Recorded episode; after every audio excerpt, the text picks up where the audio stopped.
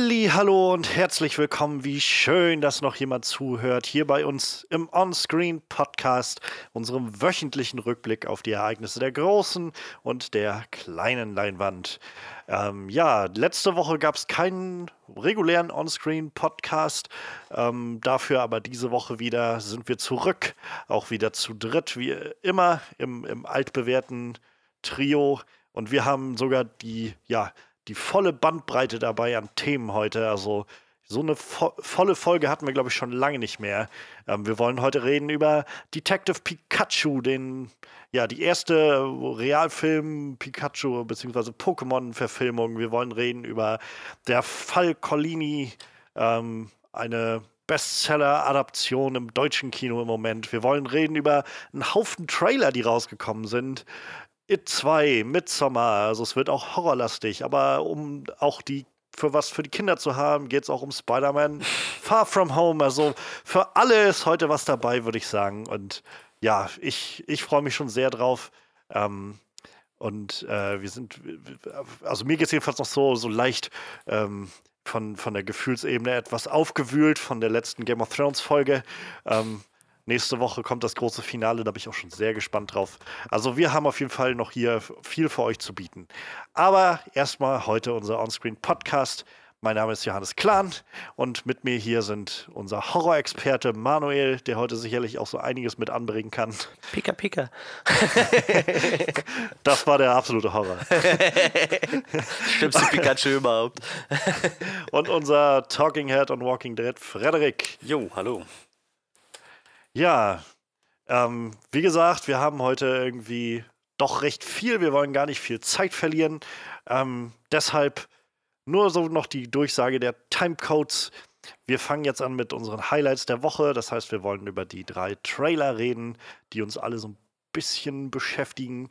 Und äh, ja, darüber hinaus, danach kommt unsere kleine Review zu Detective Pikachu, beziehungsweise im Deutschen heißt es, glaube ich, Pokémon Meisterdetektiv ja, Pikachu ja, genau. oder so. Ja, ja. Ich fand Detective Pikachu deutlich, deutlich schnittiger als Titel. Aber genau, die kommt danach und die Review, ähm, Spoiler, mit Spoilern gefüllt und damit äh, fangen wir an bei. Eine Stunde, 26 Minuten und 10 Sekunden. Und wenn wir damit durch sind, wollen wir uns nochmal einem etwas ernsteren Thema widmen mit dem Fall Collini. Das Ganze dann bei. 2 Stunden 38 und 9 Sekunden. Ja, und damit haben wir dann die Sachen erstmal aus dem Weg. Und ich würde sagen, wir starten direkt in unsere Highlights der Woche, ohne noch groß Zeit zu verlieren. Highlights der Woche. Ja, drei verschiedene Trailer. Ich, ich glaube fast, wir fangen mal mit dem, mit dem leichtesten Thema an, bevor wir uns in die Horrorecke begeben, wo wir dann wahrscheinlich etwas länger bleiben.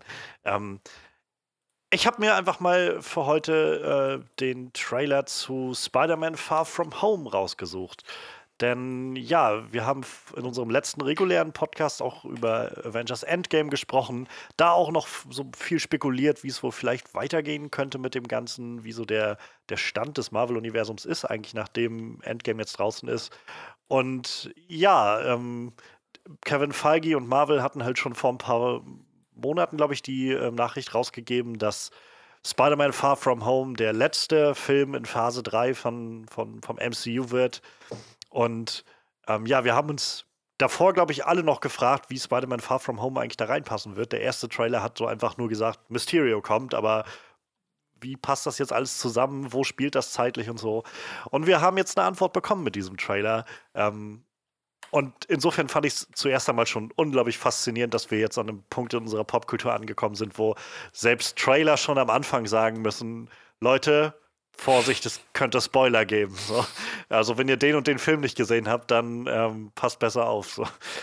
Was krasses finde ich eigentlich, wenn wir, also dass wir, dass sich das so weit entwickelt hat irgendwie. Und ähm, naja, nach dem, was man so gemunkelt hört, werden wohl die wird die nächste Episode, der, der nächste Part in Marvels Fa Phase 4 oder was auch immer, ähm, die werden wohl nicht mehr so viel und so lang reichen, also nicht mehr so zehn Jahre Story umfassen, sondern eher so vielleicht drei bis fünf, sechs Filme oder so abgreifen, was vielleicht heißt, dass wir nicht, dass es nicht mehr ganz so viel um Hausaufgaben machen geht bei diesen Filmen.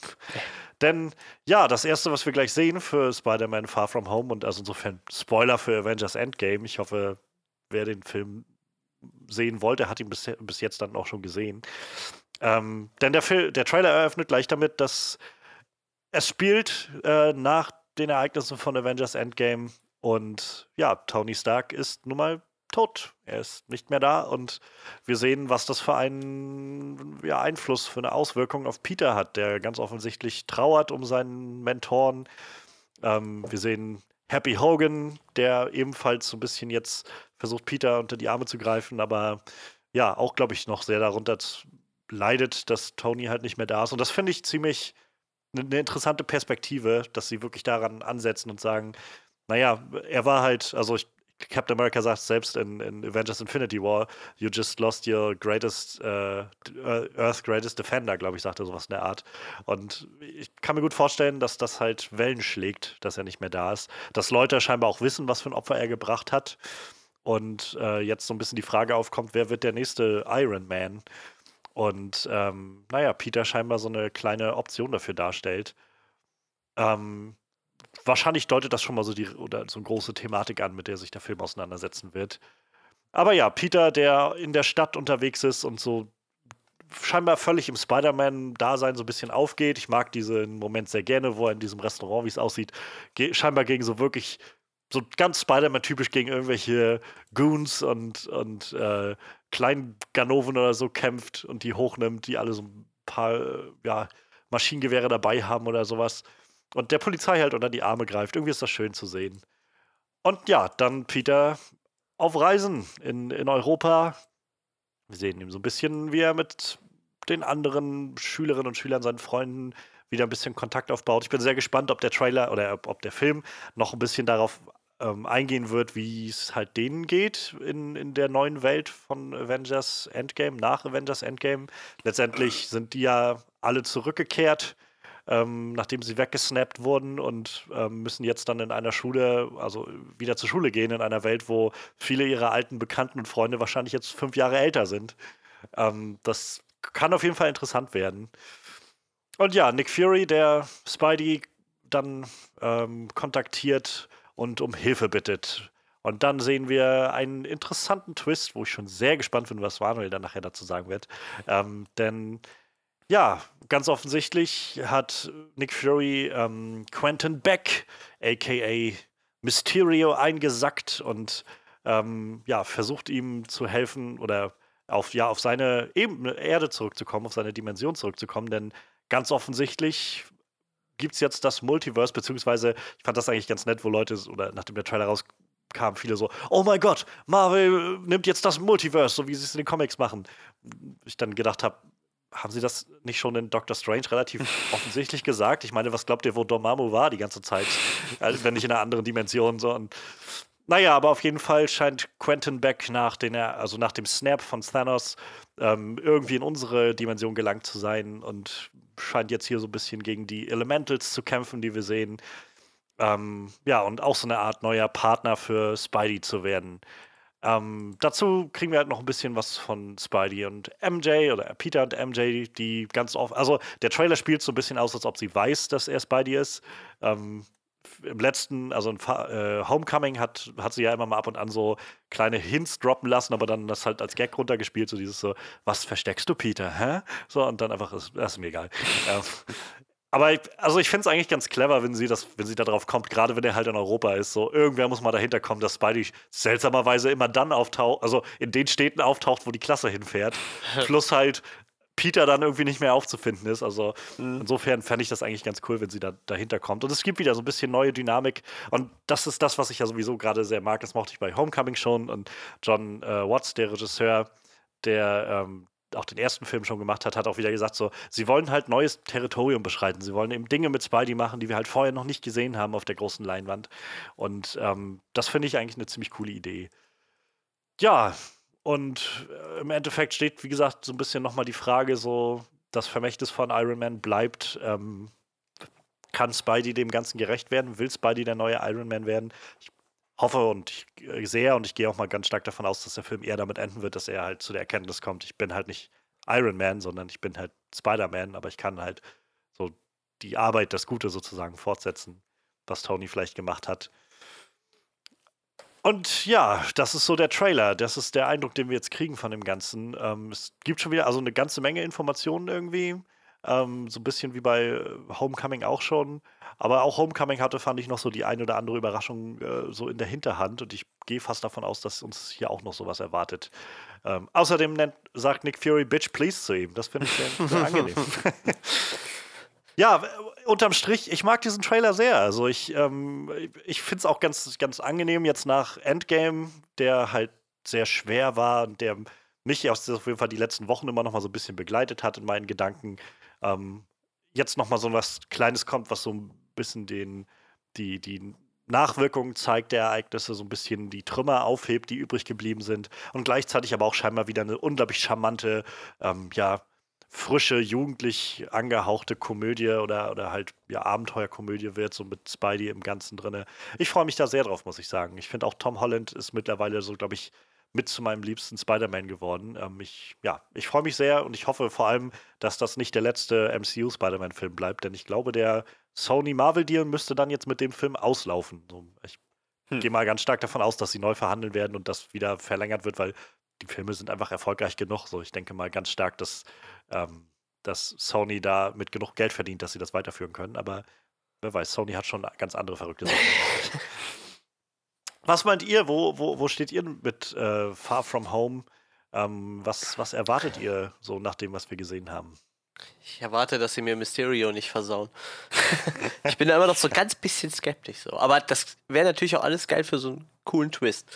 Weil Mysterio ist ja eher so, so mit Hypnose und Illusionen und so. Und der könnte halt echt viel davon einfach nur so tun, als ob. Ne? Also das. Deshalb, also der das hat auf jeden Fall Potenzial, irgendwas dass es irgendwas Cooles wird, aber sie könnten es halt auch echt für mich versauen, also den Charakter zumindest, ne?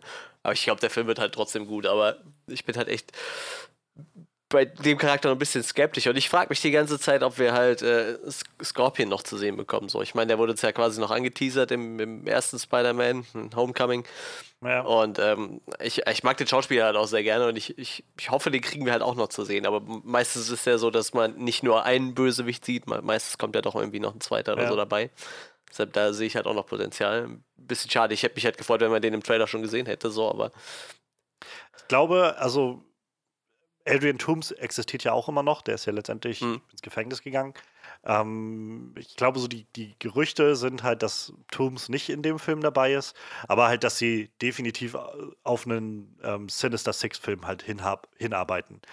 Und insofern kann ich mir halt gut vorstellen, dass sie vielleicht jetzt Mysterio und wer weiß, vielleicht noch einen, einen anderen Villain auf irgendeine Art und Weise so, so anfangen einzuführen. Ähnlich wie halt mit Scorpion.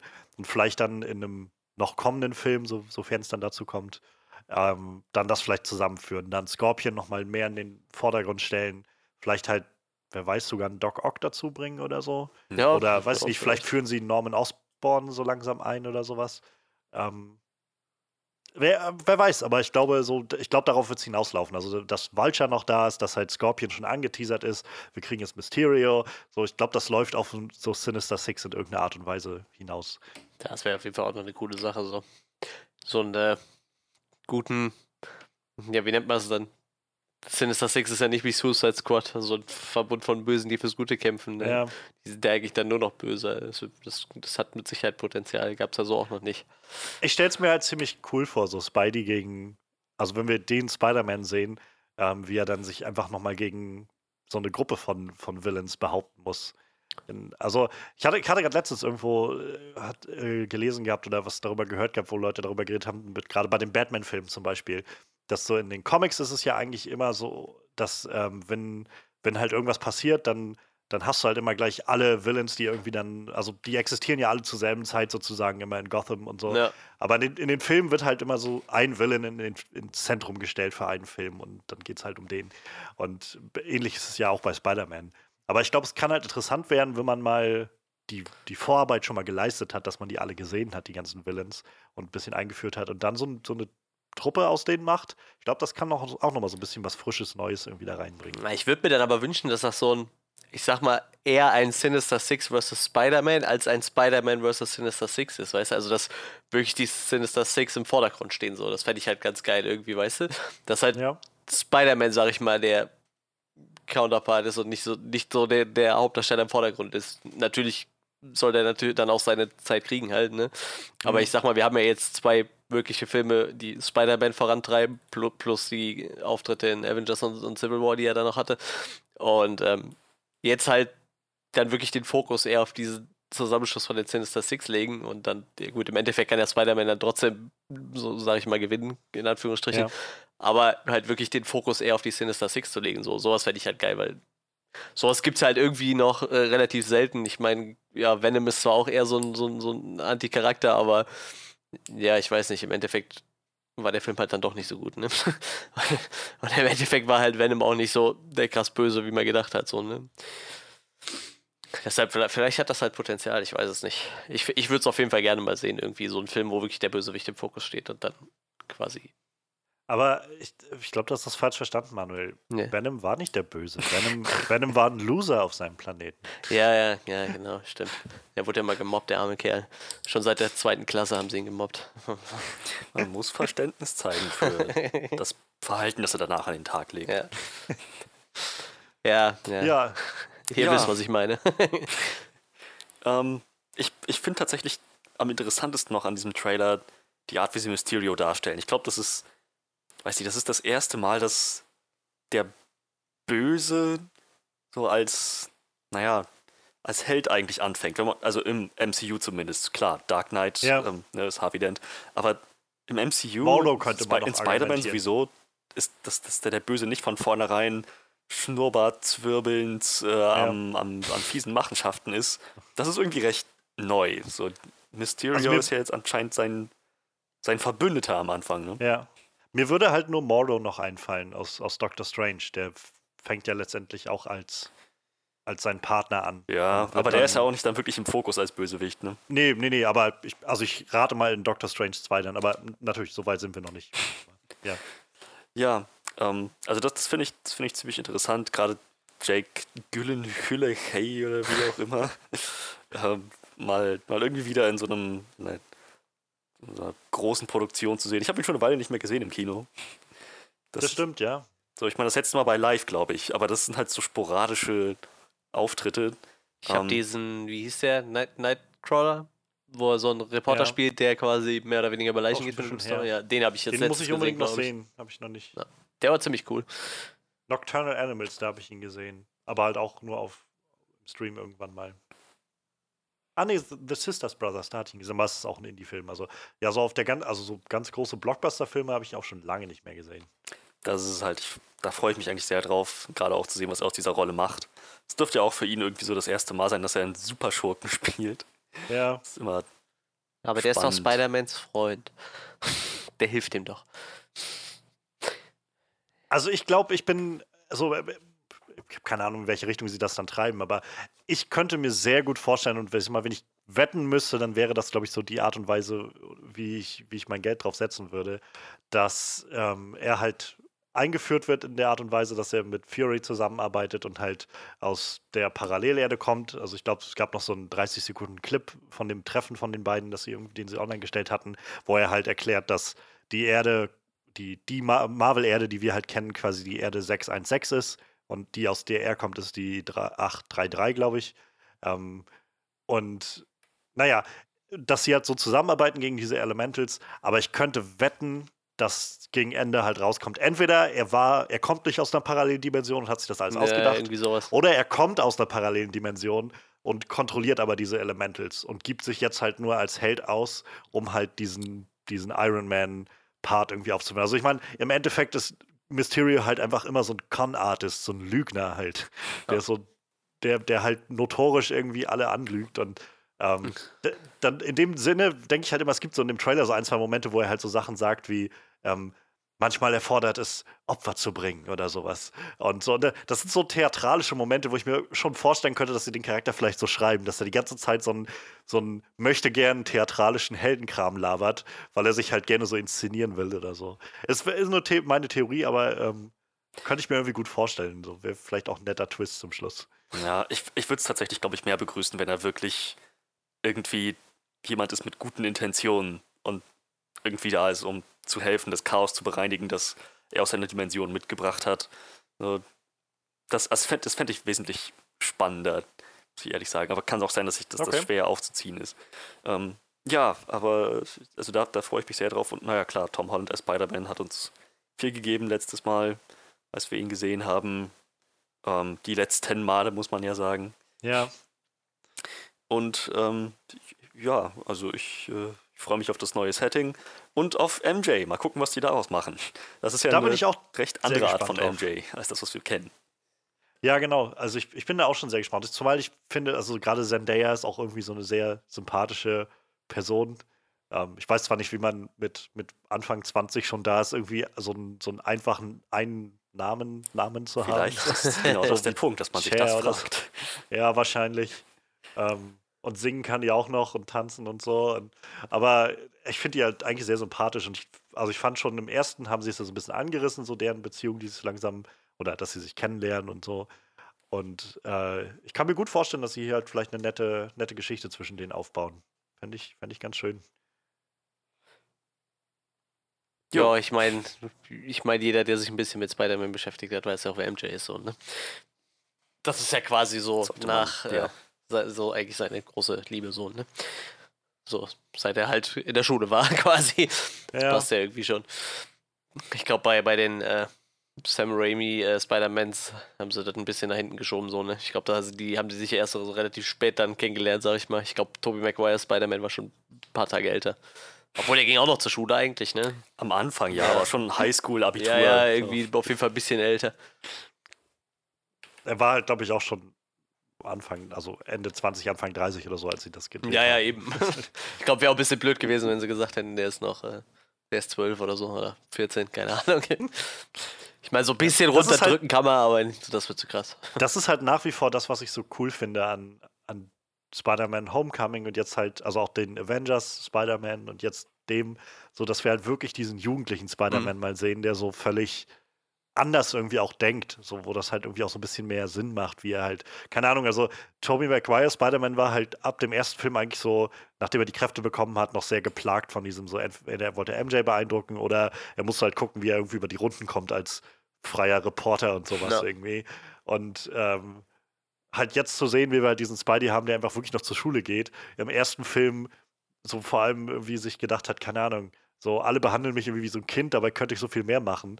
Und naja, jetzt scheinbar im zweiten Film einfach viel mehr sagt, so, vielleicht will ich auch einfach mal ein bisschen Kind sein und Urlaub haben. So. Ja. Ähm, Finde ich, ist halt eine schöne, schöne Änderung irgendwie, um so ein bisschen das Ganze mal frisch neu anzugehen. Wie findet ihr denn so die, also das, was wir jetzt von Iron Man Einsatz oder, oder wie sie scheinbar Iron Mans Tod einsetzen in dem Film, was wir davon gesehen haben? Ich habe mich kurz gefragt, ob, ob mir das, was davor so zwischen denen war, so gereicht hat, dass er das so über so einen langen Zeitraum so mitnimmt halt, ne? Auch wenn er halt die Mentorrolle hatte, so, aber äh, ich, ich glaube eigentlich, eigentlich, eigentlich hat das gereicht, was sie da gezeigt haben halt, ne? Ich meine, das ging ja schon eigentlich über einen kompletten Film so, ne? Ich meine, die Rolle von, von Iron Man war halt relativ klein, aber er kam ja nur immer in den wichtigen Momenten rein und hat ihm halt mit Rat und Tat zur Seite gestanden und hat ihm dann ja nachher noch, noch mal zum Schluss geholfen. Mhm. ich finde auch Infinity War hat da noch mal viel ja, genau. zwischen mhm. den beiden. Ja, genau, das ging mir dann auch durch den Kopf. Wir hatten ja noch Infinity War dazwischen und so. Fand, fand ich war halt auch so einer der, der krassen Momente irgendwie so in Endgame, als er aus dem aus der Benetar steigt, Tony, und halt das erste zu Steve sagt irgendwie, I lost, I lost the kid. So, und das ist halt, das ist, was ihm halt völlig im, im Kopf ist. Ja. er hat, hat ihn halt nicht beschützen können irgendwie. Ja, das haben sie ja dann quasi bei ihm auch relativ cool äh, cool eingesetzt, dann, als er quasi selber Vater geworden ist. Ne? Oder mit, mit dem Punkt, ja. dass er selber Vater geworden ist und dann quasi ja, genau. auch nicht weiß, ob er helfen soll, weil er eigentlich seine eigene Familie schützen will. So, ne? Weil er ja quasi schon mal ein, mehr oder weniger ein Kind verloren hat, ne? Irgendwie mit Spider-Man dann. Und letztendlich war Peter ja auch der Grund, warum er dann gesagt hat, er, er lässt sich darauf ein, halt, weil er, weil er ihn dann doch irgendwie auch wieder zurückbringen wollte. Ja. Wenn es halt geht. Genau. Ja, ich finde es auch überhaupt schön, dass Iron Mans Tod nicht irgendwie in einem Film passiert, Beerdigung und wir machen einfach weiter, back to business, sondern es ist anscheinend den, so den kreativen Köpfen dahinter auch klar, was das für ein Charakter war und was der für eine Tragweite hatte. Und ähm, dass das jetzt Konsequenzen haben muss, finde ich ziemlich, ziemlich schön eigentlich. Ich bin Ähm, halt gespannt, wo das Ganze ja. dann am Ende des Films stehen wird. So, wenn, wie gesagt, scheinbar wird ja so ein bisschen die Frage gestellt, wer wird der neue Iron Man? Ähm, und also, wo, wo das Ganze dann so, naja, am, am Schluss ist, ob, ob alle irgendwie mehr oder weniger so ein bisschen abschließend sagen, los, Iron Man ist jetzt, also auch die, die, die Rolle des Iron Man ist sozusagen jetzt erstmal im Ruhestand oder so. Oder halt Spider-Man ist halt der neue, neue Anführer sozusagen oder sowas. Neue, neue Galionsfigur der Avengers oder so, wer weiß. Ja, er hatte ja, also Spider-Man war ja, glaube ich, zum Beispiel in den, den ursprünglichen Civil War Comics ein wichtiger Charakter so, ne? Ich Ja. glaube, da war er neben, ich glaube, war auch Cap und Iron Man, die sich da angelegt haben und dann war er ja so quasi der größte Fürsprecher für die Fraktion. Wir nehmen unsere Maske ab, ne? Da ist er dann als erster auf die Bühne gegangen, hat seine Maske abgezogen, hat gesagt, eigentlich bin ich Peter Parker. Und ähm, ja, Spider-Man hat, glaube ich, schon auch mit einem der größten Stellenwerte allgemein im Marvel-Universum. Ne? Ich denke mal, sie werden ihn schon so langsam aufbauen zu einem wich- sehr wichtigen Charakter an. Sofern, denke halt- ich mal, der Sony-Marvel-Deal halt noch weiter besteht, dann wird sich das Ja. so weiterziehen, denke ich. Ich bin halt super gespannt. Also Disney hat vor ein paar Tagen ähm, ihr neues Slate für die nächsten Jahre Mhm, rausgegeben, so was sie als planen. Und halt ab nächstem, also alles, was ab nächstem Jahr ist, steht halt überall immer bloß dann, gerade bei den Marvel-Filmen, Untitled, Marvel-Movie und so weiter. Mhm. Und äh, bisher weiß halt niemand so wirklich, wo es hingehen wird in den nächsten Jahren. Und ich bin halt super gespannt, wenn sie dann ihr, Re also mal in den nächsten Monaten vielleicht zur Comic-Con oder so, oder was ich, Disney Expo oder sowas, dann eine Veranstaltung machen, um das halt mal bekannt zu geben, welche Marvel-Filme jetzt eigentlich als nächstes in Arbeit sind und so, wie sie sich diese nächste Phase überhaupt vorstellen. Wie gesagt, bisher gibt es nur so Gerüchte. Ähm, so, was ich halt gelesen habe an Gerüchten, ist halt, dass sie, wie gesagt, jetzt vielleicht kürzere Abstände planen. Wie gesagt, die nächste Phase vielleicht fünf Jahre wird und auch da drin eher so, so kleinere Arcs hat, statt halt eine große Arc. So und äh, so ein bisschen getrennter wird, so auf der Erde die Sachen, die kosmischen Sachen, die so nebeneinander irgendwie laufen. Ähm, und naja, wer weiß, vielleicht ist dabei irgendwo ein Spider-Man-Film nochmal neuer oder so. Oder wie gesagt, Sinister Six. Könnte ich mir gut vorstellen. Ähm, auch was ich gelesen habe, was ich ganz, äh, ganz spannend fand, äh, man sieht auch in dem Trailer, dass der alte Avengers Tower halt gerade umgebaut wird. Mhm. Und da gibt es halt jetzt viele Spekulationen, was das bedeuten wird. Sie werden das sicherlich aus irgendeinem Grund da drin haben. Ähm, viele haben halt, also viele Spekulationen gehen in die Richtung, dass das vielleicht jetzt das neue Baxter-Building wird für die Fantastic Four. Ich glaube aber fast, dass der Fox-Deal dafür zu kurzfristig, also äh, noch nicht lange genug in, in Kraft ist, als dass sie das schon hätten planen können. Nee, warte, Und, aber äh, äh, bei äh, die Fantastic Four haben die ja vorher schon wieder gekriegt, ne?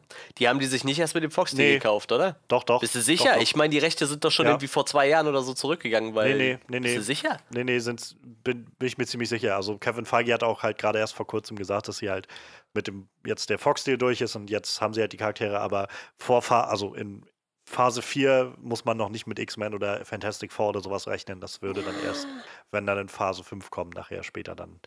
Ähm, also ich bin mir recht sicher, dass die halt auch erst damit rübergegangen sind. Aber so oder so, was ich gelesen habe als, als Rumor, so was als Gerücht im Raum steht, ist, dass ähm, halt Norman Osborn damit eingeführt wird, der halt den Tower gekauft hat und so ein bisschen so ein neuer, für halt so eine neue, kleinere, geerdetere Arc der Marvel-Filme halt so vielleicht ein neuer Antagonist wird für die nächsten vier, fünf Filme oder sowas in der Art.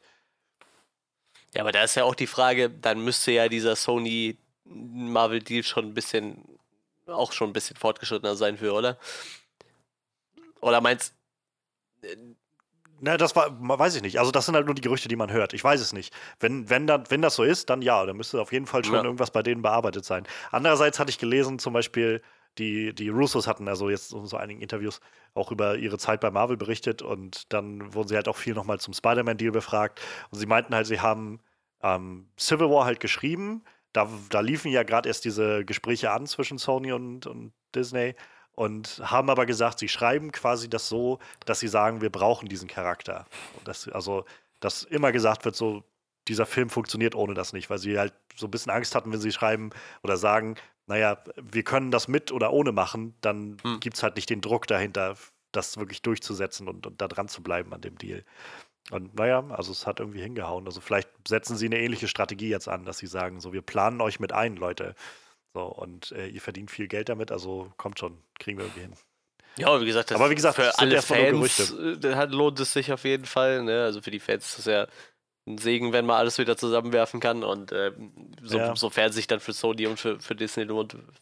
Ich glaube, da steht, steht halt auch echt wenig im Wege. So. Ich, ich, glaube, sowohl Sony als auch Disney sind relativ zufrieden mit, mit äh, Spider-Man, wie es jetzt gelaufen ist. Und äh, Das denke ich auch. Und ich glaube auch ganz ehrlich, der Film wird, gerade nach dem Endgame jetzt halt gerade vorher lief, wird der, glaube ich, auch nochmal richtig, richtig einschlagen, Ja, das kann wenn der Juli sein, ja. rauskommt. das kann So, nicht sein. also, wie gesagt, Endgame wird bis dahin wahrscheinlich sowieso noch in den Kinos sein. Und dann werden Leute bestimmt noch mal ein bisschen Endgame gucken und dann auch gleich noch mal Lust haben, den nächsten Spider-Man zu sehen. So, zu gucken, wie es weitergeht. Und das Ganze halt auch das Ende von Phase 3 ist. Ich habe eben noch mal geguckt, 300 Millionen sind die, die fehlen uns noch.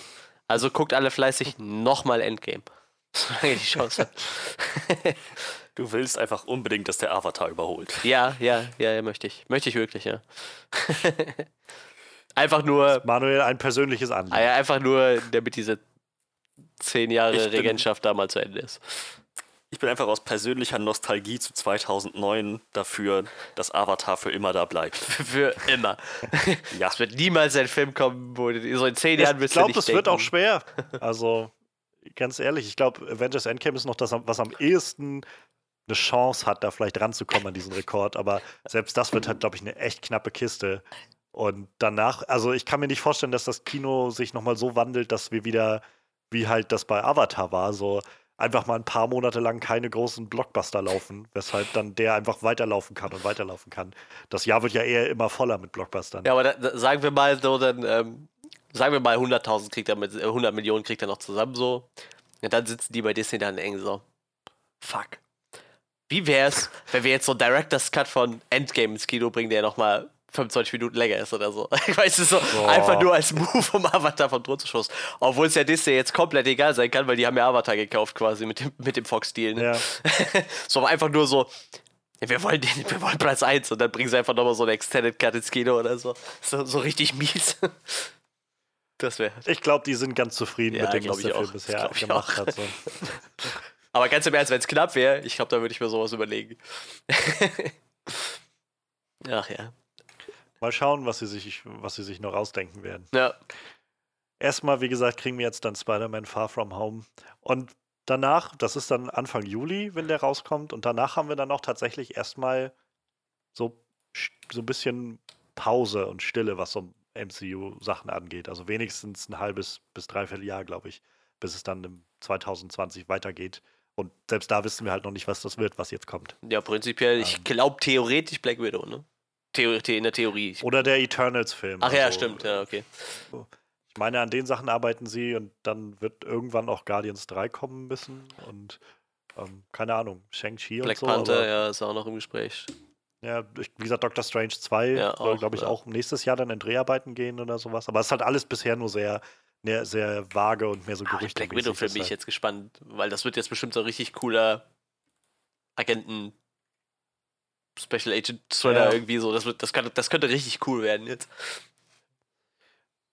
Ich denke, dass sie ja auf jeden Fall jetzt die Chance haben, im, äh, gerade nachdem Spider-Man Far From Home diese Phase 3 dann wahrscheinlich so ein Stück schließen wird, ähm, dass sie da eine gute Chance haben, alles noch mal so, so einzel, einzelne Filme zu machen mit so verrückten Ideen und bisschen abgedrehteren Sachen und alles nicht mehr so, so eng aneinander zu binden. Ähm, was vielleicht keine so schlechte Idee ist. Ja, irgendwann bist du halt an dem Punkt, da freust du dich halt einfach, wenn ein anderer Charakter zum Beispiel mal erwähnt wird oder mal einen Ja. Gastauftritt hat. Wie gesagt, ich. Das ist halt zum Beispiel auch eine Sache, die ich viel gelesen habe zu dem Trailer jetzt, wo Leute meinen, also wie gesagt, Multiverse und so weiter, aber wo auch tatsächlich recht viele Leute, die aus den Comics kommen, sagen, vielleicht ist das nicht die geilste Idee, das für die Filme einzuführen, denn das hat in den Comics nur alles viel zu kompliziert ja, gemacht und viel zu undurchsichtig und so und ständig hast du dann irgendwie da noch aus dem Multiverse und so weiter und da kommt noch wer und so. Ähm, Das, Lust, ich weiß es nicht. das Lustige ist Mal ja, gucken, dass halt äh. Marvel Und DC, die machen, machen das ja beide mit den Multiversen, aber DC ja irgendwann wirklich mal die Reißleine gezogen hat, weil sie gesagt haben, so, das wird halt zu krass. Ne? Die haben ja dann dieses, Ja. dieses, äh, ich weiß nicht, dieses Worlds Collide Event quasi gemacht, wo dann quasi nur noch ein, ein Multiverse übrig geblieben ist. Das kriegt Marvel aber nicht hin, weil zum Beispiel dieses Ultimate Universe, Universe und, äh, boah, ich glaube, weiß ich, so, so abgefahrene Sachen wie Marvel Zombies und so, die ich weiß nicht, also die sind halt echt, ich glaube, die sind halt alle irgendwie relativ beliebt, also gerade dieses Ultimate Universe so, ne? Und ich glaube, da kannst du halt nicht die Reißleine ziehen und sagen, wir hören jetzt auf damit, weil das hat halt einfach auch so viele Fans, glaube ich, ne? Ja. Also, aber ja, für einen Film wird das halt echt schwierig so. Weil da kannst du halt jeden Charakter, der halt gerade Iron Man ist gestorben, ja, dann ziehst du halt einen aus einem neuen Universum, so, weißt du, das, also irgendwo wird das dann halt vielleicht auch affig in so einem Film, Ja. ne? Ja, ja. Seht ihr eine Chance, dass wir, also sagen wir mal, Quentin Beck kommt tatsächlich halt aus dem Universum 833 oder so. Ähm, seht ihr eine Chance, dass vielleicht irgendwo kurz vor Schluss Spidey in dieses andere Universum kommt und vielleicht einen alternativen Spider-Man auch trifft? Also wir Zum Beispiel den Nicolas, Nicolas. Cage, den Spider-Man Noir. diesmal wirklich von Nicolas Cage ja, gespielt. das wäre super. das das, das finde ich klasse. Hätte was. Ja, aber ich meine, wer weiß, also ich. Ich kann es, ich weiß nicht, ich, es könnte verwirrend sein, aber ich könnte es mir auch ein Stück weit irgendwie vorstellen. So. Also, dass sie vielleicht, jedenfalls, dass er in dieses andere Universum kommt. Vielleicht lassen sie sich dann nicht nehmen, nochmal irgendwie so einen kleinen, äh, kleinen Wink irgendwie auf einen anderen Spider-Man mit einzubauen. Weiß ich nicht, ob es jetzt Miles Morales sein müsste oder so. Oder, Wäre aber auch, oder wär ich. Spider-Woman oder so. wäre alles irgendwie ganz, ganz nett, glaube ich, wenn, wenn Ja. sie das machen würden. Ja, ich meine, faktisch haben sie ja mit, mit in den Endgame schon mal dieses Ding mit den verschiedenen Zeitstrahlen, so, ne? Da, da wird ja quasi auch jedes Mal ein neues Universum geschaffen, wenn man so will. Ne? So, so ein bisschen erklärt es Ja. ja. quasi auch die Ancient One mit, mit dem Hulk quasi, oder Bruce Banner dann. Also, ja, prinzipiell machen können sie es schon, aber ich würde mir halt echt wünschen, dass es halt nicht zu sehr ausartet. So. Cool wäre es halt. Wie gesagt, ja, so, so ein Miles Morales wäre halt echt ziemlich cool, wenn der mal irgendwie, oder wie es erwähnt wird, so, ne? Wir haben ja halt selber, einen, Ja. wenn der sagt, wir haben selber einen Spider-Man, aber der ist halt, weiß ich nicht, dunkelhäutig oder so, irgendwie sowas halt, ne? Dass die Leute halt direkt wissen, okay, das muss halt irgendwie Miles Morales sein. Wäre halt schon, glaube ich, ganz nett. Der hat sich ja relativ gut neben äh, Peter Parker als Spider-Man etabliert, glaube ich. Mittlerweile jetzt mit dem Film ja noch Mm, ein ja, bisschen mehr, auch. aber ich glaube auch in den, durch die Comics schon, weil der ist auch relativ beliebt. Auch wenn die Leute erst wieder so einen übelsten Aufschrei gemacht haben, weil sie das nicht wollten, aber ich glaube, mittlerweile ist er halt relativ etabliert. Ja, ich, ich, man, ich weiß halt nicht, wie weit die vielleicht auch so über Into the Spider-Verse mit informiert waren, was da so auf sie zukommt oder auf überhaupt so gemacht wird. Ob sie da vielleicht auch nochmal gesagt haben, okay, wenn so Multiversum und sowas, vielleicht können wir das auch einbeziehen bei uns.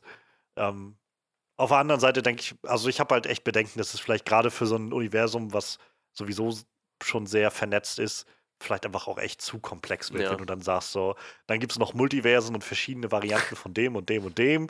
Ähm, keine Ahnung, so. Ich, habe auch irgendwie nicht so Bock, jetzt einen alternativen Iron Man oder so nochmal zu sehen, um ehrlich zu sein. Vielleicht können sie es gut umsetzen, theoretisch, aber andererseits habe ich halt jetzt schon so das Gefühl, so, so traurig das ist irgendwie, aber ich, ich hätte halt schon gerne, dass das jetzt Gewicht hat, so dieses, dieser Tod von, von Tony und nicht irgendwie sofort irgendwie so ein bisschen wieder beschwichtigt wird mit, naja, aber wir haben halt einen alternativen Robert Downey Jr. hier, Ja, ja. der, weiß ich nicht, nur blond ist oder so. Ja, das, halt das, trotzdem die Das Sprüche kann. das, das ist halt Ja, in den Comics schon manchmal echt problematisch, ne? Wenn einer stirbt und der taucht halt an anderer Stelle aus irgendeinem Grund wieder auf. So. Und ich glaube, in Filmen ist es halt, ich glaube, noch krasser irgendwie. Ich Ja. glaube, in Comics kannst du das über einen längeren Zeitraum au- irgendwie eher verzeihen, so, aber ich glaube, so gerade jetzt über, über, über diese MCU bist du halt echt so ein bisschen mit, äh, äh, mit den Charakteren zusammengewachsen, so, ne? Und wenn dann irgendwie so ein Robert Downey Jr. Iron Man stirbt und du setzt dann halt, jetzt mal ganz übertrieben gesagt, äh, Will Smith äh, äh, Iron Man dahin oder so als Beispiel oder irgendein und sagst Ja. dann, der kommt vom anderen Universum. Ich glaube, das würden halt die Leute den auch wesentlich übler nehmen, so, ne? Also ich, ich fände es auch total halt auch. kacke irgendwie dann. Wenn man es dann, auf jeden Fall, wenn man es so kurzfristig macht. Bei anderen Charakteren macht das vielleicht eher Sinn, dass irgendeiner, wenn jetzt Hawkeye so das Zepter weiterreicht, dann weiß ich nicht, vielleicht dann seine eigene Tochter oder so, keine Ahnung, dann wäre das halt vielleicht okay, so, wenn man das dann so einführt, aber jetzt sagen, einer stirbt und wir ziehen ihn aus einem anderen Universum wieder rein, ist halt. Hm. Ich meine, in den Comics hat es das, glaube ich, schon gegeben. Gerade ja, bei sicher. Iron Man war es wohl so, dass sie ähm, in jedenfalls einem Run war es wohl so, dass äh, der alte Tony Stark halt irgendwie von dem Extremis-Virus oder sowas infiziert wurde und dann auch böse wurde oder was weiß ich. Und sie dann einfach quasi einen Teenager Tony Stark aus der Zeit gegriffen haben und in ihre Zeit geholt haben und quasi dann so, okay, du bist jetzt unser neuer Tony Stark, hilf uns den alten Tony Stark zu besiegen. So. Ist halt Comics. naja.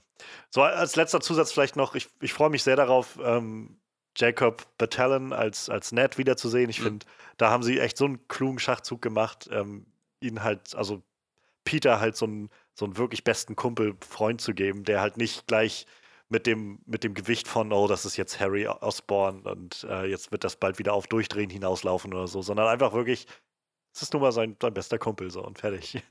ähm, das finde ich ganz cool. Und vor allem, wenn das jetzt auch der letzte Film in Phase 3 ist und danach wirklich eine neue Richtung eingeschlagen wird, schön irgendwie, dass John Favreau nochmal eine recht zentrale Rolle spielt, der irgendwie ja. so das losgetreten hat, alles und ähm, irgendwie eine schöne Sache.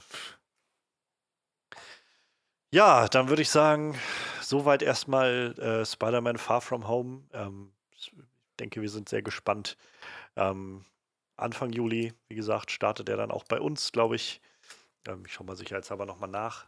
Das auch bei uns ist aber für gewöhnlich, lassen Sie sich da jetzt nicht so viel Zeit. Ja, 4. Juli. Ähm, startet er auch bei uns und dann, naja, wissen wir, wie es weitergeht mit Peter Parker. Und jetzt würde ich sagen, sind wir durch mit den erfreulichen Sachen. Oh. Und also erfreulich ist vielleicht falsch formuliert, mit, dem, mit den fröhlichen Sachen und begeben uns äh, jetzt mal in unsere äh, in unsere etablierte Horrorecke, würde ich sagen. Ich wollte gerade sagen, aber gleich kommen wir halt noch zu Detective Pikachu, ne? Also dann wird es ja auch wieder eher fröhlich so, ne? Sekunde, ja. ich muss noch mal kurz fragen. Ähm, Detective Pikachu wird dann unsere Hauptreview oder Flashlight? Naja, Ihr macht quasi. wir werden beide Filme einfach so ah, kurz, Split, alles kurz abreißen. Quasi genau. zwei Reviews, mehr oder weniger. Ah, alles klar. Ja, und ähm, ich weiß nicht, wollen wir vielleicht mit It 2 anfangen? Nö. ja. Tja, dann ist das wohl ein Wort. Nein, fang an. Nein. Ja, ähm, wir haben äh, ja, das hatte ich mir dann ausgesucht. Wir haben äh, den ersten Teaser. Ich weiß nicht, also manchmal finde ich dieses Wort Teaser halt total Banane, wenn du dann ja. irgendwie so dreieinhalb Minuten aus dem Film zu sehen bekommst, gefühlt bei manchen Filmen. Und dann kommt halt ein Trailer, der halt ganz anders ist irgendwie. Ähm es gab vor zwei, drei Tagen einen ersten Teaser zu, dem, zu der kommenden äh, Batwoman-Serie mit Ruby ah, Rose. Krass. Und das war halt wirklich ein Teaser. Das waren halt 30 Sekunden oder so. Und du siehst einfach nur, wie quasi so langsam die Kamera um sie herum schwingt und so die Offenbarung macht halt, das ist jetzt Batwoman. So. Und das war's. Halt nur ein yeah, Teaser. Ganz so. genau. Und jetzt werden die ersten Trailer immer schon Teaser benannt und keine Ahnung. Ja, also irgendwie nimmt das. Ich glaube, jetzt haben wir auch irgendwie so 2 Minuten 50 oder so der Teaser. Ja, auf jeden Fall gab es halt den ersten Teaser zu It Chapter 2. Das ist, ähm, ja, ich glaube, vor zwei Jahren kam dann kam der erste Teil davon ins Kino. Ähm, ist eine Stephen King-Verfilmung natürlich. Und jetzt jetzt bewegen wir uns da langsam von den Kindern weg zu den Erwachsenen. Ähm, ja, für die Leute, die halt äh, It 1 nicht gesehen haben, die haben halt einfach jetzt verloren. wir rollen jetzt nicht den ersten Teil nochmal komplett auf. Auf jeden Fall, wir, äh, da gab es halt quasi die Story, wie die Kinder quasi äh, in Derry erst erstmal auf, auf Pennywise getroffen sind und äh, ihn am Ende des Films halt äh, scheinbar erstmal besiegt haben. Aber der geneigte Stephen King-Fan weiß ja, alle 27 Jahre kommt It wieder zurück.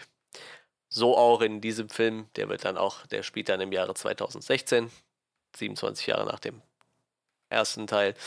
Und ja, es kommt zurück. So, so, so, sofern haben wir das gelernt und jetzt kam dann der erste Teaser-Trailer. Also im Laufe des letzten Jahres wurden ja langsam so das Casting bekannt gegeben. Wir haben jetzt ein ziemlich cooles All-Star-Cast, so mit äh, James McAvoy, McAvoy, äh, Jessica Chastain, Bill Hader haben wir dabei. Ein paar Namen zu nennen. Äh, Bill Skarsgård natürlich wieder als Pennywise. Ja, ähm, und jetzt kriegen wir unseren ersten Teaser. Ja, wir sehen ähm, Beverly, wie sie, ich glaube, ihr altes Wohnhaus besucht, ne, wo sie mit ihrem Vater gewohnt hat, wenn ich mich nicht irre. Und ja. ich glaube, so sagt sie es auf jeden Fall, ja. Und ja, sie unterhält sich dann mit der Dame, die da gewohnt hat. Die Dame ist dezent creepy. Ich fand die schon nach gefühlt fünf Sekunden dezent creepy. Obwohl ältere Damen eigentlich nicht gruselig sind, aber die Dame war mir irgendwie direkt suspekt. Lustigerweise, ich glaube, diese Szene gibt es so im Buch nicht, aber Echt? Ich meine, ich meine gehört zu haben, dass die Szene tatsächlich. Ah, ich weiß es gar so nicht mehr. Ich, also ich weiß, im ersten Film war sie so nicht drin und ich, ich kann mich nicht dran erinnern. Auf jeden Fall kann ich mich nicht dran erinnern, dass sie dann erzählt, dass quasi ihr Vater damals äh, mit 14 Dollar dahin gekommen ist und ihr Vater quasi eigentlich Pennywise ist. Also da kann ich mich nicht dran erinnern. Kann aber auch sein, dass es so ein Buch ist. Es ist halt, äh, ich glaube, bei mir acht oder neun Jahre also, her, ne?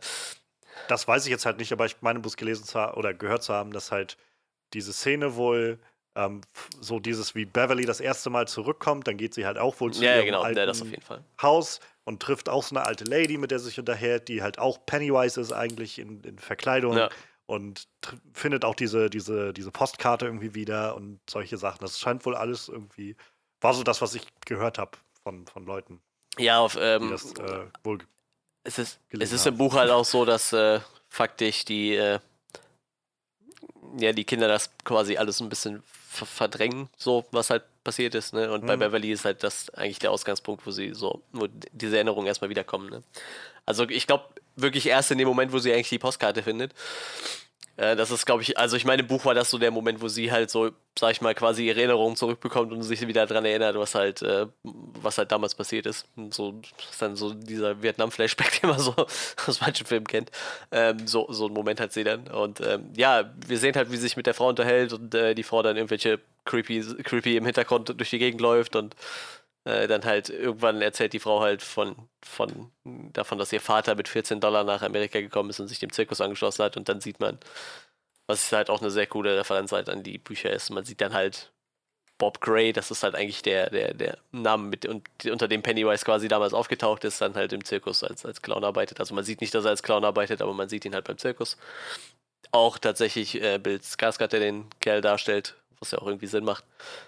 Auch mit so einem leichten Silberblick. Der kann den provozieren, ne? Glaube ich. Also Bill Skarsgård mhm. so irgendwie. Der hat das nicht immer, aber ich glaube, der kann das ziemlich abgedreht seine Augen in verschiedene Richtungen bewegen. Ich hatte ein Interview mit Bill Hader dazu gesehen, das war sehr witzig, wo er darauf angesprochen wurde, zu die Dreharbeiten zu dem Film und so. Und es gibt halt so ein Behind-the-Scenes-Foto, wo er sich mit Bill Skarsgård unterhält, der halt im voller äh, voller It-Montur ist, also Pennywise-Montur, und beide stehen so und lachen einfach laut und herzlich irgendwie auf diesem Foto. Sieht sehr, sehr abstrus aus.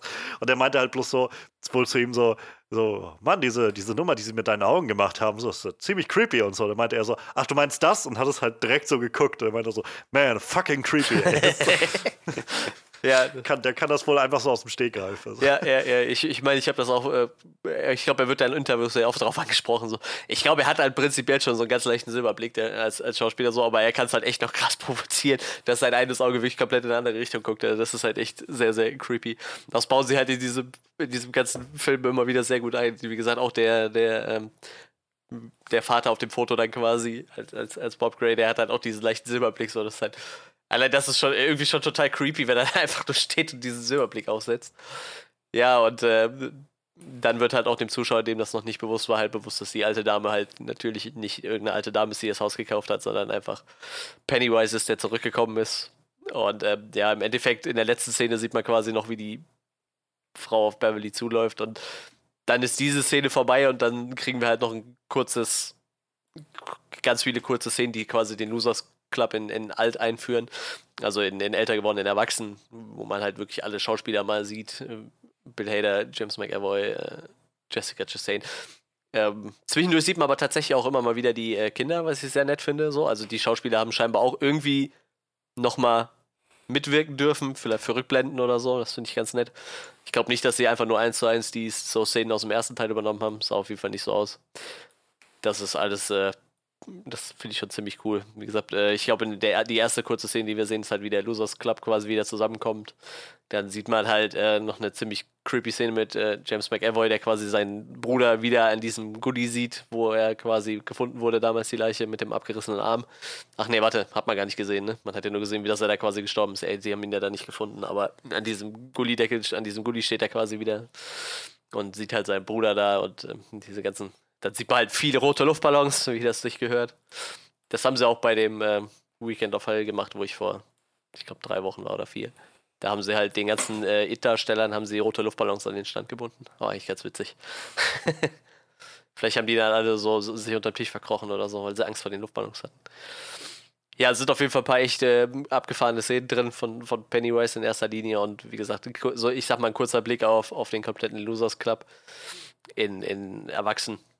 Und äh, ja, ich bin schon ziemlich gehypt. Ich glaube, das wird schon echt cool und vor allem wird das, glaube ich, echt creepy so. so ja. ich, ich fand den Trailer echt schon ziemlich creepy. Ich, ich hoffe, die ziehen das so durch. Es ist echt eine schöne Zeit für Horrorfilme, gerade so. so mhm. Sowohl für, für Remakes als auch für, für neue kreative Sachen, so, ne? ich war echt ziemlich lang skeptisch und habe mir echt nicht mehr so viel angeguckt, weil halt echt ziemlich viel ausgelutscht ist, wenn du viel gesehen hast, aber dann kommen halt so Leute wie Jordan Peele um die Ecke oder so und, und zaubern dann irgendwas, wo du dann denkst, so in der Form hast du das eigentlich noch nie gesehen. Und wie gesagt, der Film, über den wir gleich sprechen, ist auch so ein Fall, kam, kommt mir jetzt auch nicht bekannt vor und ich, ich bin echt, äh, also ist im Moment eine schöne Zeit für Horrorfilmfans. Ne? Und ich glaube, It Chapter 2 schlägt da halt auch voll rein in, in diese Kerbe. Ich glaube, das wird ziemlich cool. Mama kriegen wir ja auch noch dieses Jahr. Ja, ja, stimmt. Oder Ma heißt er einfach mhm. nur, ne? Das ist, ich glaube, was für eine Zeit. Ne? Ja, ähm, also es geht, geht mir da recht ähnlich. Dieser Trailer ist ah, genau richtig. Verrät nicht zu viel, äh, aber auch nicht zu wenig. So Pennywise ist wieder da und die Art und Weise, wie er da eingeführt wird, ist halt super inszeniert. Also Hut ab an Stephen King, auf so eine Idee zu kommen. und dann halt das auch wirklich so gut umzusetzen. Das ist, diese, diese alte Frau ist echt, echt unheimlich. und äh, du meintest es vorhin schon, alte Frauen sollten eigentlich nicht unheimlich sein, aber äh, sag das mal Captain Marvel. Oh, yeah, hab ich recht? Ja, ja, ja, okay. ähm, äh, ja ich, ich finde es überhaupt immer schön, wenn, wenn so ältere Schauspieler, wie, wie halt die, die die Dame verkörpert hat, ähm, nochmal irgendwie so eine Rolle kriegen, wo die was sehr Unkonventionelles machen können, wo die sich so ein bisschen austoben können, so im Hintergrund irgendwie nackt in die Küche tanzen oder so. Also denken sich doch, eigentlich, äh, ja, stand nie auf meiner Liste, aber gut, dass ich das mal gemacht habe. ähm, ja, und ich, ich freue mich sehr drauf. Der erste Film hat, hat so eine schöne Atmosphäre, schön, so eine gute und packende, spannende Atmosphäre geschaffen. So diese Coming-of-Age-Story da so sehr geschickt mit reingewoben, ohne dieses Horror-Setting irgendwie zu missbrauchen oder zu trüben. Und das, ich finde, es sagt was aus, dass jetzt diese ganzen Kinderschauspieler irgendwie so, dass, dass die den Staffelstab überreichen an so Hollywood-Größen, die sich teilweise darum gerissen haben, diese Rollen zu übernehmen. Das ist, das ist schon ziemlich krass. Und, und ja, ich, ich freue mich, ja, ja ich, ich, also ich freue mich auf die packende Erfahrung, die das bieten wird. Und ich habe ein bisschen Angst vor den äh, schlaflosen Nächten, mir das eventuell bereiten könnte. Aber ich bin ja auch schon etwas abgehärtet. Ich wollte gerade sagen, du, du näherst dich doch an. Ist doch voll okay. Vielleicht, ja, vielleicht schaffe ich das irgendwie. ich finde halt diesen Cast so unfassbar reizend. Also reizend im Sinne von, ich bin halt echt super gespannt, die alle zu sehen. So Jessica Chastain ist einfach in den letzten Jahren zu, also zu einer meiner Lieblingsschauspielerinnen geworden. Ist halt so großartig in eigentlich allem, was sie macht.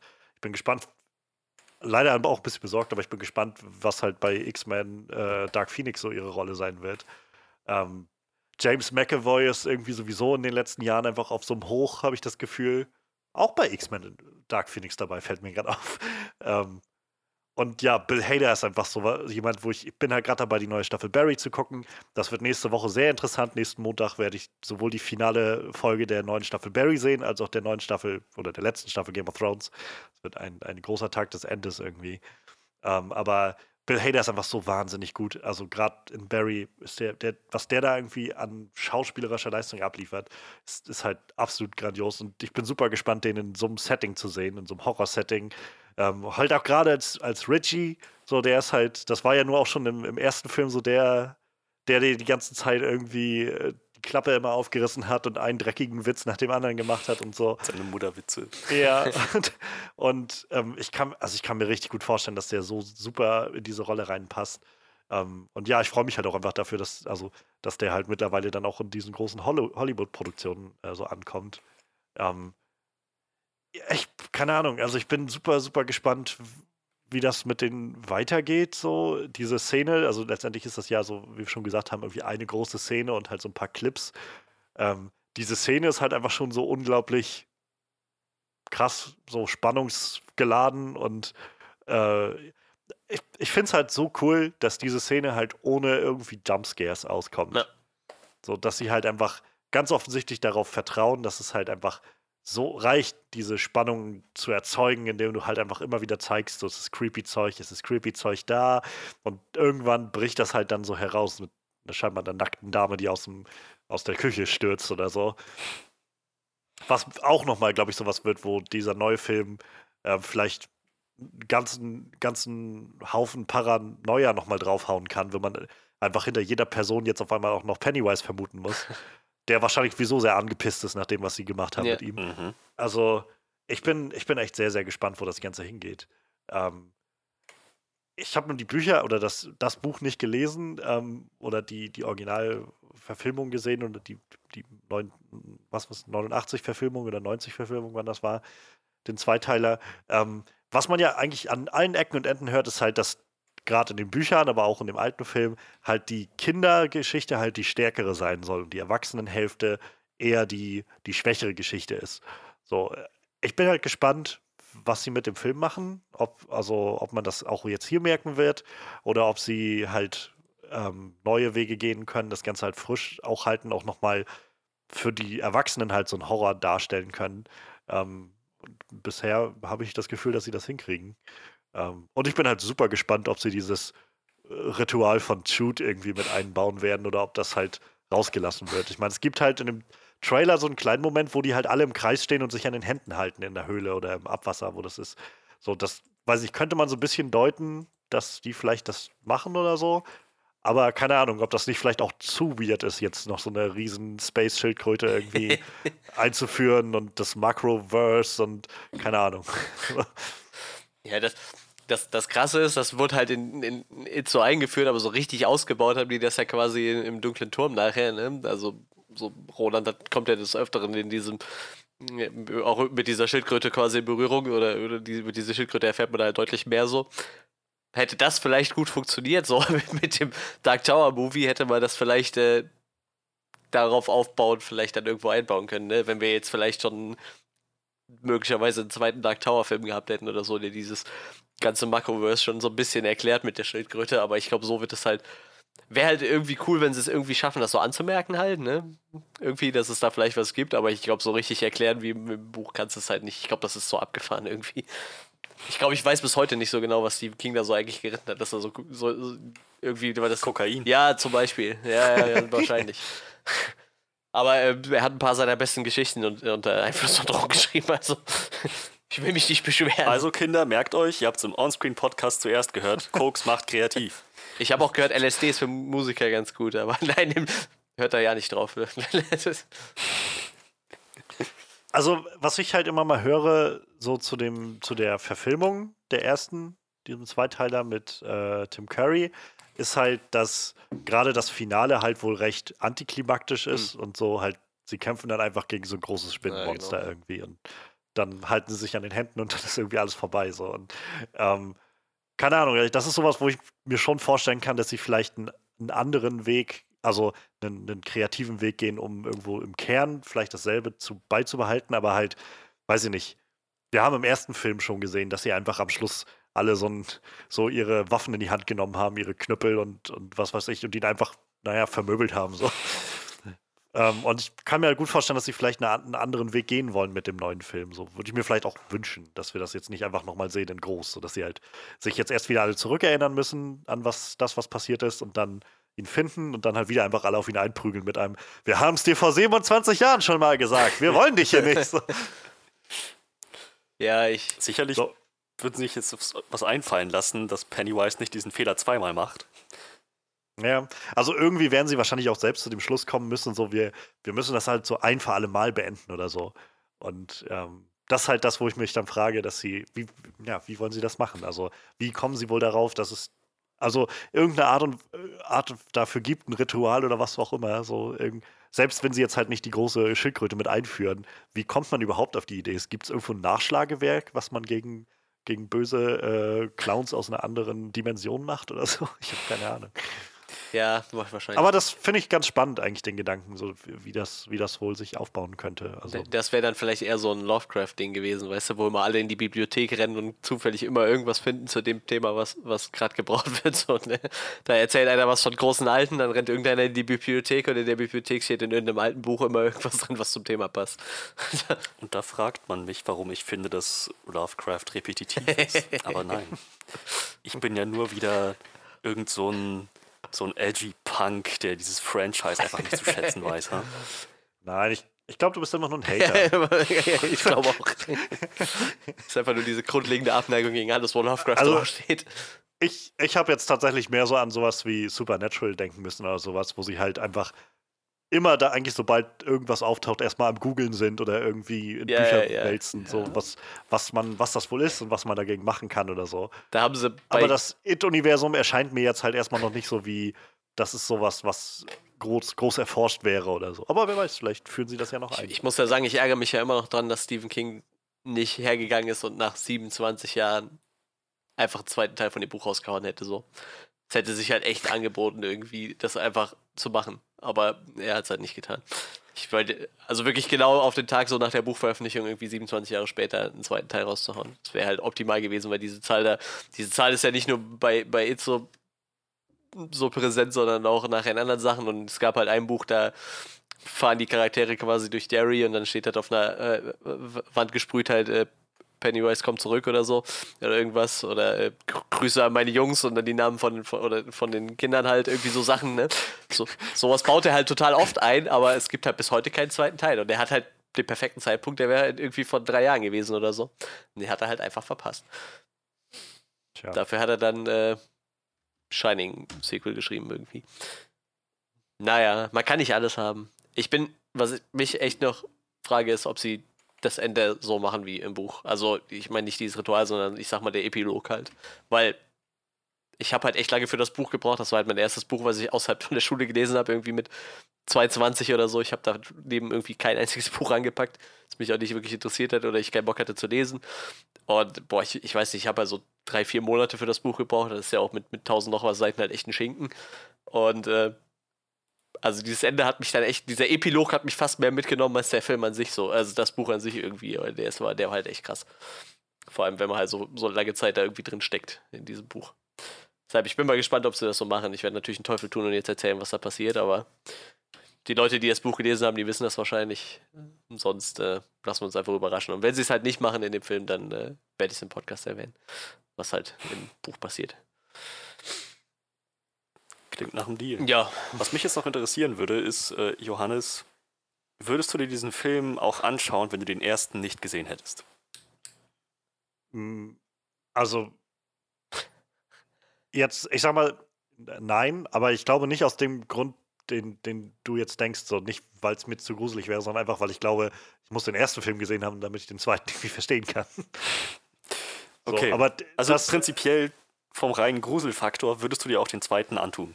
Ja, das, das ist halt sowas, was mich, glaube ich, herausfordern wird. Und aber es ist halt noch alles ein bisschen mehr, jedenfalls wenn ich jetzt auch gerade an den ersten Film denke, der halt schon echt viele gruselige, creepy Momente hatte. So, aber das war halt alles eher so dieser Schock, äh, Schock, mh, Scare, so der, der mich im Film halt sehr so antreibt und mein, meinen Puls hochtreibt, aber der mich jetzt nicht danach noch länger irgendwie verfolgt, so. Wo es mir, wo das halt nicht so traumatisierend irgendwie ist in irgendeiner Art und Weise. Und äh, halt alles noch, auch dass die Gewichtung halt immer noch gut abgewogen war mit ähm, immer auch wieder diesen ruhigen und ruhigen Momenten, diesen Charaktermomenten, dieser Coming-of-Age-Geschichte. Ähm, so, ich, ich bin halt echt gespannt, wie das jetzt in dem neuen wird, ob wir da. Weil Coming of Age ist sicherlich jetzt nicht mehr Thema für die. So, deshalb Das wäre merkwürdig, ja. welches, welches Element wohl jetzt dafür so reinkommt in das Ganze, ist so mein, meine Idee, also meine Frage auch noch so ein bisschen. Die, wie gesagt, ich bin, bin ziemlich gespannt, wo das Ganze hingeht. Und ich glaube auch, der Film wird wieder so einige Momente haben, die mich äh, sehr, sehr pushen werden. So. Also ich weiß nicht, es gibt in dem Trailer schon einfach so einen Clip, wo irgendwie Pennywise scheinbar sich, weiß ich nicht, die Haut oder das Fleisch vom Gesicht Ja, kratzt ja. oder so. Das sind so Sachen, wo ich dann auch schon denke, ja, ob ich das jetzt so unbedingt sehen muss, so. Also, ich die Wahl habe, vielleicht nicht, aber ähm, ja, wie gesagt, ich glaube, es wird halt einfach nicht so ein, so ein Film, der dann, im, wo ich dann einfach eine Woche später immer noch irgendwie im Dunkeln zu Hause sitze und denke so, oh mein Gott, welche dunklen Kräfte sind hier irgendwie zugange und können irgendwie das Böse in uns heraufbeschwören oder so. Ich habe keine Ahnung. Ähm, was man noch hinzufügen könnte, ist, ähm, sie haben auch wieder Javier Botet gecastet. Das ist der, der den Hobo gespielt hat, quasi. Diesen, diesen, weiß ich nicht, diesen Obdachlosen, dem wir dann begegnet. Also es ist dieser große, extrem dünne Schauspieler, der eine Horrorfilmcharaktere spielen darf. Äh, den haben sie auch wieder gecastet. Man weiß noch nicht in was für einer Rolle, aber der wird wahrscheinlich wieder irgendwas Ekliges spielen, weil er einfach nur was Ekliges spielt immer. das ist total geil, wenn du dir dem seine Filmvita anguckst, so Mama als Mama, Slenderman als Slenderman, Mara als Mara. So, der spielt halt immer die namensgebenden Horrorfilme, Horrorfilmcharaktere so. Und ja, ich, ich äh, gehe davon aus, er wird wieder irgendwas Fieses spielen. So. Also auf Horror kann man sich freuen. Und ähm, was man sagen kann, also im Buch ist äh, bei den Erwachsenen so ein bisschen dieses Verdrängungsthema halt äh, ausschlaggebend. Ja. Ne? Also wie halt jeder quasi damit umgegangen ist. Manche haben es verdrängt, manche haben es halt nicht verdrängt. Ich will nicht so viel spoilern, aber äh, relativ am Anfang wird halt schon irgendwas krasses passieren so. Und äh, ja, wie gesagt, also das ist so eigentlich, glaube ich, das Hauptthema bei den Erwachsenen halt, ne? Das, was halt mhm. äh, auch in diesem Haunting in Hill House zum Beispiel so dieses Thema war, ne? wie halt die Familie quasi mit den Geschehnissen von vor ein paar Jahren umgegangen ist und was halt auch bei, bei diesem Dr. Sleep bei dem zweiten Teil von Shining quasi auch so der Fall war. Wie gehen halt die Leute so ein bisschen damit um? Und ich denke mal, das wird dann ein bisschen dieses Coming-of-Age-Ding äh, ersetzen halt, ne? Dieses schlimme mhm. Ereignisse aus einer Kindheit irgendwie verdrängen. Bei Beverly hat man ja in dem Trailer am Arm, ich weiß nicht, ob es euch aufgefallen ist, schon ziemlich viele blaue Flecke gesehen, so. Ja. Das ist halt, äh, sie hat halt quasi eine, eine, schlechte Beziehung am Laufen am Anfang vom Film, so. Ich denke mal, das ist kein Spoiler, wenn man das sagt. Also sie hatte ihr Leben halt quasi nicht so ganz im Griff äh, zu, zu Zeiten, wo der Film, wo diese Szene halt spielt. Und ja, die sind ja wahrscheinlich alle einfach immer noch sehr beeinflusst äh, in, ihrem Leben durch das, was da passiert. Ja, wie gesagt, ein paar sind halt äh, relativ erfolgreich in dem, was sie so machen. Ne? Zum Beispiel äh, der Stotter, ja. Bill war der Stotterer, ne? Ja, der hat halt auch sein, ne, gar nicht wahr. Wie ist der Stotterer? Doch, der heißt Bill. Der hat äh, zum Beispiel sein äh, Stottern auch erstmal überwunden und so, ne? Also ein paar sind halt schon relativ gestanden, aber so Leute wie Beverly halt äh, eher nicht so, ne? Also die kämpft da schon ein bisschen mehr mit, aber auch unter anderem mehr mit ihrem Vater so, ne? Weil viele haben halt so diesen Verdrängungseffekt irgendwie. Sie hat ja. halt eher so, leidet so ein bisschen unter ihrem Vater. Wer von denen wird nochmal zum, zum äh, Autoren? Äh, ich hatte bloß irgendwo gelesen gehabt, dass äh, das halt das so ein typisches Ding ist, was Stephen King wohl recht häufig gemacht hat, gerade in der Zeit, dass er halt einen seiner Hauptcharaktere immer als Autoren geschrieben hat, der meistens von den Kritikern verpönt wurde, so wie, wie ihm das irgendwie meistens ging. Halt so, ein, so eine Self-Insert-Figur irgendwie. Ich bin mir nicht sicher.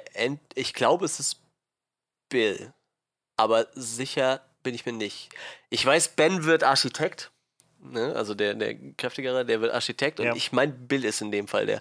Und das Witzige ist, also du hast halt immer, wenn die halt ein Buch geschrieben haben, meistens haben die quasi in dem Film dann auch irgendwie relativ frisch ein Buch geschrieben, was halt rauskommt. Das kommt dann wieder in einem anderen Buch von Stephen King vor, so, ne? Da liest halt irgendein Charakter dann so das Buch von Bill Dempro oder so dann. Mhm. Ich meine, äh, ja, ich sehe es auch gerade, ich habe es gerade nochmal nachgeguckt. Also Bill wird äh, Schriftsteller auf jeden Fall, Mystery Novelist. Okay. Ja, ein, einer muss. ja, ähm, wie gesagt, der Film ja. kommt äh, in Amerika am 6. 6. September. Kriegen wir den dann am 5.? Ich bin mir gerade nicht sicher. Ich glaube ja, 5. Wahrscheinlich, ne? Ja, 5. September, genau. Es ist schön, dass wir das, äh, dass uns bei uns der Kinotag Donnerstags ist und bei den Amerikanern freitags. Da sind wir denen bei vielen Filmen schon ein bisschen voraus. Schön. Ja. Ja, ich, äh, wie gesagt, ich freue mich auch einfach echt mega auf Bill Hader. Das ist einfach, glaube ich, auch ein Grund, warum ich den Film so oder so sehen wollen würde. Einfach, einfach. Kann, ich kann nur empfehlen, also auch an unsere Zuhörer, die vielen, vielen, die wir haben. Ähm, wenn ihr die Möglichkeit habt, schaut in Barry rein. Gerade die letzte Folge war auch wieder so mindblown und krasser Cliffhanger. Und also, es ist einfach der Wahnsinn, was sie da abliefern jede Woche. Ja, dann würde ich sagen, soweit erstmal zu It 2. Ähm, der erste war ja schon enormer Hit. Ja. Und, äh, und ähm, ich bin gespannt, ob der zweite nochmal genauso einschlägt, auch wie ihre Marketingstrategie ausfallen wird. Denn vor zwei Jahren haben sie es halt echt geschafft, so viele Leute zu mobilisieren. Ähm, sie haben es halt sogar geschafft, mich ins Kino zu kriegen dafür. Und ähm, ich, bin, ich bin echt gespannt, wie der zweite jetzt so so reit einschlagen wird vielleicht. Ähm, ja, wie gesagt, September 2019 und äh, ebenfalls im September 2019, jedenfalls bei uns in Deutschland, läuft noch ein anderer Film an, der auch sehr gruselig aussieht und anmutet und vielleicht aber, glaube ich, nicht ganz so bekannt ist. Aber deshalb auch vielleicht ganz gut, dass wir mal drüber reden. Nicht wahr, Freddy? Korrekt. Und dass der Film selber nicht bekannt ist, äh, muss natürlich nicht heißen, dass der Regisseur nicht bekannt ist. Denn A, A, A, A, zwei A's jedenfalls in Vor- und Nachnamen. Ari Aster. Danke. ähm, Ari Aster hat Hereditary gemacht, 2018, und der ist eingeschlagen wie eine Bombe. Nicht nur bei Horrorfans, sondern auch prinzipiell bei Kinozuschauern. Und äh, dementsprechend war der Hype groß, als er angekündigt hat, er macht noch einen. Und der Trailer, den wir bekommen haben, der Teaser vor, weiß ich, anderthalb Monaten oder so, kann das sein? Haut das hin? Ja, irgendwie so in dem Dreh. Der hat noch nicht viel verraten, außer dass es, außer das Setting höchstens. Er hat viel vom Setting preisgegeben, aber mehr erstmal nicht. So, hat mich schon neugierig gemacht, weil ich gern wissen wollte, okay, worauf läuft das hinaus? Aber ein kleines bisschen hat es mich auch ernüchtert, dass in dem Trailer einfach so kaum was rüberkam. Das hat sich jetzt geändert. So, jetzt kriegen wir mal wirklich zu sehen, was da eigentlich Sache ist. Ähm, es bleiben immer noch sehr viele Fragen offen, aber gerade das, finde ich, reizt mich gerade sehr. So, man, man, man kriegt durch den Trailer so ein Gefühl davon, was so abgeht, dass also das, was da passiert, anscheinend recht fragwürdig und falsch ist und irgendwo ziemlich brutal ist und gleichzeitig auch irgendwie so ein Psycho-Horror wahrscheinlich darstellen wird. Ähm, und ähm, ja, also das, das Setting ist nach wie vor eine fast schon zu idyllische schwedische, ähm, was ist das, so, so ein Sommercamp im Prinzip, so eine, so eine sektenartige. Ja, so ein Festival halt. Das ist irgendwie. das Ja, mit Mitsommerfest, ne? Naja, nur halt wahrscheinlich ein bisschen unkonventioneller als das, was man so kennt. ja. Und ähm, ja, also das, das, was rüberkommt, ist, und das ist wahrscheinlich so das treibende Moment, was mich auch gerade jetzt sehr catcht, so die Charaktere, die da mitmachen. Jeder hat irgendwie so sein Päckchen zu tragen, kommt dann da rein mit Versprechungen, die ihnen gemacht werden und letzten Endes verlieren sie alle so langsam ihren Hang zur Realität. Das ist so ein, so ein Element gewesen, das mich in, ähm, ach, wie hieß der?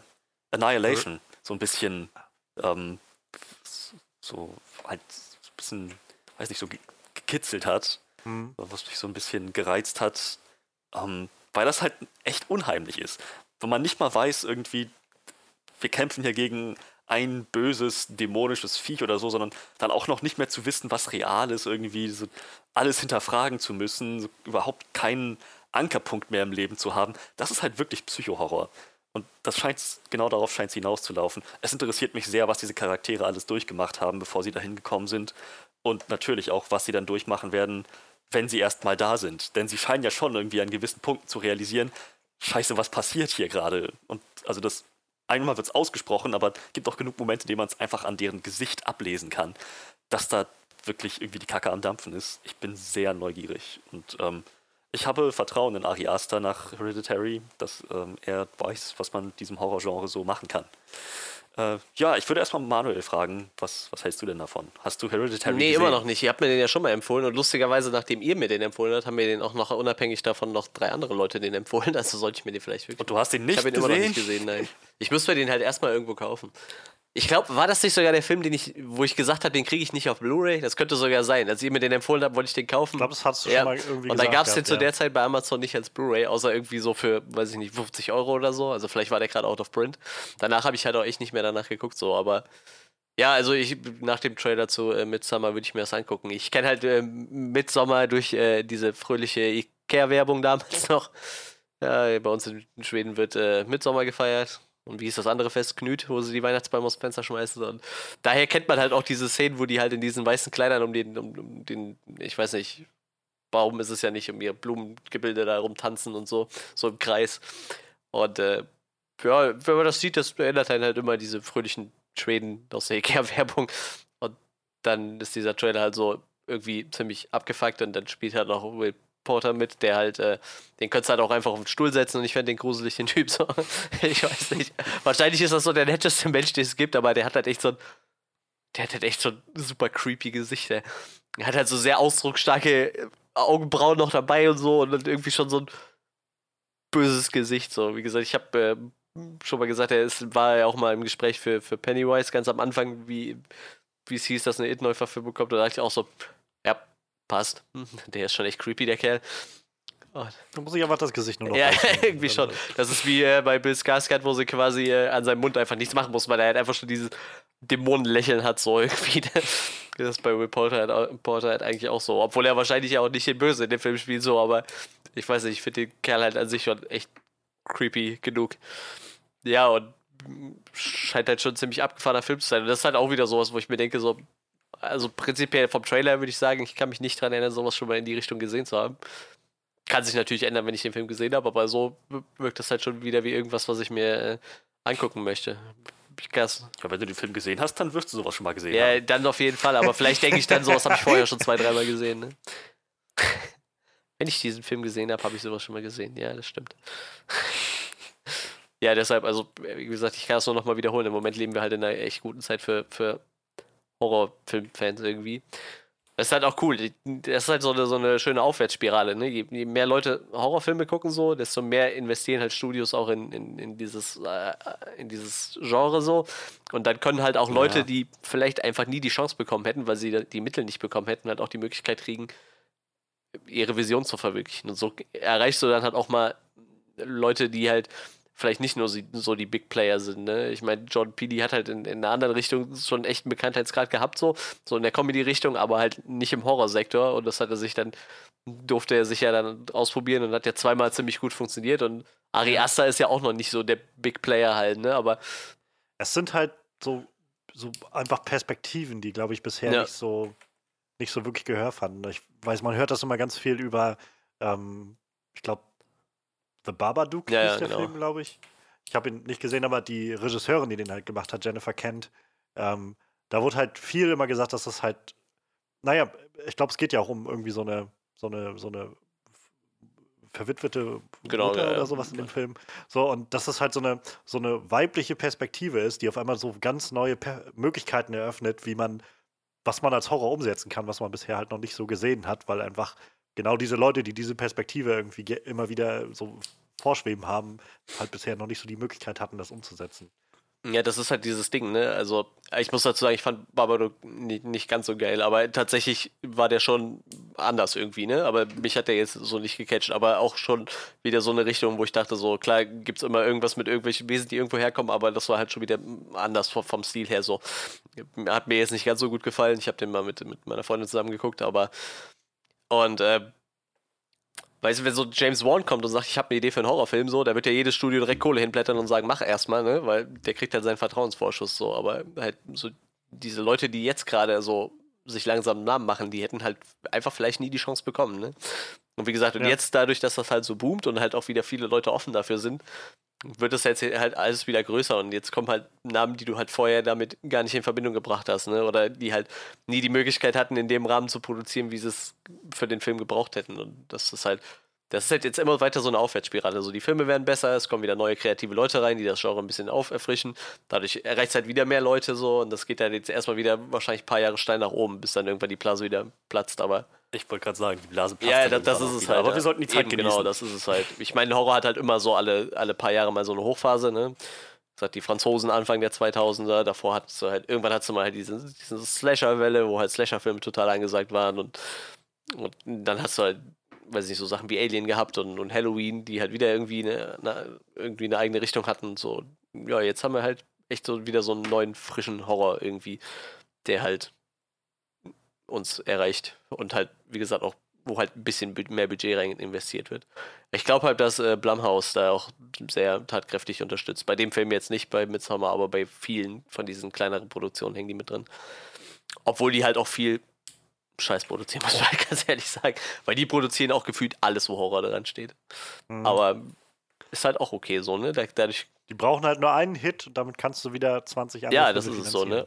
Weil die einfach nicht so Und da kann sind. halt prinzipiell dann aber auch wieder was Gutes bei rauskommen. Ne? Ich glaube, äh, Get Out ist auch bei Plumhouse gelaufen, meine ich. Ne? Meine ja. So erreicht. Wie gesagt, vielleicht hätten wir nie erfahren, ob Jordan Peele gute Horrorfilme machen können. Wenn der gesagt hätte, ich habe eine Idee für eine neue Comedy, hätten wahrscheinlich auch genug Leute Geld reingebuttert. Aber wenn der sagt, ich will einen Horrorfilm machen, hätten die Leute halt vielleicht auch Mhm. erstmal gedacht, ja, vielleicht wird das ganz nett, aber wir haben halt das Budget nicht und der Markt ist nicht da. Ne?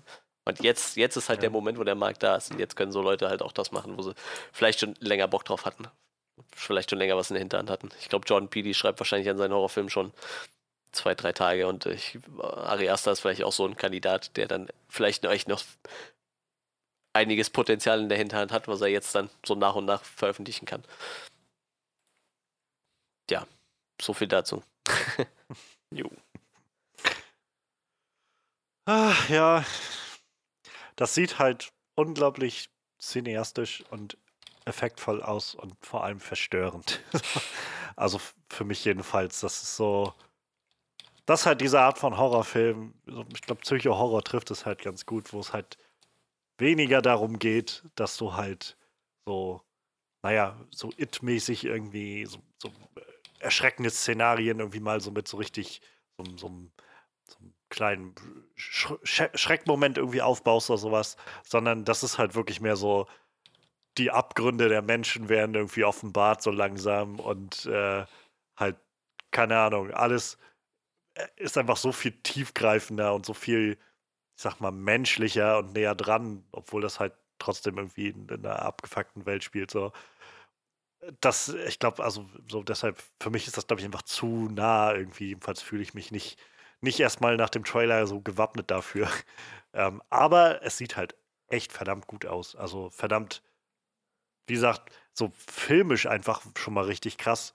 Ähm, mir, mir gefällt, also die, es ist krass, wie man mit so viel Helligkeit und so viel Farbenfroheit so eine ekle, ekelhafte Atmosphäre erzeugen kann. Ja, ich muss dazu sagen, ähm, das ist, glaube ich, einer von diesen Trailern, so ein so Videozusammenschnitt im Prinzip, die ein völlig anderes Feeling kriegen würden, wenn der Soundtrack das nicht so untermalen würde. Ich habe mir die ganze Zeit vorgestellt, also ja, creepy und super intensiv und so, aber ich habe mir vorgestellt, wie würde das aussehen, wenn man jetzt so richtig schöne upbeat, jangly Gitarrenmusik darunter legen würde. Das würde einfach nur ein Sommercamp sein, wo die Leute so auch manchmal, naja, so einen Downer haben, auch mal weinen und äh, so einen Rückschläge in ihrem Leben irgendwie verarbeiten, aber letzten Endes gehen alle fröhlich nach Hause. Das, Musik macht echt krass was aus. Ihr könnt es nachher mal selbst, selbst ausprobieren, aber Garantiert. Aber ich glaube, im Film nachher wird es halt auch keine Musik darunter geben, denke ich mal so, jedenfalls nicht dauernd. Deshalb, also ich denke, auch da wird irgendwie die Stimmung. Ich denke mal, es wird einfach, Leute werden sich so weird auch verhalten, dass du einfach relativ schnell merkst, so. Aber ich weiß nicht, es liegt auch, wenn ich mir so ein, zwei Bilder, ich habe jetzt den Trailer gerade einfach mal so auf Pause und klick mich so ein bisschen durch. So gerade diese Sachen, wenn du so die große Wiese siehst und alle Leute, es hat auch alles so einen seltsamen, als ob so ein seltsamer Filter mit drauf liegt, der das Ganze alles so leicht im Anführungszeichen traumhaft darstellt oder wirken lässt, für mich jedenfalls. Ich das Gefühl habe, so als ob, naja, so das, was du schon sagst, so als ob man nicht mehr ganz sicher sein kann, was davon ist jetzt eigentlich real und Mhm. so. äh, Es gab auch irgendwo nachher so einen Moment, wo irgendwer, die sitzen irgendwie an so einem großen Tisch und äh, der so ein alter Typ haut irgendwie seinem Sitznachbar irgendwie auf die Schulter oder sowas und die ganze Welt um ihn herum irgendwie Ja. wabbelt auf einmal so. Ich rate mal, dass die irgendwie dann auch krass unter Drogen gesetzt werden oder sowas. Ähm, keine Ahnung, also aber auch so, so, so Sachen wie, wenn, wenn sie sagen, ähm, ja, es ist so erst um neun und es ist so hell hier, so, so, wo du sofort irgendwie das Gefühl kriegst von, hier, hier stimmt doch irgendwas Ja. nicht. So. Ähm, aber wie gesagt, es sieht halt einfach echt richtig gut gemacht aus, so richtig gut gefilmt aus. Und ähm, am Anfang gibt es so eine Szene, wo ich gedacht habe, das ist so richtig coole Scene-Transition irgendwie, so von Szene zu Szene. Ähm, wo irgendjemand spricht, die Hauptcharakterin ist das, glaube ich, rate ich jetzt mal so, auf irgendwie das Problem an, was scheinbar da besteht. Und sie wimmelt das irgendwie ab und geht ins Bad. Und man sieht so, wie die Kamera ihr so in Vogelperspektive auf die Toilette folgt. Und dann steht sie halt auf einmal in einer Flugzeugtoilette. Und dann gibt es halt diesen Cut, wie sie scheinbar dann, ich weiß nicht, finde ich eine unglaublich kreative Art und Weise, so diese Szene in die nächste reinzugehen irgendwie. Ähm, das ist einfach so cineastisch. Und ich glaube, das führt so zu dem nächsten, warum ich das halt an sich, glaube ich, als Film für alle, für alle Leute, die sich das zutrauen, glaube ich, wahrscheinlich empfehlen würde, einfach von dem, was ich da sehe. Ähm, das sieht einfach so unglaublich geerdet aus in halt menschlichen Traumata und Problemen. So, das ist auch das, was man immer wieder über Hereditary hört, dass der halt so viel, also eben so ein Supernatural-Horror-Ding irgendwie ist, mit Dämonen und Co. Aber vor allem im Kern eigentlich so eine, so eine krasse Frage nach, ähm, ja, eigentlich sowas wie, wie psychischer, psychischen und mentalen Krankheiten steht und alles so eine, so eine Metapher irgendwie dafür ist und, und so viel mehr daran abgetaucht wird, wie kaputt eigentlich die Leute da alle sind und so. Und ähm, so, das ist halt viel mehr als einfach nur, so weiß ich, was Manuel angesprochen hat, so Slasher-Movies, irgendwie ein paar Teenager fahren auf, auf Sommercamp und auf einmal rennt halt irgendein Wahnsinniger mit einem Messer umher oder so, sondern so alle sind irgendwie einfach am Ende und kaputt und das wird wahrscheinlich alles so rausgeschält werden in dem ganzen Film, rate ich mal. Ähm, ja, keine Ahnung. Wie gesagt, es sieht gut aus im Sinne von, ich glaube, für das Genre halt einfach genau das Richtige, so richtig creepy und, und effektvoll. Es gab zum Schluss so ein paar kleine Momente, wo man, wo sie so relativ schnell einen Bruchteil von Sekunden halt Szenen hintereinander schneiden, wo, wie gesagt, sie schneiden irgendwie so einen Bären auf oder so. Ich hatte es, glaube ich, beim ersten Teaser schon mal gesagt. Das, das sieht irgendwie ziemlich weird aus. Und dann gibt es irgendwo so einen Moment, wo man so einen alten Mann auf dem Boden liegen sieht, dessen Bein irgendwie zertrümmert ist oder so. Und keine Ahnung. Es sieht, es sieht echt verdammt creepy aus alles. ja, weiß ich nicht. Also für mich schwingt da so ein bisschen Wicker Man mit, wenn ich, wenn ich ehrlich bin. Ich habe irgendwann mal den Nicolas Cage Wicker Man gesehen, der halt wirklich einfach mehr lustig ist als alles andere. Also unfreiwillig lustig. Ähm, aber so an sich hat das, glaube ich, so einen Vibe von so, so einem Kult oder sowas. Und ähm, keine Ahnung. Ich bin auf jeden Fall gespannt, was ihr erzählt, wenn ihr den Film gesehen habt. Ja, ich, ich werde mir den auf jeden Fall auf die Liste schreiben. Wie gesagt, ja, neue Horrorfilme sind immer nicht schlecht. Und wie gesagt, ich kenne von dem Regisseur halt noch gar nichts. Und wenn ihr von dem ersten, von dem ersten Film davon schon so von geschwärmt wird, dann kann es ja auf jeden Fall keine volle Enttäuschung werden. Ich bin da gespannt drauf, auf jeden Fall. Jo. Neue Stimmen sind immer eine schöne Sache in Genres. Ja, dann äh, machen wir heute mal den, den Horrorclub zu, würde ich sagen. Und äh, können dann jetzt in unsere Review gehen zu Detective Pikachu. Finde ich immer voll witzig, dass sie halt, also, dass wir das immer so Pikachu sagen und im Englischen ist es halt immer dieses Pikachu. Ja, ja das, ich könnte dir sprachwissenschaftlich erläutern, woher das kommt, ähm, dass das eine etymologische Herkunft hat mit der Art, wie Silben betont werden. Aber du willst und, ja hier nicht ähm, klugscheißern, ne? Brücken schlägt zu Latein und Französisch. Aber für den Anfang sollten wir vielleicht einfach nur sagen, Englisch betont in der Regel anders. Das glaube ich. glaube ich jetzt einfach mal ungefragt. Ach so, ähm, ja, okay, das macht natürlich Sinn. ich habe den, hab den Film auch tatsächlich auf Englisch gesehen. Ähm, zum einen, weil er halt nur auf Englisch lief hier in dem nächsten Kino, was ich hatte. Zum anderen hätte ich irgendwie noch 50 Minuten fahren müssen. Und äh, zum, zum anderen, weil ich auch gerne Ryan Reynolds in der Originalstimme hören wollte. ähm, ja, Detective Pikachu läuft jetzt in den Kinos. Der erste real Live-Action äh.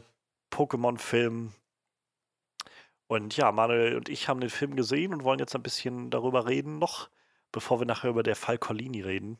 Ähm, ja, ich würde sagen, also Freddy kann sich jetzt erstmal entspannt zurücklegen und einfach sich so ein bisschen berauschen lassen von dem, was wir so erzählen. Aber wenn du, wenn dir irgendwie Fragen kommen, immer gerne raus damit. Vielleicht kann das immer auch nochmal ein bisschen die Diskussion anregen. Auf der Arbeit sagen wir immer, gehst du dir mal kurz einen Kaffee holen. Dann kannst du weitermachen. Ich werde mir jetzt wahrscheinlich ein paar Kekse ja, holen. Kekse ja. sind auch okay. ja, dann, Manuel, lass uns dann gerne mal äh, schauen. Pokémon Detective Pikachu. Ähm, ich weiß nicht, wie es dir ging. Wir hatten, glaube ich, einmal im Podcast irgendwann über einen Trailer geredet mhm. gehabt. Ähm, so, als das, als die erste ähm, ja, Veröffentlichung kam oder Ansage kam, dass sie sowas machen wollen, war ich noch so ein bisschen skeptisch. Aber ich muss sagen, so nach den Trailern bin ich so nach und nach echt aufge habe ich mich echt erwärmt für dieses Konzept so ein bisschen, nachdem man sich so ein bisschen dran gewöhnt, wie die Pokémon aussehen. Ähm, und weiß ich nicht, also ich weiß jetzt letzte Woche, bevor ich jetzt reingegangen bin und gemerkt habe, so der Film kommt jetzt immer näher, habe ich halt echt schon gesagt, ich, ich bin mittlerweile tatsächlich schon ziemlich gespannt, wo das hingeht und ja. freue mich irgendwie diese Pokémon-Welt zu sehen, denn ich habe, keine Ahnung, ich habe einfach Pokémon so gerne gespielt und auch immer noch gerne spiele ich es mal. Ähm, in meiner Kindheit, gerade die Gold-Edition hat mich so lange begleitet. Ich, ich kann mich noch daran äh, erinnern, wie du vor zwei, drei Jahren dir äh, Gold nochmal gekauft hast für den DS. Äh, ich, ja, ja, Ja. Hartgold, genau, ja. Kann ich mich echt daran erinnern, das ist gar nicht so lange her. glaube ich, mittlerweile, weiß ich nicht, zwei, 250 Stunden oder so auch drauf habe gespielt. Oder Ja, so. bei mir gab es auch genau Ähm. zwei Gründe, warum ich mir jetzt die Switch gekauft habe. Einmal wollte ich Smash Bros. spielen und zum anderen wollte ich halt Pokémon Schwert und Schild spielen, wenn sie rauskommen. Ich spiele halt, ich Ja. glaube, ich habe nur eine Generation ausgelassen. Das ist diese Pearl und Diamond und Pearl, glaube ich. Diamant, Äh, die habe ich halt ausgelassen, sonst habe ich, glaube ich, jede Generation mittlerweile gespielt. einmal gespielt. Äh, Das ist halt schon echt krass, wie lange einen das begleitet. Ich finde, das hat sich auch im Kino bei den Ja. Besuchern wieder gespiegelt. Ne? Also du hattest halt wirklich ja, von so total. sechs, sieben Jahre alten Kindern bis hin halt äh, zu so Leuten in meinem Alter, so 30, Mitte 30 irgendwie. Das ist halt echt krass. Ja, und keine Ahnung, also ich meine, Videospielverfilmungen haben ja sowieso einen gewissen Ruf weg. Ja. ähm, keine Ahnung, ich, ich war trotzdem irgendwie gut, also guter Dinge so insgesamt, was das angeht. Ich weiß gar nicht so genau warum, ob es jetzt an Ryan Reynolds gelegen hat oder halt der Animation oder so. Aber ich glaube halt ta- tatsächlich auch, das ist so einer dieser Filme, wo ich noch am meisten merke, was für eine Nostalgiebrille ich Mhm. aufhab Ja. dabei, so wo ich so richtig gemerkt habe im Vorfeld, so ich, ich glaube, hier spielt einfach echt gerade so ein Nostalgiefaktor eine große Rolle bei mir, den ich für, für gewöhnlich eigentlich gar nicht so sehr habe. Ja, ich muss auch so gestehen. Aber hier Ja, war das echt ich- zu merken, so wo ich gedacht habe, ach, und das war, also ohne jetzt schon zu viel vorwegzunehmen, aber gleich quasi die, einer der ersten Momente in dem Film, wo ich so saß und ich gedacht habe, oh, ist das schön. Einfach nur das so zu sehen gerade und diese Welt zu sehen. Ich glaube auch, also ich bin Ähm. tatsächlich ein bisschen, ja, wie nennt man das, äh, voreingenommen. Ja, Befangen. irgendwie, also ich glaube, wenn du den Film als Nicht-Pokémon-Fan siehst, ich glaube, der ist halt eher so, der ist ganz okay, denke ich, aber halt wirklich auch die, durch dieses Nostalgie-Ding Ja. und äh, weil du halt echt so viel Zeit auch in dieses Franchise investiert hast, äh, da- das, das legt halt dem Ganzen halt noch ein paar Schippen drauf, so und äh, wenn du, Ich meine, man, man hat dadurch ja auch so gewisse Erwartungen immer und also ist ja dann vielleicht auch mal so ein bisschen so noch, also es gibt ja dann schon den Fall, dass man dann auch noch, noch deutlich kritischer den Sachen gegenüber ist, wenn es so mal die Adaption gibt davon und man sagt dann, wie, aber das war ganz anders oder so. Aber ich weiß nicht, sie haben es halt geschafft in diesem Film, die Sachen, die halt wirklich so zentral irgendwie nett sind, so, so wirklich Ja. hervorzuheben und, und mir so zu geben als, als Pokémon-Fan und äh, halt darum noch irgendwie eine Story zu spinnen. So. Ja, das ist wirklich so. Und ähm, das Lustige ist, wir hatten halt im Vorfeld im Kino den Trailer zu Sonic. der echt schon der größte Witz überhaupt ist. Allein schon, wenn du diesen Vergleich siehst, weißt du, so, du hast halt Sonic auf der einen Seite stehen und dann kommt halt dieser Pokémon-Film, wo du einfach nur denkst, so, die haben halt alles richtig gemacht. Also auf jeden Fall designtechnisch alles richtig gemacht und dann guckst du dir diesen Sonic-Film an und denkst dir, boah, falsche hätten sie es halt echt nicht machen können irgendwie. Ne? Das ist halt echt krass. Das war halt so ein richtig krasser Kontrast. Ich frage mich, warum das Kino, ich glaube, das Definitiv. Kino hat den ganzen Shitstorm nicht mitbekommen und dass sie das viel jetzt nochmal ändern wollen. Ich glaube, sonst hätten die den Trailer vielleicht einfach gar nicht mehr gezeigt. Ja, oh Mann. Tja, das ist schon, ist schon ein bisschen seltsam. Und gerade wenn man dann so diesen Sonic sieht, der aussieht wie halt so aus, weiß ich nicht, da hätten sie auch einfach gleich einen animierten Sonic reinsetzen können, also so 2D animiert irgendwie in diese Welt. Und dann halt sieht, wie die Pokémon aussehen, da hat man doch einen krassen Unterschied irgendwie. Das stimmt. Ähm, ja, also um vielleicht kurz nochmal abzureißen, was ich von dem Film jetzt gehalten habe, so im Endeffekt, ähm, ich kam mit einem sehr, sehr wohligen Gefühl aus dem Film so raus, einfach weil ich echt so, es war irgendwie so schön, diese Pokémon-Welt mal so in, in Live-Action zu sehen, so mit echten Menschen und so. Ähm, so, nachdem ich jetzt ein bisschen Zeit hatte, auch das nochmal sacken zu lassen, ich glaube, ich fühle mich mit dem Film wie mit dem ersten Fantastic Beasts-Film, so ungefähr. Vielleicht ein kleines bisschen besser, aber ich glaube so, wenn die niedlichen Pokémon nicht da wären, dann wäre das halt eine sehr, sehr einfache, vorhersehbare Ja, Story, jeden die auch an vielen Stellen eher plump umgesetzt ist als alles andere und auch so einige Lücken hat. Aber dadurch, dass es so angereichert ist mit halt so diesen Nettigkeit und du auch merkst, dass der Film dich immer wieder, also auch immer wieder sich die Zeit dafür nimmt, halt dir zu sagen, so, ihr wollt diese Pokémon-Welt sehen, also hier ist sie, so. Ähm, und dadurch wird das so angereichert, also dass ich dann schon das Gefühl habe, so, es ist auf jeden Fall, auf jeden Fall, wenn man Pokémon mag und mal gespielt hat, so sollte man den Film mal gesehen haben, glaube ich. Ja, wahrscheinlich ist dem so. Ich denke mal, ja, das war halt das, was ich eben schon gesagt habe, ne? Also der Film lebt halt viel echt von diesem, diese, das ist ja nicht mal Nostalgie, weil das begleitet einen ja immer noch, ne? Nostalgie wäre ja, wenn man einfach dieses Spiel Ja. vor 20 Jahren gespielt hätte und hätte dann aufgehört, aber Aber ich muss sagen, für mich halt insofern schon, weil ich, weil ich immer noch, also mein, da kommt halt dieses kindliche Gefühl für mich immer noch mal auf, wenn ich das halt, wenn ich die Sachen wieder raushole. Wie gesagt, ich habe auch die Hardgold-Edition hier und spiele die auch ab und an immer noch mal abends so, so eine Runde oder so. Ähm, und merke dann halt auch immer so einfach, wie in mir das so getriggert wird und meine Erinnerung daran, wie ich, weiß ich nicht, nach der vierten Klasse im, äh, in den Sommerferien bei meiner Tante zu, Besuch war in Bayern und die ganze Zeit irgendwie, weiß ich noch, an dem Gameboy gesessen habe und die goldene Edition gespielt habe und das erste Mal die Top 4 damals besiegt habe und Ja. so. Und das kommt dann alles so wieder mit rein in so das Gefühl. Und ähm, ja, wie gesagt, ich glaube, das ist einer der für mich nostalgischsten Filme seit, seit langem. Ja, ich hatte tatsächlich, also das richtig mal so, ich meine, gut, Nostalgie ist ja Pokémon dann irgendwie dann immer, aber wie gesagt, da das ja für mich auch noch relativ präsent ist, weil ich das ja auch bis heute noch Ja. spiele. Aber mich haben sie richtig gecatcht, als sie irgendwann gesagt haben, ja, das mit Mewtwo ist halt schon mal passiert, damals vor 20 Jahren in der Kanto-Region. Und ich, das Ja. war so, da ist mir so der Kopf geplatzt, weil das halt eins zu eins die Story quasi dann vom ersten Film ist. Ne? Ich habe die ganze Zeit gedacht, dieser Film wirkt so ein bisschen, als hätten sie so den ersten Film genommen und versucht, das irgendwie moderner zu gestalten und halt äh, in real, ne? Weil da gibt es ja dasselbe. Mew- Mewtwo haut aus dem Labor, ab, ist halt dieser Klon von Mew quasi. Und als sie das gesagt haben, oh, das war so, da hatten sie mich so richtig gecatcht, ne? Ja, es ist halt scheinbar wirklich in der Pokémon-Welt angesetzt, also Ja, in der genau. normalen Pokémon-Welt. Es gibt ja auch noch andere Referenzen darauf, aber ich glaube, da, ja, lass uns doch jetzt einfach mal schauen, was uns gut gefallen hat. So, so im Großen und Ganzen. Ähm, ich denke, das spielt dann da auch schon mit rein. Also im Großen und Ganzen, so wie gesagt, das Stärkste finde ich ist eigentlich diese Welt da drin.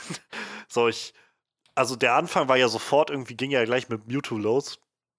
Und das war schon, wo ich gedacht habe, so, uiuiui.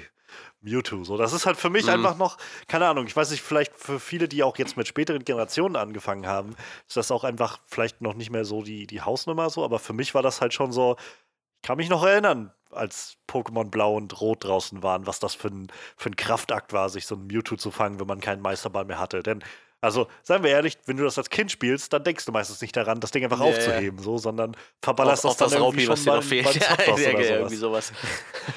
Und ähm, keine Ahnung, so das, was das für ein Kraftakt war, wie, wie stark das einfach war. Dann auch die Verbindung zu dem ersten Film, ähm, so, wo Mewtwo eine recht große Rolle gespielt hat und so. Und dann aber auch so, weiß ich nicht, nachdem diese ganze, dieser Prolog weg war mit Mewtwo, danach dann so, ich glaube, der erste Shot war halt einfach zu sehen, so diese auf dem Dorf von, von Tim, wo er gewohnt hat mit seiner Großmutter. Und du siehst einfach so, ein, so einen Schwarm an Ja, Taubsis und ja, Taubogas ja. durch die Luft fliegen. Und das war das erste Mal, wo ich so saß, dachte, oh, ist das schön. Ja, das ist ein bisschen so. diese Welt einfach ja, jetzt so da- zu Das sehen. ist ein bisschen auch so wie damals in der Serie, ne? Ich, wie die das erste Mal kamen, das ist ja auch so, wenn Ash halt quasi aufwacht und dann zum Professor rennt und dann siehst du halt auch schon mal so einen Schwarm irgendwie Taubsis durch die Luft fliegen, das ist einfach total großartig. Und da hat sich, also ich, ich habe äh, mir hier die Jungs von Kino Plus, die hatten äh, Rain Reynolds und ich weiß gerade nicht, wie der Regisseur heißt, den interviewt so. Und er meinte halt so, er, er, der Regisseur war halt in erster Linie durch seine Kinder halt in diese Franchise drin, so, ne, weil die halt riesen Fans sind davon und hat auch so gesagt haben, versau das ja nicht und ihm immer gesagt haben, mach das nicht, das darfst du nicht machen, das musst du machen, so, so nach dem Motto so. Und du merkst halt echt so, also auf jeden Fall hat er irgendwie äh, seine Hausaufgaben gemacht, so, ne? Er hat auf jeden Fall irgendwie verstanden, was so den, den Fans auf jeden Fall wichtig ist. Und ich hatte den ganzen Film über auch das Gefühl, das ist halt ein Film, der zielt halt nicht darauf ab, eine so die Riesenmasse zu erreichen, weil du hast halt schon eine Riesenmasse so. Weil, wie gesagt, Pokémon ist, ich glaube, da hatten wir gesagt, das größte Multimedia-Franchise sogar irgendwie. Und Ja. es hat halt schon eine riesen Fanbase und die musst du dann eigentlich auch zufriedenstellen, so, ne? Dann hast du ja schon ein riesen Zielpublikum errei- erreicht, ne? Wie gesagt, das, das spannt sich ja echt von, von sechs Jahren bis, sagen wir mal, 35 oder so, ne? Also mal problemlos, natürlich gibt es auch immer Leute, die jünger oder älter sind, die das noch spielen, aber so, die Leute Ja. catchst du ja damit auf jeden Fall und das ist ja schon fast ein Großteil der Hauptzielgruppe irgendwie, ne? Und das hast du halt echt gemerkt, also sie haben da viel Wert drauf gelegt, die Leute nicht zu enttäuschen, so. Definitiv.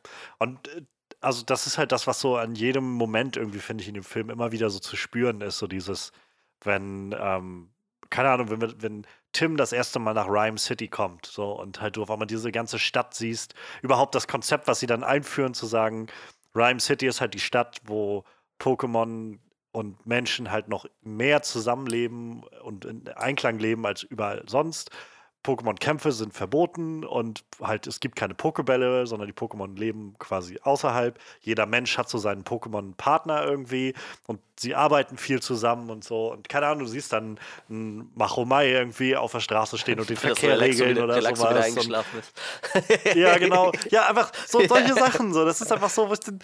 Ach, weil ja, das, das wollte ich gerne sehen. Und die se sehen auch im Großen und Ganzen echt ja, gut ja, aus, die Fall, Pokémon. Auf jeden Fall. So. Da haben sie sich echt Mühe gegeben. Also, die haben, das waren wirklich Leute, die haben sich gedacht, wie, wie könnte das denn realistisch aussehen, wenn wir davon ausgehen, es sind halt einfach Tiere quasi. Was ja auch nichts anderes Ja. ist als Tiere. Und es, Ja, äh, Vogel-Pokémon haben halt irgendwie ein Gefieder und, und so Pikachu ist ja irgendwie eine Art Elektromaus, würde ich sagen, und, und hat halt äh, Mhm. dementsprechend auch ein Fell und das, ja, das war, das war echt ziemlich großartig. Und das Lustige ist, du hast ja auch im Vorfeld gesagt, ja, dieses Ding mit den Pokémon-Kämpfen und so, das, das können die eigentlich nicht bringen, so, das sind ja quasi Tierkämpfe so. Und trotzdem, also es hatte halt Platz in diesem Universum, aber irgendwie ging es da halt nicht drum. Also es ging ja wirklich überhaupt nicht um Ja. Pokémon-Kämpfe, aber ohne wirklich zu sagen, es gibt Ja. keine Pokémon-Kämpfe. Also faktisch gibt sie ja, in der Stadt halt nur in Untergrundkämpfen, aber es gibt ja auch weiterhin diese Regionen, wo genau Die diese Liga, Liga, mhm. und, und diese Pokémon-Arenen, wo halt einfach gekämpft wird als Sport dann. Das waren halt auch so schöne Referenzen, fand ich, die sie gebracht haben. Also zu zeigen, dass Tim war ja scheinbar vorher Ja, auch genau, schon ja. Oder hat es eher versucht. so ja. engagiert als Trainer oder wollte genau und wollte ja auch, also er hatte die Poster da hängen von der äh, Sinnoh-Liga und von der Johto-Liga und so. Und das ist halt wieder das, wo man so merkt, ja, das, das kenne ich alles noch. So die Johto-Liga, die Kanto-Liga und ähm, es gab am Anfang, glaube ich, auch so einen kleinen Clip, wo, wo man ges ge gesehen hatte, so zwei Trainer, die in so einer großen, äh, ja, so einer großen Arena irgendwie sich gegenüberstanden und, und dann halt ihre Pokémon rausgeholt haben. So. Und sie haben halt dem Ganzen schon so einen, so einen Raum gegeben, aber es halt nicht so ins Genau. Zentrum gestellt. Und das ist halt das, so, da in den Pokémon-Spielen basiert ja quasi die gesamte Gesellschaft einfach darauf, dass du ständig einfach deine Pokémon gegeneinander battlest. So. Und das war irgendwie ganz nett, dass sie das halt nicht so rausgehoben haben oder so umgesetzt haben, zu sagen, ja, im Prinzip basiert hier alles auf, ähm, auf Sch Schlachtkonzept. So. Unsere ganze Wirtschaft ist darauf angelegt, dass alle Märkte verkaufen nur Zeug, damit du besser im Kampf bist und so.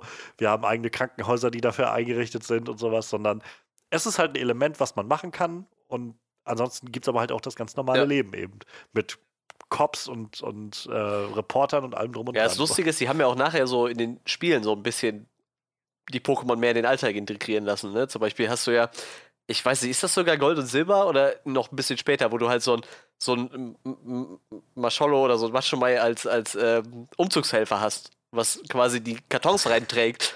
So, halt auch einfach so als normalen Job und nicht als äh, Vieh aus dem Pokéball.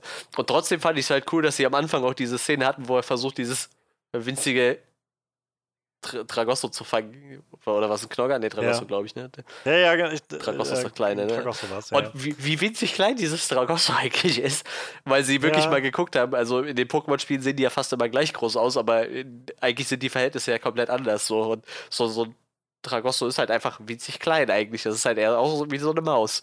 Und das ist halt wirklich sehr klein und das rennt ihm dann auf der Wiese hinterher mit seinem Knochen. So, ist, ich fand das total großartig. Auch diese Szene, wo er das seine Pokémon hat und so guckt, der ist überhaupt nicht grün, der Pokémon ist Ja. nicht grün geworden. So. Und, und du, du weißt Ja. doch genau, wie, wie du da selber vor, vor dem Spiel standest und immer ge- mitgefiebert hast, dass dieser blöde Ball äh, aufhört zu zappeln, damit du dieses Pokémon gefangen hast. Ah, das war großartig. Und man hat sich dann als Kind immer eingeredet, je öfter du einfach, je schneller Ja, du ja, den. A-Knopf drückst beim Fangen, umso besser Steuerkreuz funktioniert das drehen, dann. oder Tasten drücken, irgendwie so. Und im Endeffekt hat es alles überhaupt keinen Unterschied gemacht, wahrscheinlich. War einfach nur davon abhängig, wie, wie, wie gut das Verhältnis zwischen deinen, das, so dein Level zu dem Pokémon war irgendwie. Aber es war, es war echt schön. Hat mir richtig gut gefallen. Also, die haben sich echt Ja. viel Mühe gegeben, wirklich jeden Fan da glücklich zu stellen, habe ich so das Gefühl. Ja, sie haben halt die Kernelemente beibehalten. So. Und, aber das nicht so ins Zentrum gestellt, sondern wie gesagt, so ein bisschen die Welt darum ausgebaut. Und ähm, insofern war es, glaube ich, auch ganz clever, halt diese, diese Pokémon Detective-Reihe oder das Spiel halt irgendwie so als Ja. Vorbild zu nehmen, um so ein bisschen in diese Welt einzuführen. Ähm, zum einen hast du halt auf einmal dann die Möglichkeit, eben auch einen sprechenden Char Hauptcharakter Ja, genau. zu haben. Also ist ja jetzt auch nicht so häufig, dass du Pokémon sprechen hast. Ja, Ähm, stimmt. ähm, und naja, zum anderen, wie gesagt, kannst du so ein bisschen diese, diese fragwürdigen Elemente, die vielleicht in der Handlung von einem Film nicht so viel Sinn machen oder so, oder nicht so gut bei wegkommen, einfach ausblenden. Und ähm, ja, Wie, wie fandst du denn Pikachu? Also den Detective Pikachu in dem Ich, Film? ich fand den also durchaus unterhaltsam. Ähm, nicht so. Also, wenn Ryan Reynolds irgendwas spricht, denke ich immer so, ich, ich, also ich identifiziere den Moment halt sehr mit, mit Deadpool irgendwie. So mit großer Schnauze. Mhm. Und ich finde, dieser Pikachu hat halt, es ist halt auch nicht so ein, also irgendwie ist es ein Kinderfilm, aber es fallen trotzdem irgendwie sehr viele Sprüche und Witze, wo ich so denke, die sind eigentlich für Kinder gar nicht so geeignet, nur die verstehen es halt einfach noch nicht. Also Pikachu Ja. hat halt schon irgendwie so ein bisschen derb, derbe Sprüche drauf, so manchmal, was halt ziemlich cool war. Und es ist halt äh, höchstgradig kaffeeabhängig, was halt auch irgendwie total in diesem Film total lustig ist. Also mir hat das wirklich sehr gut gefallen, so als, als Charakter halt. Also Rain Reynolds hat, war schon echt gut gecastet. Er wusste halt erst mal selber, äh, er hat im Interview gesagt, nicht warum die den überhaupt dafür gewählt haben, so, weil für ihn das gar keinen Sinn machte. Und äh, also dann sich so mit diesem Charakter beschäftigt hat, mit diesem Detective Pikachu, ist ihm dann klar geworden, dass das eigentlich genauso sein Charakter ist, so, ne? Also so sowas, Ja. was gerade für ihn, was er gerade richtig gut spielen kann irgendwie. Das war halt echt, und das, das, er macht das halt echt großartig so. Ich fand das ziemlich cool. Und ich sagte, wo, wo, ich meine, der Film ist halt sehr vorhersehbar und irgendwann wusste man halt auch, wo es drauf hinausläuft, aber ich weiß nicht, ich fand das halt trotzdem total gut. Und wie gesagt, vom Animationsstil her war das halt echt äh, oberste Klasse, so was du halt so abliefern kannst irgendwie. Ja. Ne? Also es wirkt ja halt echt sehr, sehr realistisch. Ja, sie haben das sehr, sehr glaubwürdig alles aufgezogen, so mit dem, ähm, also sowohl visuell von gerade dem Pikachu, aber halt auch so die, ja, diesen Charakter, den er einfach auch hatte. Also, ich, wie, wie du schon sagst, das war sehr vorhersehbar. Eigentlich war mir von Anfang an schon klar, worauf es hinausläuft, wenn ich ehrlich bin. So, kommen wir vielleicht auch später dann nochmal drauf, aber nichtsdestotrotz war der, diese Figur auch einfach so, ja, so charmant Ja. und liebenswert irgendwie gemacht.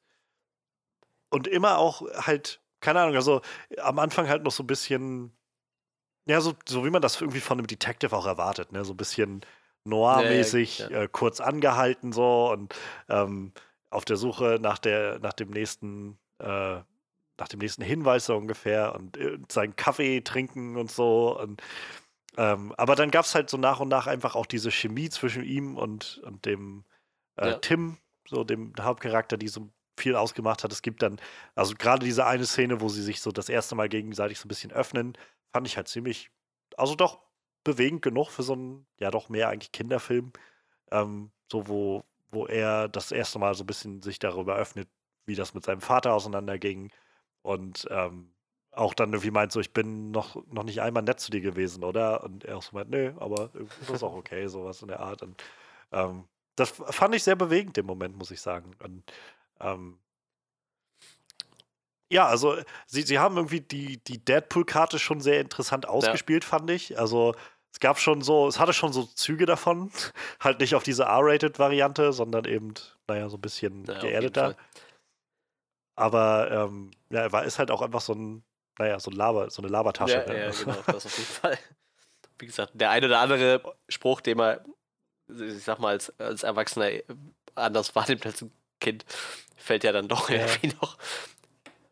Ja, definitiv. Das ist auch, glaube ich, eher was bei mir so für die zweite Hälfte, wo ich, also von dem nächsten Teil dann nachher, ich manchmal so nicht ganz sicher war, für wen der Film jetzt eigentlich ist, aber ähm, ich fand, also ich weiß nicht, wie es bei dir war, aber ich glaube, einer der größten Lacher, die ich im Kino hatte, war halt als, ähm, also äh, zum einen bei der, bei der die, ja, Pantimos-Verhörszene. die war großartig. Dieses ganze Panty-Boss war einfach der absolute Hammer. Das haben sie so schön aufgezogen, so Ja. slapstick-mäßig auch mit diesem Pantomime-Ding und wie er dann bei ihm irgendwie in den unsichtbaren Raum reinsteigt und Benzin über ihm auskippt und so.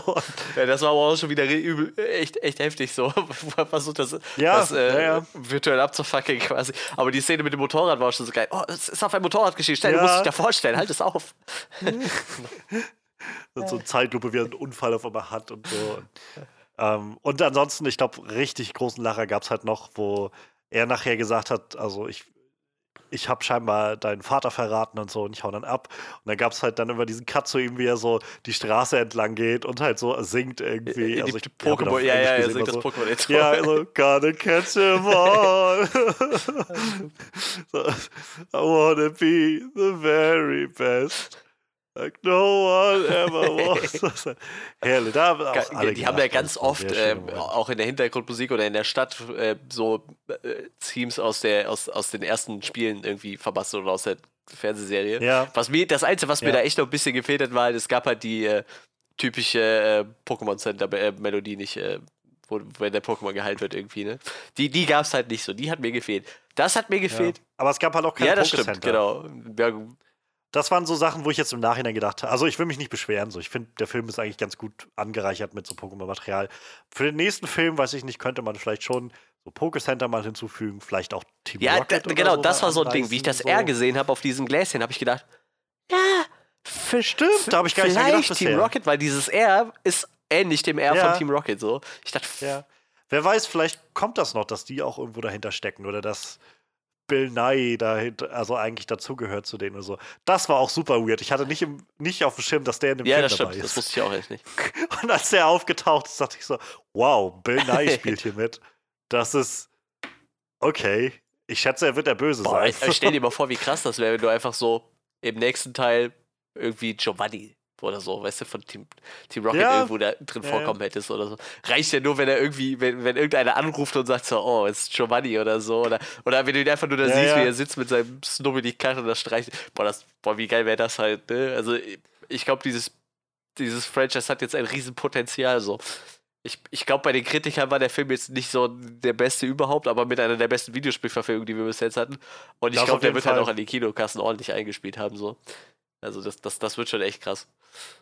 Ich glaube, äh, ja, Potenzial ist auf jeden Fall bisschen. Äh, ich bin mir nicht sicher, am Ende vom Film, ne, als er am Bahnhof sitzt und dann kommt Mhm. äh, sein Vater mit Pikachu an. Redet da das Pikachu auch noch mit ihm und sagt, hey Kleiner, oder ist das sein Vater, der das sagt? da. Nee, das Ja, ist das der, war ist nämlich das Ding, Vater. weil ich gehe ja davon aus, er kann jetzt das Pikachu nicht mehr verstehen, weil er quasi seinen Vater gehört hat. Ja. Ne? Das wird ja, jetzt halt genau, irgendwie genau. ein bisschen. Da fehlt halt irgendwas für, wenn du da, die Story um die jetzt weiterspinnst, so, ne? Wenn du dieses Pikachu nicht mehr hören kannst. Ja. Da ist halt ein bisschen dieser, diese Sympathie mit diesem Pokémon dann weg, wenn es nicht mehr richtig redet. ja, also ich denke, denen wird noch irgendwas einfallen. Sie haben halt diese Technologie jetzt ja quasi eingeführt, dass du Pokémon und Menschen, äh, Seelen oder Geister oder sowas vereinen kannst oder sowas in der Art. Also ich denke, die werden irgendeine Art und Weise finden, wieder. Ja, das, das könnte wegen mir sogar richtig stumpf sein, so. Weißt du, Vater, passiert irgendwas verunglückt und sie müssen ihn einfach in das Pikachu transferieren, um ihn zu Ja. retten oder Naja, so. Weißt das, du, ist, das ist ja genau das, also so manchmal hat es mich ein bisschen gestört, also da kann man vielleicht später auch nochmal ein bisschen mehr drüber reden, aber so im Großen und Ganzen, der Film macht halt irgendwie, oder ab einem gewissen Punkt hatte ich halt schon das Gefühl so, okay, was ich hier gucke, ist jetzt nicht wirklich, also es ist schon ein Live-Action-Film, aber es ist eigentlich ein Ja, ja, Cartoon, das auf jeden so Fall, nur mit ja. echten Figuren, also in der Art und Weise, wie Leute geredet haben, wie Leute sich verhalten haben, wie der Plot sich entwickelt hat, so, das ist eigentlich genau die Sache, die du halt in so einem in so eine halbe Stunde Cartoon-Folge irgendwie Ja, erwartest. das, das ist auf jeden Fall. So, wo nicht viel Zeit ist, so alles wird irgendwie relativ schnell auf den Punkt gebracht und Leute, das wird vorangetrieben. So. Ähm, wie gesagt, wenn man sich so ein bisschen damit abfindet, funktioniert so einigermaßen. Ähm, man sollte es halt vielleicht nicht zu viel hinterfragen. So. Ja, also auf jeden Fall. Wie gesagt, der Film lebt halt eher von diesem Pokémon-Thema als, von- als von, dem, Von der von der Story so, halt. ja. Ne? Das auf jeden Fall. Aber mich Ja, hatten sie genau. halt echt bei Mewtwo schon. Und ich fand es halt richtig geil, dass sie im Film, äh, Film explizit erwähnt haben, dass Mewtwo wahrscheinlich das stärkste Pokémon ist, was existiert.